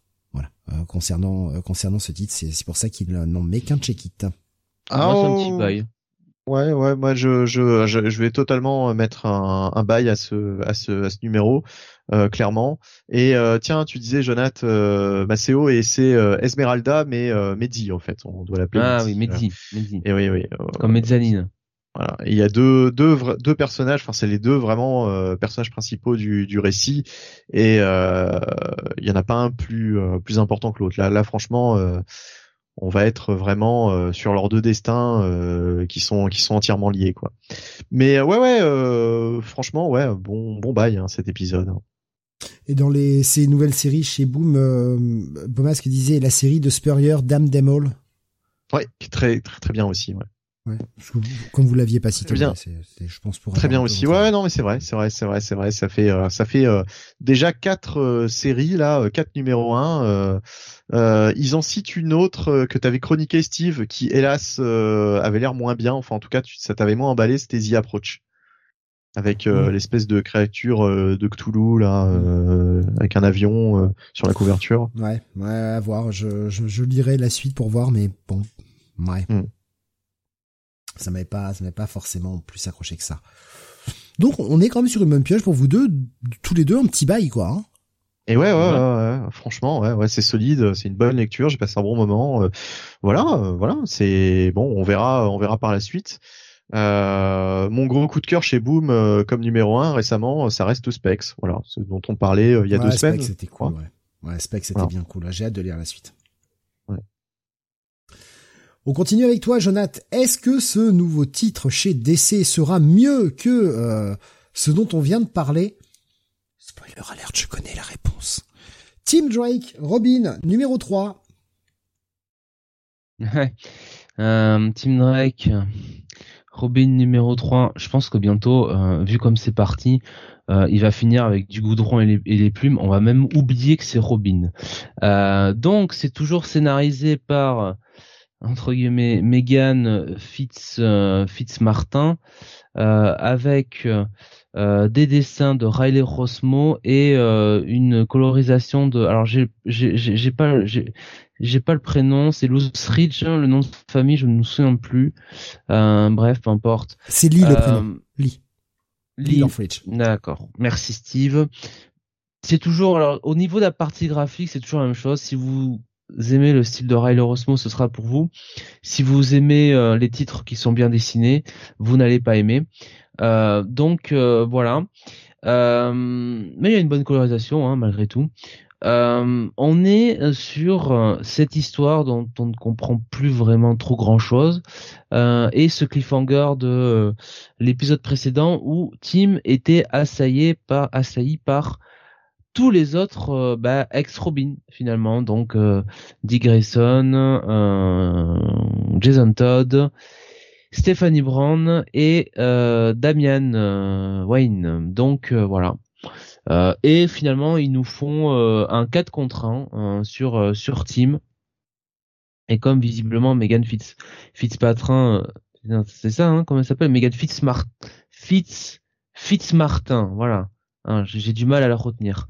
Megan Fitzmartin, visiblement, qui a bien lu sa continuité d'essai, puisque visiblement euh, Tim Drake euh, est capable, euh, tranquille, bah, de battre. Damian, de battre. Bon, alors Stéphanie Brand, c'est un peu une geek, donc c'est normal. Mais il bat Damian, il bat Jason, qui en plus a des flingues, et il bat. Bon, ok, pourquoi pas.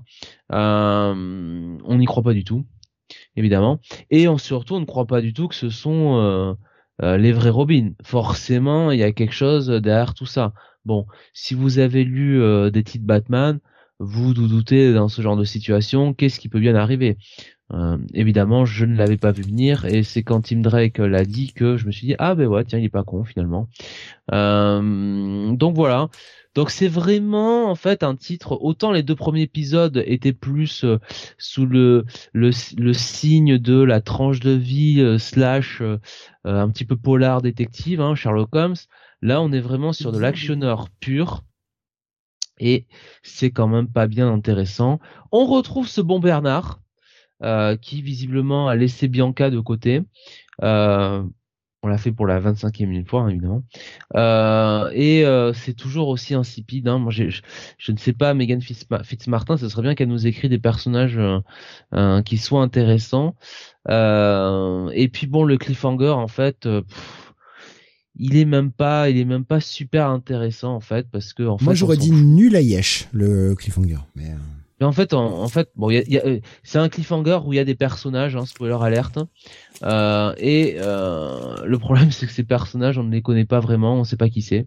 Donc, euh, on s'en fout. Euh, et en fait, on s'en fout. Si, regarde au fond, il y a Diarrhman. Si tu regardes ah ouais. bien. Ouais, j'ai effectivement. Donc, au final, on s'en fout et on s'en fout. Et donc, ce sera, ce sera un pass et. Euh, et j'irai probablement lire euh, l'épisode 4 pour voir euh, de quoi il retourne. Par pur masochisme, évidemment. Évidemment, bien sûr. on ne sait jamais, avec 25... on ne sait jamais, peut-être qu'il y a, il y a... Ce sera une semaine où il n'y a pas beaucoup de sorties. Pour relire avec plaisir, encore plus de plaisir, la branlée que se prend Tim Drake dans ah, Batman versus Robin. Ah, c'était bon. Ah, c'était bon. Ah ouais, parce que là, il se prend une bonne branlée. Hein. Ils se prennent toutes, ils se prennent tous, pardon, une bonne branlée, hein, les Robins sauf euh, sauf Nightwing. Voilà. Mais c'est normal. C'est normal, bien sûr. de toute façon, hein, euh, ça a déjà plus ou moins mm. été euh, annoncé et je, je, ne sais plus qui malheureusement, je j'ai pas le puis là je peux pas les regarder vite fait sur le Discord le, temps de retrouver le message, mais ça avait été annoncé quand même que Nightwing serait plus ou moins le leader de des équipes chez DC post Dark Crisis quoi, avec ah. pas de retour de Justice League. Normal, logique, bien sûr. Le grand leader des Teen Titans qui devient le leader de l'univers d'ici. Moi, je trouve que c'est euh, après tout, c'est euh, l'anti euh, l'anti d'Andidio quoi. Là. Mais il a tout compris. Mais euh... non, mais par contre, moi, ce que j'avais posté sur le Discord, c'est bah, j'étais étonné. Chauve, alors déjà. Hein. J'étais étonné, je ne sais pas si c'était prévu depuis le départ, mais Batman vs Robin numéro 5 ne sortirait qu'en que, que fin février. Ah, il y aura une pause Ah, j'ai pas, j'ai pas vu ton message, hein, tu vois. Ce qui est très bizarre. Hein. Ce qui est très bizarre. Et c'était pas en 4 normalement? Non, c'est en 5. Puisque rappelle-toi, il, il arrive dans la. Enfin, on n'avait pas la fin là. C'est le 3 le précédent. On a, non? on a lu le 3, ouais. Le dernier qu'on a lu, c'est le 3. Ouais. Ah, autant pour moi. Bah, en tout cas, le, le cinquième euh, serait fin février. Donc néanmoins, ça fait quand même, euh, il y a un problème. Enfin, je veux dire, le, le 3... Si S'il sort début janvier, le 4, ça fait un mois et demi. Euh, ouais. Le 4 et le 20 décembre. Ouais, eh ouais. Bah, là, là, là, c'est là, c'est fin février, quoi. C'est vraiment la dernière semaine de février. Ouais, 28 février, ouais, effectivement. Ouais, ouais. Donc bon, voilà. Mais j'ai l'impression que c'est pour que ça colle avec, tu sais. Ah ben, si machin là. Euh, oui. Euh, ah, comment s'appelle Lazarus euh, Planète? Ouais. Je crois que ça s'appelle comme ça. Ouais. Ouais, bah, ça, ça peut être logique. Ça, ça peut se comprendre hein, quand tu vois de toute façon entre l'annonce de Lazarus Planet et quand tu vois où on est le titre Batman versus Robin. Bah c'est lié. Enfin, de toute façon, je suis pas surpris quoi. Peut-être qu'il y a un truc à la fin de Batman versus Robin que du coup ils peuvent pas mettre, ils peuvent pas mettre avant quoi. On verra. Donc un, un pass hein, malheureusement pour ce Team Drake Robin numéro 3. Oh quel dommage. Ça On s'attendait tellement autant le autant le numéro 2 euh, je trouvais qu'il y avait une remontée parce que j'avais mis un pass euh, satisfaisant. Autant là euh, bon non un pass quoi. Un redoublement satisfaisant. Allez on va continuer avec c'est quoi? Ah oui du image. Show numéro 3 ah, le meilleur moment de. On, était, euh, toi comme moi, Bunny, hein, pas sûr d'y aller. Euh, pour ce troisième épisode, moi j'y suis allé parce que bah, j'avais pas beaucoup de lecture ce ben, Voilà, mais c'est ça. C'est, j'avais dit, je n'irai pas a priori, sauf petite semaine. Et, voilà. petite semaine. Voilà, je n'ai que huit lectures, hein, mine de rien, cette semaine. Bah, j'en avais que Même si on fait une longue émission. J'en avais que Ouais, bon après on a eu des débats, on a eu des choses. Mm. Je ne regrette rien. Je ne Est-ce que ça fera, est-ce que ça fera débat Pardon. Est-ce que ça fera débat ce Show 3 auprès de nous deux? Je crois pas. je crois pas là. Je crois pas. Je, je pense qu'on va être relativement du même avis. On ne s'est pas concerté avant, mais je pense qu'on va être relativement du même avis. Ouais, ouais. Euh, première histoire, on va on va le faire euh, bah, en deux, hein, puisque comme à chaque fois il y a deux petites histoires. C'est ça. Euh, quoi que non, la dernière fois il y en avait trois, je crois. Non non, il y en a toujours eu deux. Il y en avait deux? Ah, ouais, je, tu vois. Ouais, ouais. Ouais. Euh, la première s'appelle Hair, hein, comme les cheveux, euh, écrite par Elle Marlowe Francavilla, coécrit par Francesco Francavilla, qui est également le dessinateur de ce de ce petit épisode et une colorisation, euh, pardon, un lettrage de Pat Brosso puisque euh, Francavilla se colorise. Euh, déjà au niveau des tons, bon, c'est du Francavilla, donc au, niveau des tons, au niveau de l'ambiance, moi déjà je suis séduit. Euh, j'aime beaucoup euh, ce que fait Francavilla, c'est ce style, cette espèce de style un peu rétro noir des années 50-60. Moi ça, ça, me parle beaucoup dans les dans les choix de teintes, tout ça. Donc bon, c'est toujours un, un, auteur que j'aime beaucoup.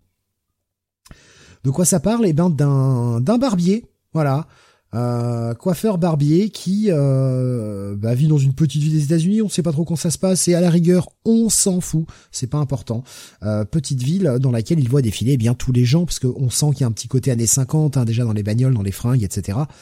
Et euh, eh ben euh, au barbershop, on, on y va assez fréquemment et on passe un petit peu les commérages, tout ça. On a des un mec qui vient se faire coiffer parce que bah il a un rendez-vous le soir même et puis un mec qui qui était parti on ne sait pas trop où alors était-il parti à la guerre était-il parti dans un voyage on n'en sait rien mais il revient parce que il, a les cheveux un peu longs la barbe etc il veut se refaire une petite beauté.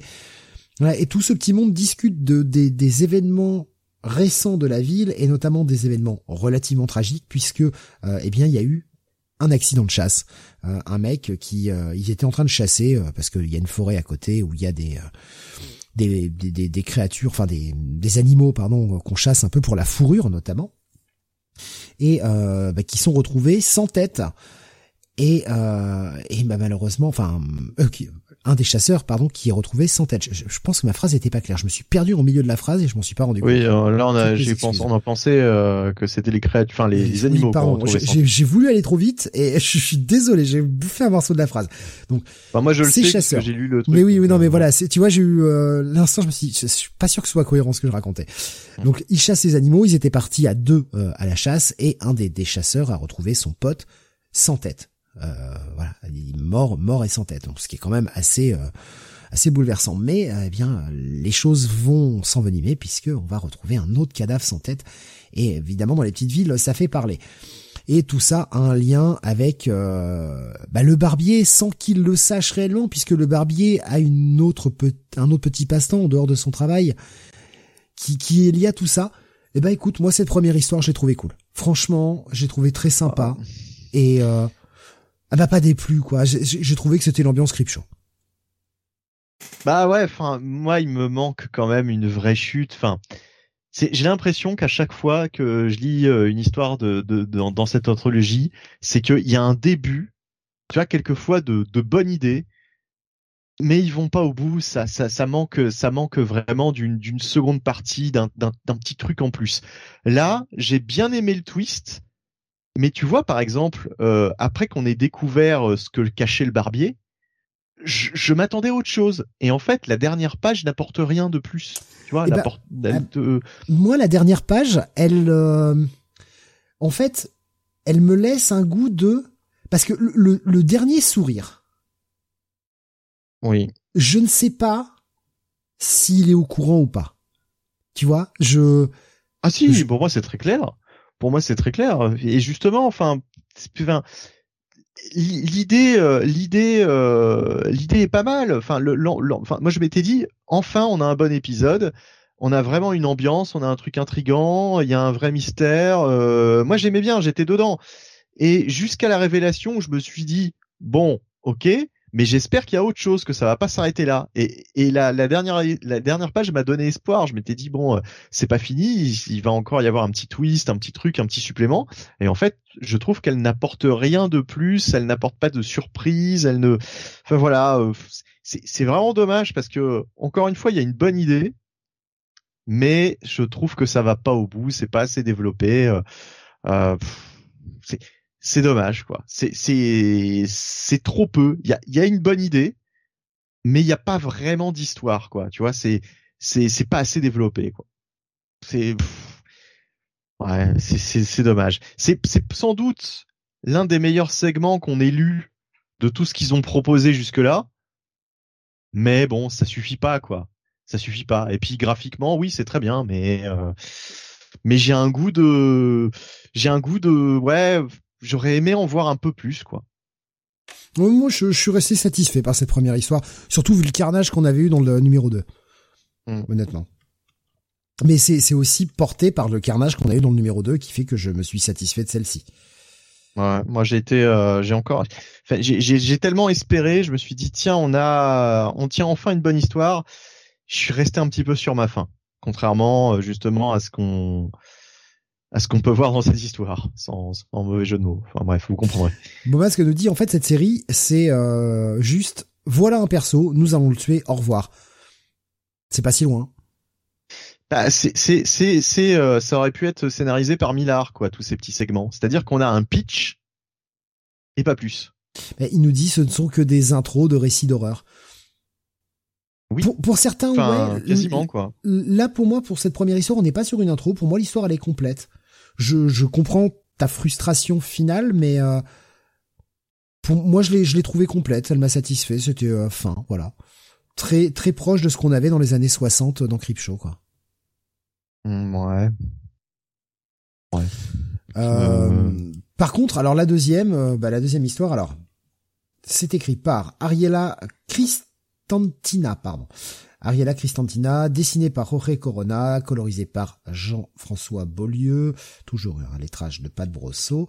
Euh, c'est l'histoire d'une connasse, d'influenceuse de merde qui aime se photographier et qui ne respecte personne et qui crache sur tout le monde et qui ne respecte aucune règle, qui va dans un temple à cas, qui va se faire buter. Voilà. Bien fait pour sa gueule, elle mérite. Ouais. Bon après, euh, on pourra arguer que euh, on ne sait pas exactement d'où va venir la menace, euh, qu'est-ce qui va lui arriver exactement. On comprend bien la finalité. Hein, on sait très bien que que voilà que que ça va mal tourner pour elle. après, c'est vrai qu'il y a pas, il y a beaucoup moins de mystère. On voit beaucoup plus où ça va aller. Il y a juste la manière dont on qu'on ne connaît pas de base mais on, voit très bien où va aller l'histoire euh, dès le début, quoi. Bah, le truc, c'est que dès la, dès la première page, j'avais qu'une envie, c'était qu'elle crève. Donc, euh... ouais, ouais. Et puis de toute façon, l'auteur, on sent bien que euh, euh, elle a créé ce personnage justement pour le, pour mieux la, pour mieux la, la trucider, quoi. C'est, euh, c'est, alors c'est pas fin du tout, hein, mais euh, il y a, on voit que l'auteur n'aime pas, n'aime pas ce genre de, de, de, de personnes, d'individus qui, euh, qui, qui, qui passe sa vie sur son téléphone à essayer de faire le buzz. Euh. Bah, en fait, passer sa vie sur le téléphone n'est pas n'est pas tant de problème que ça. C'est son problème, c'est son irrespect, quoi. C'est ça le, ça. problème. C'est ça. Bah, en fait, je pensais à hum, celui qu'on a eu à à Cranjoul, là. Comment s'appelle-t-il là? Logan Paul. Logan Paul, voilà. Bah tu vois, c'est t'aurais pu exactement raconter la même chose avec Logan Paul, euh, avec la fameuse euh, forêt euh, des suicides là, je sais plus comment ça s'appelle, mmh. dont tu nous avais parlé. Euh, t'aurais exactement eu la même histoire. Mais bon, le deuxième, je l'ai trouvé très anecdotique quoi. Ouais, ouais, ouais, non mais totalement, totalement. oui, oui, oui, oui, parce que il n'y a pas d'idée vraiment. C'est gratuit et puis le, meurtre prend vraiment longtemps, la finalité est crado. Bon bah voilà, tu la vois souffrir. En fait, c'est ce que tu c'est ce que tu attends en tant que lecteur. Ouais, ouais, ouais. Mais enfin, c'est vraiment fait avec les, les grands les gros sabots quoi. Euh, le côté irrespectueux avec euh... alors aussi ce que je, ce que j'ai pas compris c'est euh, je sais pas si t'as remarqué euh, tu sais le, la, personne de là-bas là le l'autochtone mm-hmm. parle avec un euh, bah, je sais pas en bah, quelle langue, peut-être en maya. le dialecte de là-bas, ouais. Je sais pas. Ce oui, je, je, sais plus, je sais plus ce que c'est comme temple exactement. Mais euh, il y a un point d'interrogation dans, dans sa phrase et dans la traduction, il y en a pas. Ah, j'ai pas fait attention. Moi, j'ai vu que c'était euh, c'était du langage. J'ai fait. Euh, je je lis hmm. pas, je lis juste la trad quoi. non mais voilà. Donc euh, non mais tu vois, c'est c'est qu'un détail, mais et je, je, trouve ça bizarre quoi. C'est à se demander si on a la vraie traduction du truc ou si, enfin je sais pas.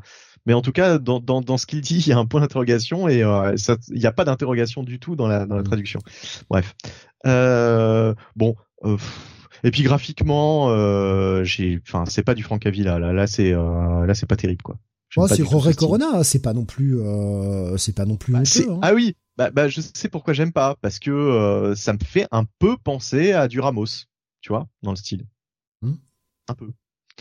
Euh, je préfère effectivement beaucoup plus Frank Avila. Ah ouais, non, mais comme tu dis, dans le premier, il y a quand même une ambiance, il y a quand même quelque chose, il y a quand même une mise en situation beaucoup plus intéressante. L'idée du barbier avec le mystère autour de autour des, des gens là qui, qui, qui font du commérage euh, chez le barbier, c'est je trouve je trouve l'idée intéressante. Après, euh, je suis resté sur ma fin. Là, c'est très cliché et c'est très c'est très simple. Ça te Mais, donne ce euh, que tu veux dès le départ, tu vois où ça va dès le départ Voilà, et ça te voilà. donne ce que tu veux dès le départ. Il y a, Mm. y a pas de surprise et tu prends juste un, un plaisir relativement malsain à voir la meuf euh, et se faire éclater. Et elle a mérité, donc euh, ce qui fait que jamais un moment tu dis oh c'est trop, tu dis non tu mérites connasse, tu mérites. Ouais, ouais, ouais, ouais. Contrairement au premier épisode où tu vois, t'avais le destin là, de l'un des gamins, euh, tu disais ah putain, là ils sont vraiment allés au bout. Euh, euh, je m'attendais pas à ça. Euh, Bien meilleur que le premier numéro épisode, 2. hein. Ouais, le premier épisode reste. Enfin oui, non, mais je parlais du premier épisode, tu sais, euh, Oui, le Bah, premier du premier- single, du enfin premier- issue. Ouais, ouais, ouais. du premier single, voilà. Euh, ça reste le plus marquant et le plus, ouais, le plus marquant, le, le plus réussi sans doute. Euh, avant le, avant même l'épisode avec le barbier là qu'on a eu dans celui-là. Mais euh, honnêtement, euh, enfin voilà, ça, ça reste, euh, ça reste très anecdotique quoi. Malheureusement, euh, j'ai envie de dire euh, petit check-it encore une fois quoi. C'est, Oh oui, pe- petit check-it, euh, bien mieux que le 2, hein, quand même, mais euh, Ouais. clairement pas ouais, sur parce que du c'est vrai que le 2, il y hein. avait rien. Quoi. Euh, Beaumasque nous disait le numéro 1 nous a marqué pour son gore, c'est tout. Parce qu'il y a le retour de Creepshow aussi. Voilà, on se fait avoir par la marque. Mais Ouais, euh, oui, ouais. Euh, au final, qu'est-ce qu'on va retenir de Creepshow? Parce que c'est censé être en 4, ce truc. Qu'est-ce qu'on va retenir Bah, de ça pas grand chose. Bon, Hein. De toute façon, Franchement, pas franchement, grand-chose. au point où on en est, j'irai lire le 4. De toute façon, c'est pas pour le temps que ça prend à lire. Euh, Mm. Je sais pas si je le chroniquerai, ça va dépendre aussi de, de, de, de qualité du titre. Mais euh, je lirai le 4 quand même, histoire d'aller au bout. Je suis allé à 3 sur 4, je vais faire le 4. Mm. Mais ouais, enfin, si vraiment ça s'arrête en 4 comme c'est prévu pour être fait au départ, qu'est-ce qu'on va retenir de Creepshow? Rien à part rien. une basique exploitation de licence qui Ce sera- dessert presque la licence en fait. Ouais, ce sera beaucoup plus anecdotique que Shock Shop, qui est Ouais, déjà ouais, pas non plus euh, forcément extraordinaire. Tu vois, c'est pas la lecture euh, que je vais forcément conseiller, mais je m'en souviendrai. En tout cas, la deuxième histoire de Shock Shop, je m'en souviendrai plus que que n'importe lesquelles de, de Creepshow, quoi. Euh, voilà, donc euh, petit petit check-it pour nous deux. On continue avec le détective comics numéro 66, Bonnie. 1066, Ah oui. pardon. 1066. Oui, alors euh, Detective Comics euh, 1066 euh, par euh, Ramvé, bien sûr. Et euh, là, au dessin, on a du Ivan Race. Et je le dis tout de suite, euh, Ivan Race, là, il est... Enfin, c'est c'est l'un de ses meilleurs boulots. C'est l'un de ses meilleurs boulots. J'ai trouvé vraiment les pages sublimes euh, du Ivan Race hyper en forme. Il y a vraiment, il y a vraiment des, des, ouais, des, des pages qui sont, euh, qui sont assez extraordinaires. Euh, je ne sais pas s'il fera euh, toutes les pages de, de l'arc en cours puisque c'est un arc en, enfin c'est un arc. C'est un, un premier, euh, un premier chapitre en plusieurs actes, en plusieurs parties. Euh, Est-ce qu'il va assurer euh, plusieurs numéros de suite? Je ne sais pas, mais en tout cas là, ce numéro-là, euh, je ne sais pas en combien de temps il l'a, il l'a pondu parce que c'est vraiment, euh, c'est vraiment impressionnant. Il est ancré par Danny Mickey. Ouais, je- j'essaie de retrouver euh, les, euh, les crédits en même temps, mais c'est vraiment graphiquement, c'est sublime. C'est vraiment sublime. Euh, et euh, au scénario, donc, euh, enfin du point de vue du scénario, on on avait quitté Batman en très très mauvaise posture et le, le la surprise, c'est que Batman avait été euh, sauvé par Gordon. Gordon qui lui a bandé le le, le visage, hein, puisque euh, Bruce était, euh, enfin totalement, euh, euh, il était tellement en, en mauvais point que Dans Gordon a dû le Évanoui. Oui, évanoui, euh, que, que Gordon a dû le, le, le déshabiller et le et s'en occuper, euh, lui donner les, les premiers secours, etc. Mais en essayant de respecter euh, le secret de, de son identité, en lui bandant, sa culotte. voilà, en lui bandant le visage, si, si, lui a fait une grosse fellation. Euh, euh, voilà. Euh, en, en lui bandant le visage, euh, Il a envoyé des une photo à images. Barbara. Chut, chut. Euh, en lui bandant le visage donc dans le noir, hein, euh, puisque il avait, euh, il avait, euh, il Ah, avait c'est fait ça. voilà. Euh, putain, je, je, je- j'essaye de, de, de me rappeler de ce que je voulais dire. Du coup, c'est pas simple. En lui Euh, mandant le visage. Voilà, voilà, oui. Non, mais justement, voilà. Donc, il avait euh, respecté son, son identité secrète. Et donc là, Bruce se réveille. Alors, visiblement, il a dormi Donc en fait, Batman, jours. c'est Hush, c'est ça? ouais. Bah, Là-dessus, ouais. ouais. Hmm. Sur la première image, ouais. Et de toute façon, Hush, euh, c'était Bruce, rappelez-vous, dans certains épisodes. Et c'est vrai. C'est vrai, il avait son visage, hein, fut un temps. Bah oui. À l'époque où Dick était le était le Batman. Tout est lié. Donc, putain, euh, tout est lié. Non, mais on se, on se doute, on se doute que Gordon euh, joue plus ou moins un jeu puisque bah il Mais se ça doute fait penser à c'est toujours la référence à Irwan quoi. En gros. Ah, ouais, non, mais il se, il se doute de l'identité secrète, mais il veut pas, euh, il veut pas en avoir la confirmation. Et puis même, il a tellement de respect pour Batman que euh, il joue le jeu, quoi. Ouais, il joue le ouais. jeu de. Tu crois de- pas que c'est plutôt parce qu'il sait que maintenant Bruce Wayne il est fauché donc il peut plus vraiment le faire chanter quoi, ça a plus d'intérêt quoi. Avant il était milliardaire. Voilà, euh, donc il se noie dans l'alcool. euh, Bruce se réveille, effectivement, il est en train de se saouler la gueule. Gordon, il en aura le cul. Et il fait bon bah c'est la merde depuis que vous êtes euh, endormi là euh, dans Gotham, comme d'habitude. euh, fait chier. Euh. Bon allez, on se paye une, on se paye un petit verre tous les deux. Et... Mais enfin, c'est pas, c'est pas exactement ça, mais euh, il y a un peu de Putain, ça mais quand même. Batman ivre, je suis pas sûr qu'on ait eu, qu'on ait vu ça. Hein. Ben non, en général non, justement il refuse il refuse l'alcool mais euh, mais effectivement euh, Gordon lui propose lui propose un verre. Alors Gordon qui Ouais. se prend un petit un petit bourbon au passage, ça on est habitué mais Ouais. Euh, mais Bruce ouais, c'était euh, assez surprenant mais très bonne discussion hein, entre les deux personnages. Non, non, franchement, franchement, très bonne discussion. Euh, ça, c'est juste la, la, la, la scène d'ouverture, j'ai envie de dire, sans mauvais jeu de mots par rapport au, au titre de, de, de l'épisode euh, ou de l'arc, je ne sais plus à force. Mais euh, Jonath, tu sais, je, je, je parlais juste avant de, de commencer le résumé de, de des dessins, enfin de de d'Ivan Race. C'est c'est vraiment très beau.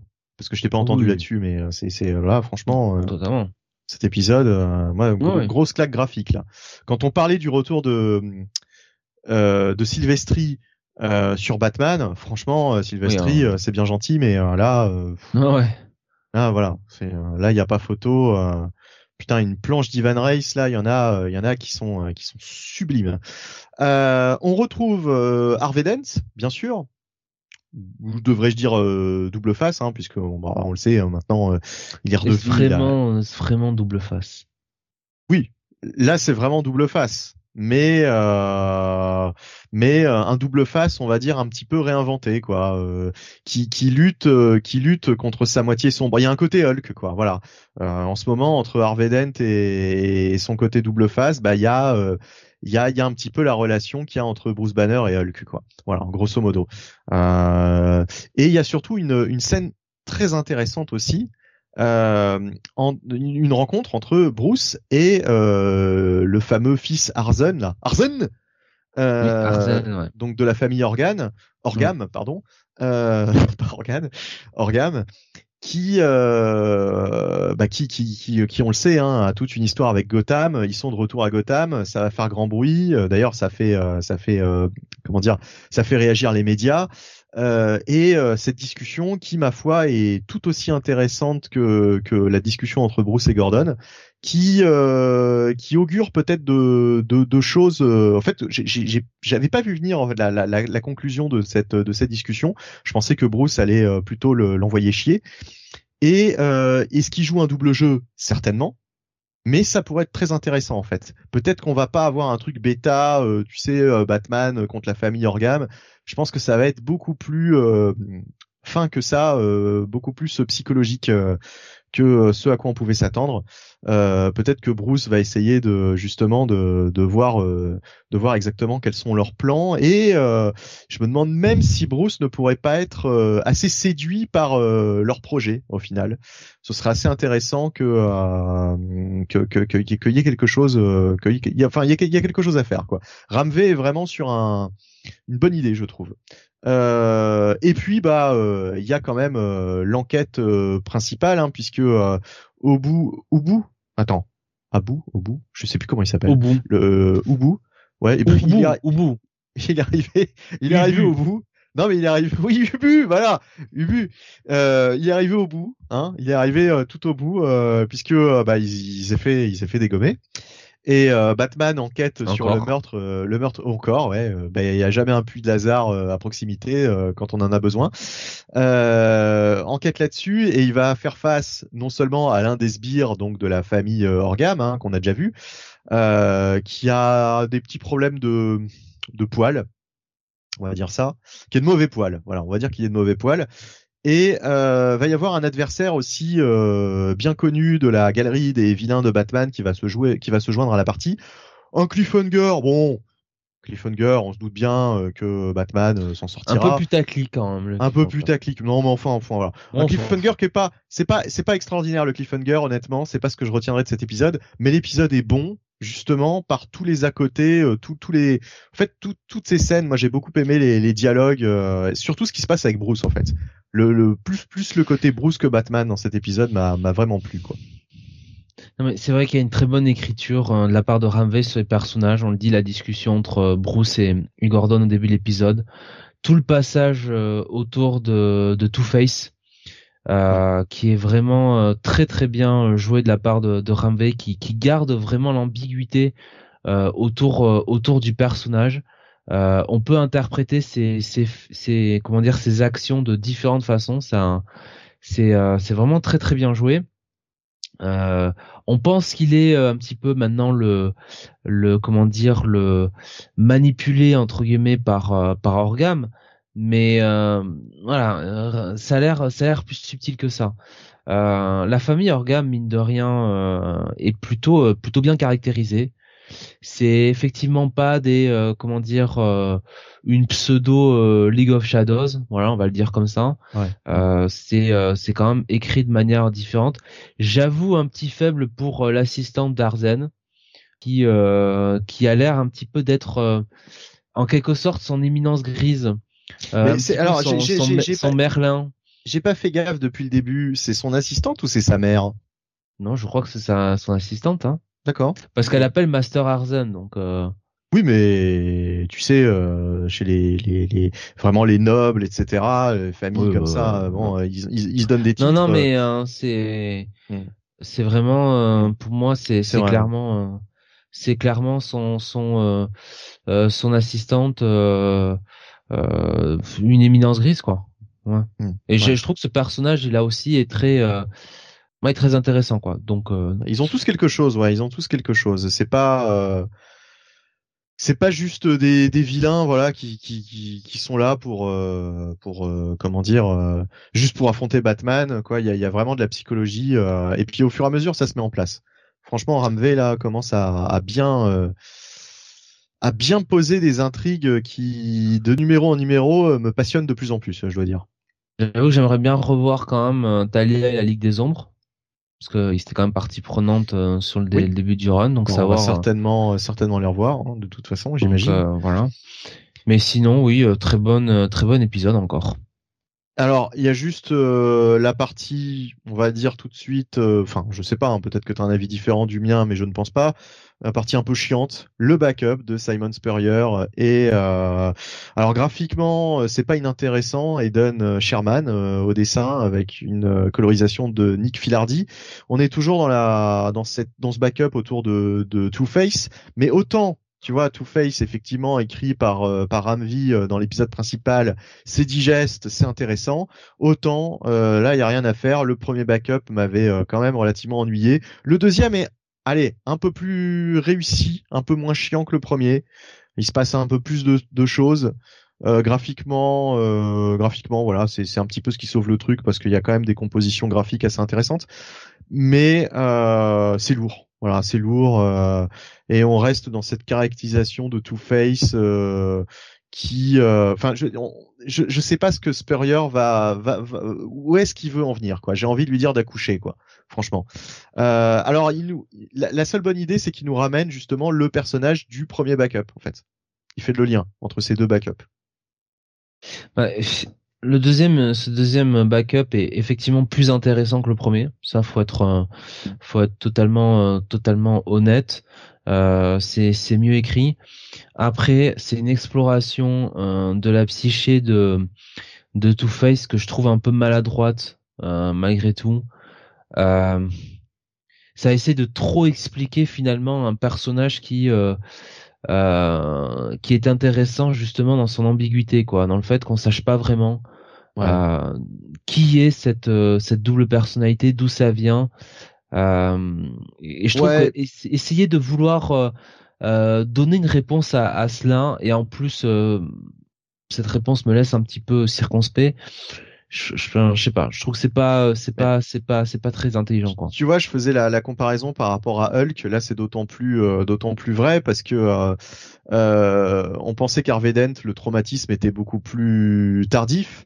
Là, on te montre un Harvey Dent enfant euh, euh, qui a déjà un, un énorme traumatisme. on a l'impression que il était battu, etc. Enfin, qu'il vraiment, il a vraiment plein de problèmes dès son, dès sa plus tendre enfance.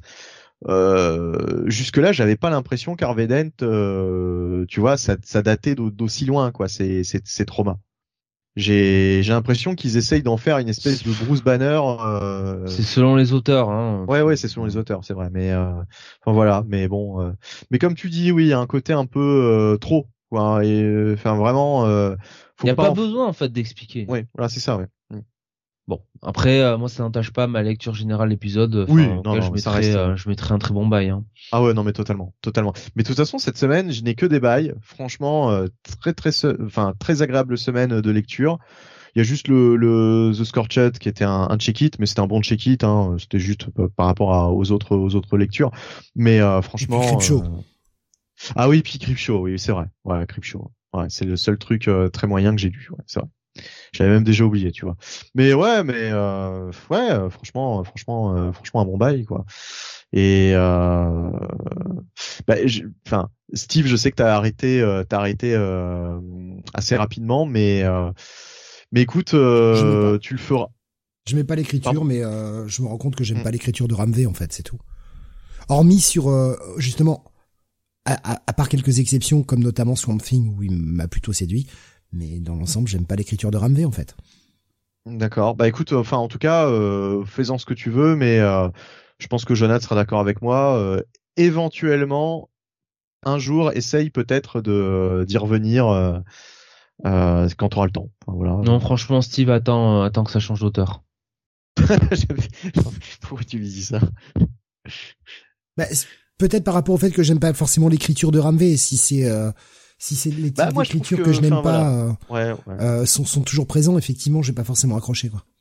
Hmm. Non mais en vrai, euh, si t'as pas accroché sur les premiers épisodes, euh, bon, tu vas pas accrocher là quoi. Si t'as pas accroché à la narration des, des, premiers épisodes, je vois pas comment. Je, je réessayerai sûrement un jour. J'ai bien réessayé Bendy sur Action Comics. Alors, je réessayerai bien un jour. Bah, ouais. Dit, tu... ouais. Mais tu vois, j'étais j'étais un peu mitigé sur les, les deux trois premiers épisodes. Je trouve que ça s'est amélioré. Enfin, ça s'est amélioré. C'est devenu plus intéressant, quoi. Franchement, euh, euh, voilà, c'est c'est ça fait deux trois deux trois numéros que euh, je, je trouve ça euh, de plus en plus euh, de plus en plus prenant. Quoi.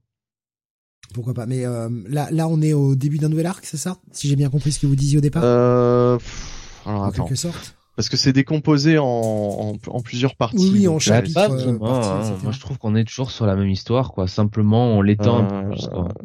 Ouais, là, là c'est là, c'est marqué part one. Donc, euh, c'est c'est un, un nouveau chapitre de ce grand euh, de ce grand arc euh, Gotham Nocturne. Voilà. En fait, ça s'appelle Gotham Nocturne Acte 1 et c'est Something in the Way part one. Bon, voilà. Donc, démerde-toi avec ça. J'ai l'impression que Ramvi a vraiment entre nous, c'est quand même déjà très pompeux pour un titre sur pour un titre euh, pour un titre indé, je pourrais comprendre, mais je trouve que c'est quand même extrêmement pompeux pour un run sur un personnage comme Batman, tu vois, d'avoir un titre comme ça. Mais bon.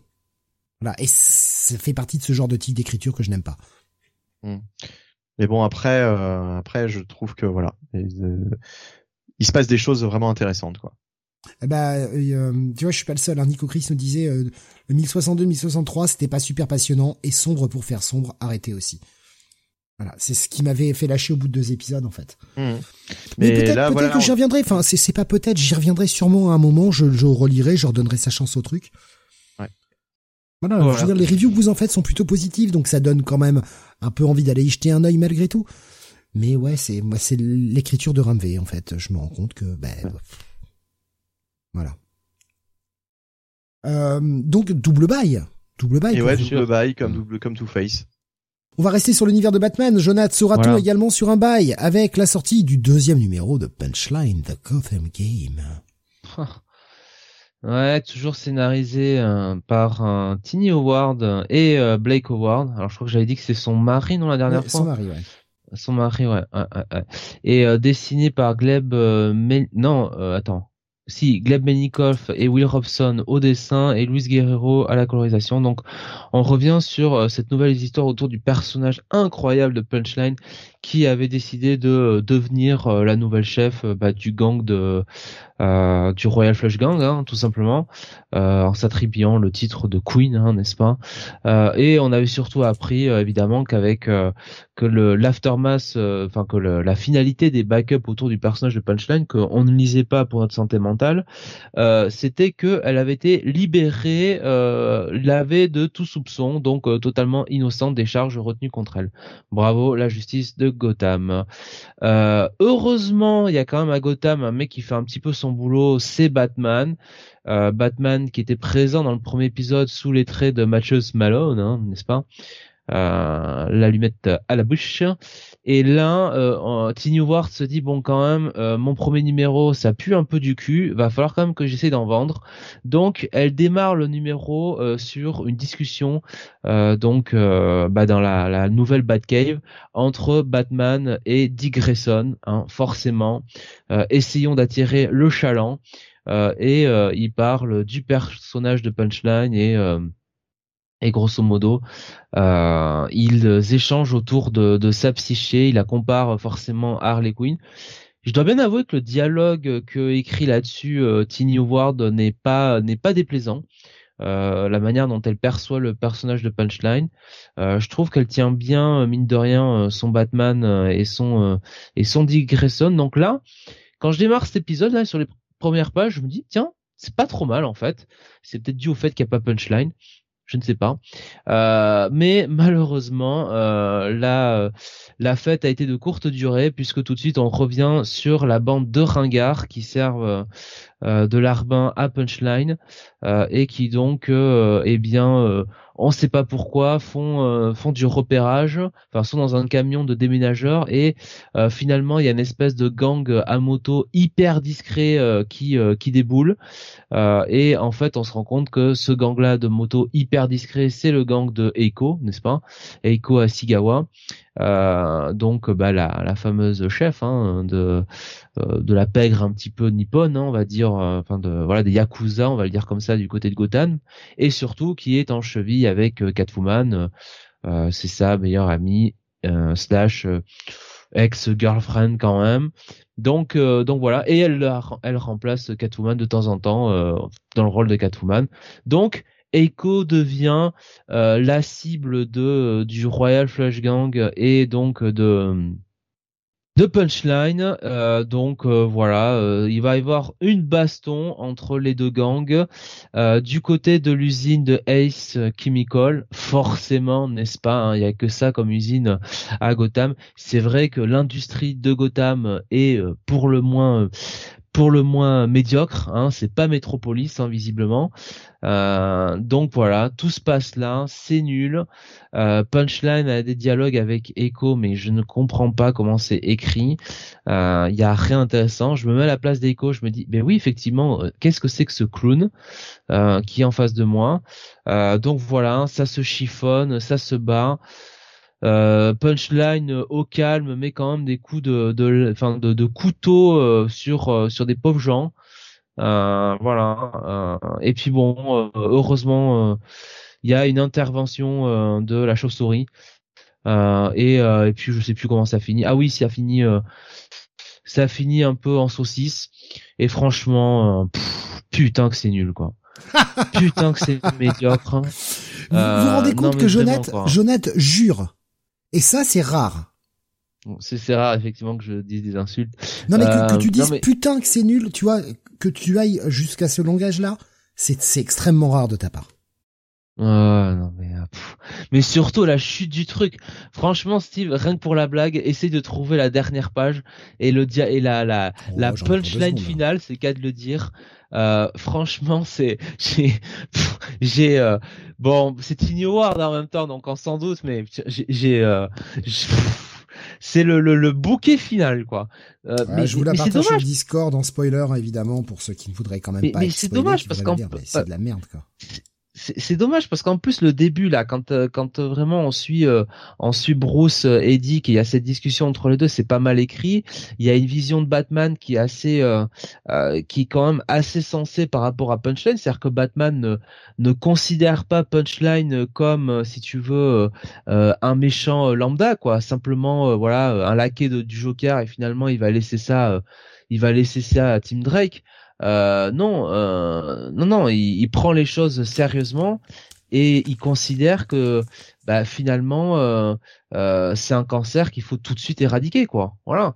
Euh, et et, et là-dessus, tu vois, je me dis bon, euh, c'est assez pertinent ce qu'écrit ce qu'écrit Tiny Warren. Et puis derrière, bah, elle revient sur son intrigue du premier épisode, le Royal Flush Gang euh, 2.0 ou 3.0, 4.0, j'en sais rien. Et puis euh, elle me fout là-dedans euh, donc bah, Eiko qu'elle écrit euh, sur Catwoman évidemment. Non, c'est c'est pas bon quoi, c'est pas bon du tout quoi. Enfin franchement. Et attends, attends que le Royal Flush Gang affronte euh, des joueurs de tarot. Hein. Oui, et, et donc euh, le problème aussi, c'est qu'encore une fois, Punchline est euh, de facto la protagoniste euh, euh, de ce machin-là. Donc euh, pff, voilà, donc c'est un pass, euh, évidemment. Euh, allez, un petit check-it. Je vais mettre un petit check-it pour la, la discussion du début. Un tout petit check-it, mais c'est bien parce qu'elle a bien Oh, écrit Batman et, et Dick Grayson. T'as t'as une notation euh, au milieu, hein, t'as le check-it moins. Bah, un tout petit check-it pour moi, c'est euh, c'est un check-it moins quoi. Hein. Ah, euh, Euh, allez, un, un pass, un pass satisfaisant. Ça sera plus simple. un pass satisfaisant pour ça. On va ressortir le pass satisfaisant. Un pass honnête. Voilà. Ça, ça ne mérite pas beaucoup plus. Euh, très franchement, moi, je ne sais pas euh, dans les couloirs de DC qui a eu l'idée de faire un ongoing ou une mini-série, j'en sais rien.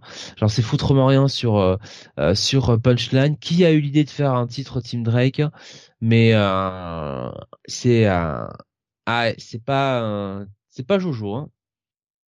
Il y a Bref. euh, sur le, le chat euh, Beaumasque qui nous disait si euh, Harley et Punchline sont les équivalents de Robin pour le Joker, connaîtra-t-elle le même destin que Jason Todd?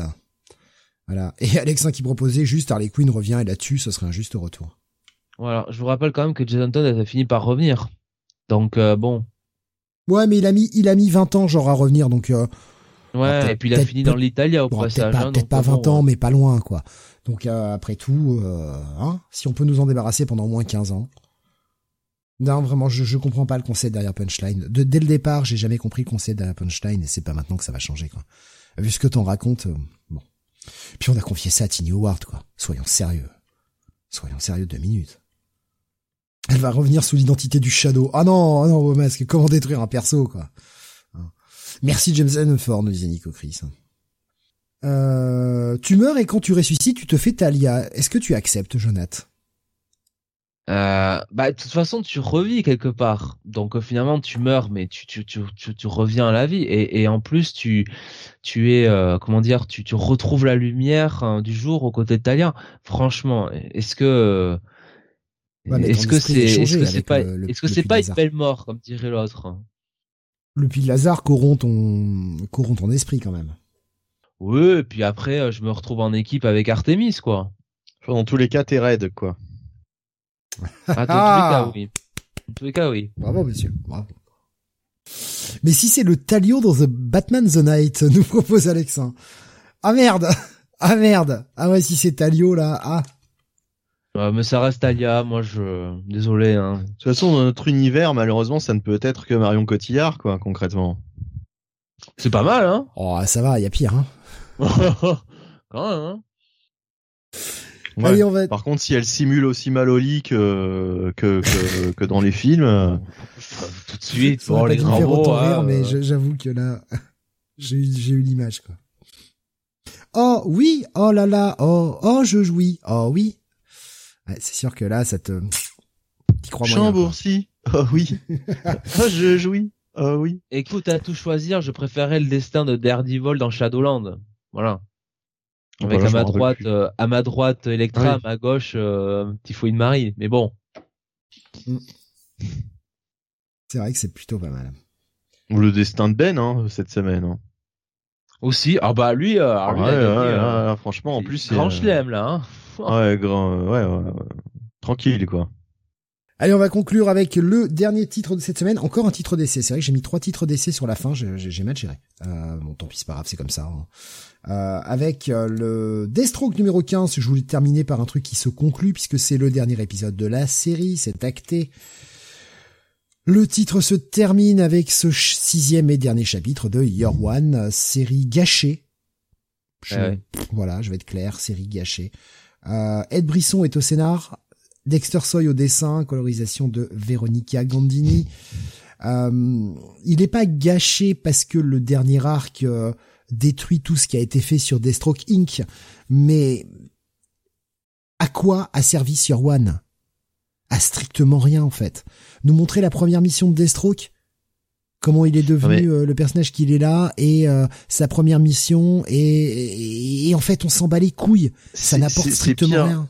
C'est pire que ça, Steve. Peut-être que tu as une réponse, mais quel est le rapport entre un arc, une histoire Deathstroke Year One et Deathstroke Inc. en soi? Aucun. Bah, enfin, aucun. Oui et non, parce que finalement, tu vois euh, l'association qu'il a avec Wintergreen, donc il ne travaille pas complètement tout seul. Mais Deathstroke Inc. avait de ça d'intéressant qu'il bossait pour euh, cette société secrète, qu'il était en tandem avec euh, Black Canary, avec lequel il n'avait pas vraiment d'affinité, les deux personnages étaient plutôt opposés, avec cette espèce de jeu de faux semblant de euh, chacun est plus ou moins un agent double pour l'autre.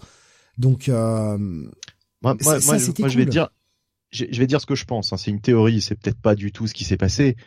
J'ai l'impression que ils ont commandé une mini-série Deathstroke One à Ed Brisson, et à un moment donné, ils se sont dit merde, ça se vendra pas. On va la mettre à la suite de Deathstroke Inc. comme étant un arc de Deathstroke Inc. Alors qu'à la base, ça ne devait pas l'être, pour vendre le truc. possible. Parce que sinon, ça ne se serait jamais vendu, ce Deathstroke Year One. Tu vois Là, là où ça peut être Séparément.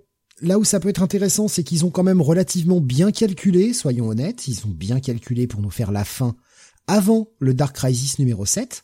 La série s'arrête. On est en droit de penser qu'éventuellement, Deathstroke ne passerait pas de Dark Crisis.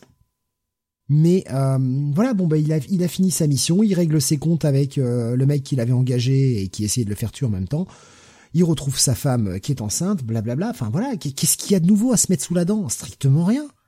Et c'est pas la caractérisation même de Slade Wilson qui va euh, qui va vous dire oh putain finalement d'un seul coup j'aime ce perso. Non, vous l'aimiez bien avant, vous l'aimeriez pas, vous l'aimerez pas plus avec cette série. Et si vous l'aimez bien avant, bah vous l'aimerez toujours bien. Ça ne change rien en fait. C'est-à-dire que c'est six numéros qui te racontent une espèce d'origine story que tu connais déjà plus ou moins, dont tu te carres l'oignon totalement parce que ça n'apporte rien. Vraiment, il n'y a pas de valeur ajoutée à cette mini-série. Ou cet arc, voyez-le comme vous voulez. Les dessins de Dexter Soy, moi j'aime bien ce que fait Dexter Soy, donc euh, ça va, enfin c'est correct. Et l'écriture n'est jamais mauvaise. Encore une fois, c'est juste totalement, mais totalement dispensable. Vous ne lisez pas ça, vous ne ratez rien. Et c'est vraiment dommage, je trouve, de finir la série sur un arc vide, un arc qui n'apporte rien, sur quelque chose de passéiste qui en plus ne, ne modifiera rien et n'apportera rien à la continuité présente. On n'est pas sur un Batman The Night, par exemple. Donc bah... Bon, voilà. C'est pour ça que ça me met le doute, quoi. Le fait que ce soit plus du tout la même équipe créative et que, euh, tu vois, il, le, le lien est finalement Ouais, euh, très en- artificiel. En même temps, Williamson, on le sait, était très occupé ailleurs, hein, donc euh, Bien il sûr. pouvait pas forcément continuer d'écrire le titre. Je pense qu'on a voulu rallonger la sauce. Pourquoi? Parce que Deathstroking se vendait plutôt pas mal. Ouais. Mais est-ce que d'une peut-être qu'il y a pierre des n'a pas fait deux coups, quoi? Puis il y a peut-être des gens aussi qui connaissaient pas trop le personnage de Deathstroke et euh, on leur propose un Year One alors que le mec est relativement présent dans Dark Crisis. Bon, ça va peut-être les, in- les inciter à aller acheter un peu, ouais. tu vois. Ouais, ouais. Bon. Mais, mais tu vois, euh, je me demande si c'était pas prévu euh, à part en tant que mini-série, comme ils en font tant. Hein. En plus, euh, par Ed Brisson, simplement un Deathstroke Year One, ils se sont dit non, ça se vendra pas suffisamment. On va le coller euh, au cul de, de Deathstroke Inc. comme si c'était la, la, la suite de la série, alors que euh, de base ça n'était pas. Et ils ont peut-être fait un petit lien, tu sais, en rajoutant quelques pages euh, où on te fait le, comme tu disais, euh, avec le lien là, je, je sais plus, tu, tu l'expliquais puisque moi j'ai pas lu. de toute façon, ce, ce Your One, donc avec ah la présence d'un. Non, il y a, non, pour moi le lien il est juste que ça se termine juste avant la, la, la fin de, de Dark Crisis. Donc euh, oui, d'accord, oui, oui, d'accord, tout est ouvert pour un mm. potentiel vu que la série s'arrête. Tout est ouvert pour mm. une potentielle mort de Deathstroke. En tout cas, le doute est permis. Voilà. Est-ce que à partir du moment où tu sais que la série continue euh, mm. et que là c'est quand même le grand méchant final de Dark Crisis, tu te dis bon bah le mec va pas mourir si la série continue. Là la série s'arrête donc potentiellement tu vois on peut jouer là-dessus. J'en sais rien, hein, vraiment, on est sur de la théorie là. Mais on n'avait pas d'indice puisque de toute façon, que, que la série s'arrête ou pas, on était sur du Your One, donc de toute façon. Euh, oui, enfin Your One, ça peut pas, ça peut pas s'éterniser pendant 20 ans. Je veux dire, le, bien sûr. le, Your One, voilà, il était prévu en 6 dès le départ. Bien sûr. Euh, tu savais que t'allais repartir sur autre chose, donc. Euh... Oui, oui, oui. Je vois ce que tu veux dire. Oui, oui, oui. Ouais. Voilà, bon, ça, ça, sert à rien. Après, c'est aussi, euh, j'ai l'impression, la mode de DC en ce moment, de nous mettre des Year One au sein même des séries. On avait eu le coup déjà avec Flash, là on a le coup avec Deathstroke. Mais pas de nous faire des séries à part. Sauf que euh, avec Flash, c'était le dans le run d'un même auteur. Tu vois ce que je veux dire? Oui, c'était dans le run de Williamson, mais ça s'appelait quand même Year One, si tu veux. Donc, euh... bien sûr, oui, oui. oui. Je, mais on, me demande si c'est pas un peu leur nouvelle mode. Et en même temps, Year One originel, il était au sein de la série Batman. Donc bon. Bien sûr. Non, mais bien sûr. Après, c'est une gimmick. Euh, c'est une gimmick, c'est clair et net. Hmm. Mais d'habitude, tu euh, vois, par exemple, on a vu un Batgirl Year One et c'était une mini-série à part, quoi. Ouais, mais avait-elle sa série à l'époque En même temps? Je suis pas bah, sûr. Là, j'ai envie de te dire, j'ai envie de te dire, est-ce que Deathstroke Inc. c'était vraiment une série Deathstroke? Enfin, tu vois ce que je veux ah, dire? Oui, oui, quand même, oui, euh, oui. Bah, c'est plus que Deathstroke, quoi. C'est-à-dire qu'il y avait Ouais, enfin, il était, il était comme personnage principal. Hein. Il était le personnage principal, mais tu vois ce que je veux dire. Même s'il partageait l'affiche, il était personnage principal. Enfin, ce que je veux dire, c'est que euh, Deathstroke Your One, ça concerne plus Deathstroke, le personnage de Deathstroke, que euh, Deathstroke Inc. Encore une fois, oui et non, puisqu'il nous fait son équipe avec euh, Wintergreen. D'accord. Donc il, il est quand même dans une équipe. Ouais, mais est-ce qu'il est avec Wintergreen euh, dans d'autres comics que euh, ah bah oui, que Wintergreen c'est un personnage. Oui, voilà. Évidemment. Oui, bah voilà. Donc euh, bon, euh, voilà. Il y avait Nico Chris disait, je suis pas sûr que Deathstroke se vendait, se, se vendait beaucoup avant Year One. Ça se vendait comme un peu sur le nom de Williamson, je pense. Ça se vendait pas non plus, c'était pas le, le, le, titre numéro un chez DC, bien évidemment, mais. Non, ouais, mais ça devait quand même trouver son public puisque euh, bah il y a quand même des fans de Deathstroke mine de rien. Et puis euh, comme tu l'as dit hein, des fans de Williamson oui c'est clair en ce moment.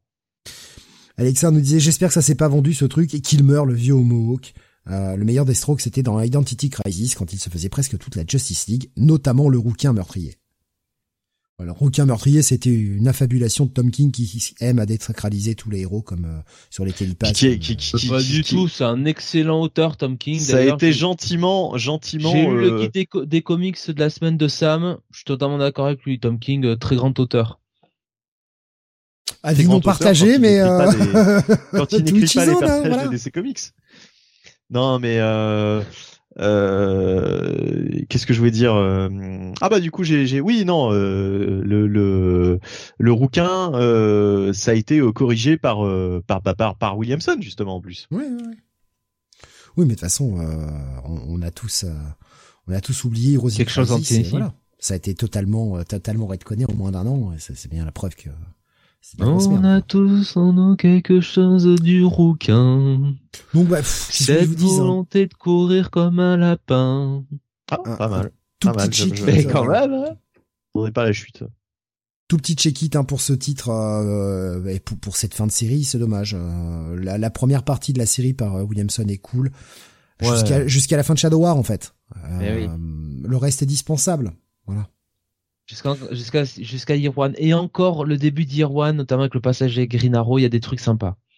Ouais, mais après c'est jamais mauvais. Hein, je veux dire, encore une fois, l'épisode est pas mauvais en lui-même. C'est juste que ça n'aura au final rien apporté. Donc euh, c'est un peu ça qui, qui, qui renforce le côté un peu déception. Oui, c'est totalement dispensable. C'est ce que disait. Franchement, Steve par rapport par rapport au titre, c'est vrai Destroking, c'est vrai que ça fait un groupé quoi. Parce que bon. Euh, euh, le moment où il, on comprend, je crois que c'est à l'épisode 7, pourquoi ça s'appelle Deathstroke INC. c'est vrai qu'on se dit ah il y a vraiment quelque chose de sympa à écrire et finalement bah ouais entre Shadow War et euh, et, euh, et Dark Crisis bah non en fait euh, j'ai l'impression qu'on nous enlève notre jouet quoi. Nico Chris qui dit vivement zéro heure. Alors là moi j'ai une idée. DC faudrait qu'il nous fasse une année complète zéro heure sur toutes les équipes, sur toutes les, les séries. Non. Non. Non non. Voilà. Non, non, mais, Ah euh, on refait, à la rigueur, zéro heure. mais, mais, mais à la rigueur, vous nous refaites le gimmick euh, zero, euh, post zero hour avec un zero month et puis c'est très bien. Et puis voilà. Non, une année complète pour, pour, pour être à fond dans la gimmick. Non, euh, non, non, non, non, non, bah non, bah non, pitié, non quoi. Dark une Zero, année euh, zé- zéro lecteur aussi. Du coup. Dark Zero Year, euh, Dark Zero Hour Year nous dit euh, Alexandre. Non mais au secours. Euh, Euh, non, non, mais euh, Non, surtout qu'en plus, enfin, il y a, il y a, on parlait de Green Arrow justement. On voit qu'il y a un retour de Green Arrow qui est prévu là dans dans, dans le, le post Dark Crisis, euh, dans les annonces qu'on fait d'essai, etc. C'est cool, non? C'est cool, franchement. Euh, là, les premières annonces de DC sont plutôt intéressantes. Moi, ça m'a donné envie euh, d'aller voir ce qu'ils vont nous proposer. Non, je, suis- je suis hypé. Je suis vraiment hypé par ce qu'ils proposent. oui, et, surtout, j'ai euh, envie de découvrir ouais. qu'est-ce qu'ils vont nous proposer pour la fin 2023, les, les six prochains mois, quoi. ouais, on va peut-être pas en parler maintenant parce que bon vu l'heure et euh... Oui, c'était histoire de conclure parce que tu parlais de Green Arrow, tu vois, mais le retour de Green Ouais. Arrow dans une série régulière par Joshua Williamson. Et j'allais juste te dire aussi que par rapport à, à ce qu'ils ont annoncé, euh, j'aime bien leur idée de euh, consacrer un mois à euh, un titre ou à une série de titres ou à un personnage. Enfin, vraiment à, à faire le focus sur sur quelque chose durant un mois, quoi. Hmm. Je, trouve ça euh, très bien de relancer les titres comme ça au fur et à mesure, parce que euh, bah, Ne pas, du coup ne ça pas te permet étouffer, de vraiment ouais. Ouais, Ne pas de- étouffer, de- en fait, de le pas lecteur. étouffer le lecteur. euh, C'était ridicule de, de sortir 52 titres d'un coup. On se doutait bien que euh, dès le mois suivant, t'allais avoir la moitié que t'allais laisser tomber. euh, Et en même ensuite, temps, le, en même temps, soyons sérieux, je pense que jamais chez DC, personne n'a pensé que quelqu'un serait intéressé par les 52 titres. non, bien ils, En sûr. ont, so- ils en ont Mais- sorti pour pour essayer de, de de plaire à un peu tous les types de public, mais c'est vrai qu'ils en ont sorti beaucoup d'un coup. Bah oui, c'est ça. Ouais. Voilà. Après, et ça a été quelque chose qu'on a vécu et euh, qui n'avait jamais été fait auparavant et qui sera Bien sûr. vraisemblablement jamais refait. Sur Mais c'était quelque chose de cool à vivre. C'était vraiment quelque chose de cool à vivre. Oui, c'est vrai, c'est vrai. Euh, on a vécu aussi Marvel Now, qui est peut-être moins mémorable, mais qui euh, avait adopté euh, justement la stratégie que veut adopter DC, c'est-à-dire euh, euh, des relaunchs, mais des relaunchs étalés euh, sur l'année. euh, voilà, euh, c'était, euh, c'était, je pense, une bonne, une bonne stratégie à l'époque, et euh, je suis content que DC euh, emprunte ce chemin. Il y avait Nico Chris qui disait sinon les lecteurs de Green Lantern lisent quoi chez DC Bah ils vont bientôt pouvoir relire Green Lantern parce que deux titres vont arriver euh, avec notamment un titre sur Al Jordan et un titre sur euh, John Stewart. Donc ça c'est plutôt cool aussi. Et un titre, un troisième titre qui a été annoncé sur Simon Baz. Non, je Ah ouais déconne. Non On mais ça, aurait couilles non mais ça Simon aurait, non mais ça aurait pu être disparu, possible. hein. Non, mais ça aurait pu je, être je ne possible. suis Alors, pas, je, je ne suis, je, je n'ai pas lu de Green Lantern depuis maintenant plus d'un an. Donc euh, Et je, je, moi, moi aussi. Euh, D'ailleurs, t'en as peut-être lu plus récemment que moi parce que t'as peut-être lu du Green Lantern de Morrison, bah oui bien sûr. ouais. voilà, euh, que j'ai à peine commencé et que finalement euh, j'ai laissé tomber et que je lirai un de ces jours. Mais, mais du coup, euh, du coup, du coup, voilà, moi, ça fait encore plus longtemps que j'ai pas lu de Green Lantern.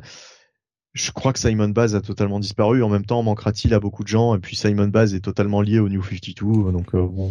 Après le, le personnage était pas forcément inintéressant. Il a su gagner ses galons et euh, voilà. Euh, le personnage, honnêtement, je le préfère effectivement euh, à n'importe quelle heure de la journée, de la nuit, à l'espèce de de petite conne, hein, euh, on va le dire comme ça. Hein, euh, je sais même pas comment elle s'appelle d'ailleurs, ce personnage à la con là, euh, qui se la pète. euh, Oui. Euh... bah, voilà, Ah, voilà. voilà. bah, qui a, qui a Voilà, eu sa série en son 12 meilleur. qui a eu sa série en 12 là euh, Ah bon, en plus mais oui Ah oui. oui qui, qui l'a qui l'a introduite justement et je viens de manger son nom Naomi, aussi. Naomi, non, je sais pas non, comment elle non, s'appelle. non, non, non, c'est pas Naomi, c'est euh, putain, ça, ça me revient pas, la honte. ah je vais pas vous aider là là vous démerdez hein. Mais c'est au moins aussi intéressant, hein, de toute façon. Enfin, la, la, la meuf de Far Sector. Ouais. Voilà, mais je. je- Ah, elle vient de là? Elle vient de là, d'accord. Riri. Williams Voilà, c'est la meuf de Far Sector. Euh, bon bah voilà, pour, pour grosso modo le, tour, hein, on va s'arrêter là parce qu'on est à déjà plus de 4 heures d'émission, donc euh, et voilà, voilà, et puis qu'il y a encore demain, euh, parce qu'il y a un Manga City demain, et oui, un Manga eh City demain avec les sorties du mois de novembre, euh, et et puis qu'est-ce qu'il y aura la semaine prochaine? Bah quatre émissions la semaine prochaine, parce que ça ne s'arrête jamais. Je vais garder lundi euh, pour la fin. Euh, mardi, vous aurez un nouveau podcast parce que, eh bien, encore un pay-per-view euh, ce week-end, notamment samedi soir, il y aura le Survivor Series War Games avec deux gros matchs War Games, hein, donc deux rings collés, une cage autour et les gens qui se tapent sur la gueule par équipe de 5, donc 10 personnes dans le ring qui se fracassent. Voilà, ça, ça va être cool, ça va être sympathique. jeudi, vous aurez donc le Comics Weekly qui, si je ne dis pas de bêtises, il faut que je vérifie le planning, mais je crois que c'est la semaine prochaine ou le jeudi. Euh, c'est la semaine prochaine ou la semaine d'après? Oui, non, et jeudi prochain à 21h30. 21h30 malheureusement parce que je finis à 21h, donc on peut pas faire autrement. Donc euh, voilà, ce sera 21h30 jeudi prochain, euh, malheureusement le, le, boulot qui fait que. Et vendredi prochain le Comic City. Mais qu'est-ce qu'il y a lundi? Puisque je vous ai dit qu'il y aurait quelque chose lundi également. Eh bien lundi, je vous Tout le monde se barre. Hein. Tout le monde. Alors là, les gens n'écoutent même plus ce que tu vas dire pour lundi. Mais tant pis pour eux. Tant pis pour eux s'ils veulent rater quelque chose. Mais moi, en même temps, j'ai dit qu'il fallait rester jusqu'au bout pour entendre l'annonce. Et lundi prochain à 21h, eh bien, vous aurez euh, une émission spéciale, euh, un petit hors-série où on va justement recevoir euh, François Hercouet de Urban, qui nous fait l'amitié de, de, venir passer un petit moment avec nous et on va pouvoir lui parler de, bah, de plein de choses de son métier notamment, euh, et il va pouvoir également répondre aux questions. on sera en direct, donc n'hésitez pas à venir poser vos questions. Ce sera euh, une petite émission, voilà, une heure et demie, deux heures à peu près. Enfin, on, table sur ça. Après, on verra hein, ce que euh, le vent nous portera, comme dirait de sages prophètes ou pas d'ailleurs. Mais on, se laisse, on, se laisse, on va dire, tout loisir de durer le temps qu'on aura envie. Voilà. Bomas, il a eu le, double effet qui se coule. Hein. Il était sur le départ. bon, allez, les annonces, machin, bonne nuit. Et oui, et oui, et oui, émission spéciale lundi, donc euh, soyez là. Euh, faites passer le message. On le rappellera sur le Discord, mais je, euh, ferai les annonces, je ferai les annonces durant ce week-end pour que ce soit bien su pour tout le monde. Et pas et préparez vos questions. préparez vos questions justement. Non, non, non, merci. ils nous font déjà assez des commentaires comme ils font là, c'est bon. Hein. Pas besoin de leurs questions en plus. Hein. Va-t-il devenir chroniqueur régulier? Non, je, je pense. Alors d'une, je pense que non, et je pense je pense que jamais de la vie il ne voudrait ça, même dans ses pires cauchemars. Non, franchement, je, je, pense, je pense sincèrement qu'il a son droit de réserve et il se permettrait pas. Euh, de, de part, de part. Oui, bah, bien sûr, mais non, mais voilà, déjà. Attendez, le mec, c'est quand même un mec d'importance. Hein, euh, c'est quand même l'éditeur hein, d'Urban et, et vous et vous voudrez qu'on lui pose des questions, qu'on lui pose des questions du Discord, quoi. Mais vous êtes anglais, quoi. c'est c'est pas possible, quoi. Donc euh, ce sera bien sûr comme d'habitude hein, Discord, euh, YouTube, hein, comme d'hab, vous aurez le replay pour ceux qui ne peuvent pas forcément être là. Je vois Bomas qui dit de, je pourrais pas participer, j'ai un JDR lundi. Il nous dit bah dommage, on bah, aura enfin eu un chroniqueur Kali. Ah. Bah, c'est dommage pour toi que tu sois un ringard hein, à faire du jeu de rôle, hein. C'est pas grave, hein. Oh, monsieur, quand même. Quand même. Le, jeu de rôle. Le jeu de rôle, c'est la vie. Je sais pas. J'en suis pas sûr, là. Moi, jeu de rôle, quand je lis JDR, franchement, j'ai l'impression de lire euh, jeu de ringard, hein. Je voudrais pas dire. Euh. euh, jeu de roi, nous dit Beaumasque. Euh, bah écoutez, voilà pour euh, ce 612e numéro de Comics Weekly. Merci de nous avoir suivis euh, extrêmement tard ce soir. Il est 1h20. Terminé, il est 1h20. Euh, putain, c'est pas rien quand même. Hein. On aura fait une bonne semaine avec le, le podcast, un bon 3h30. Euh, à demain soir, va y en avoir au moins pour 3 bonnes heures, voire 3h30 au minimum. Oh, oui. Et, et, oh, visiblement, t'as pas dû ouvrir le, le, conducteur du Manga City. Non, pas encore. De la, de la tranche de vie. Euh... Oh, on va en bouffer là, oui, oui. Ah putain. Euh, la vie est dure hein, quand même. Euh, regardez ce qu'on fait pour vous quand même. Hein. Regardez ce qu'on fait. Regardez comment, comment euh, ce qu'on s'est fait. Il y a le volume 1 là. de Lemon Sunset qui est vraiment très bon. En tout cas, donc, rendez-vous demain à 21h pour le Manga City. Rendez-vous la semaine prochaine donc, pour ces quatre émissions. Merci à vous. Reposez-vous bien et, euh, eh bien à demain. Passez une excellente nuit. Merci à vous. Bonne, bonne soirée. Ciao, ciao, bonsoir à tous.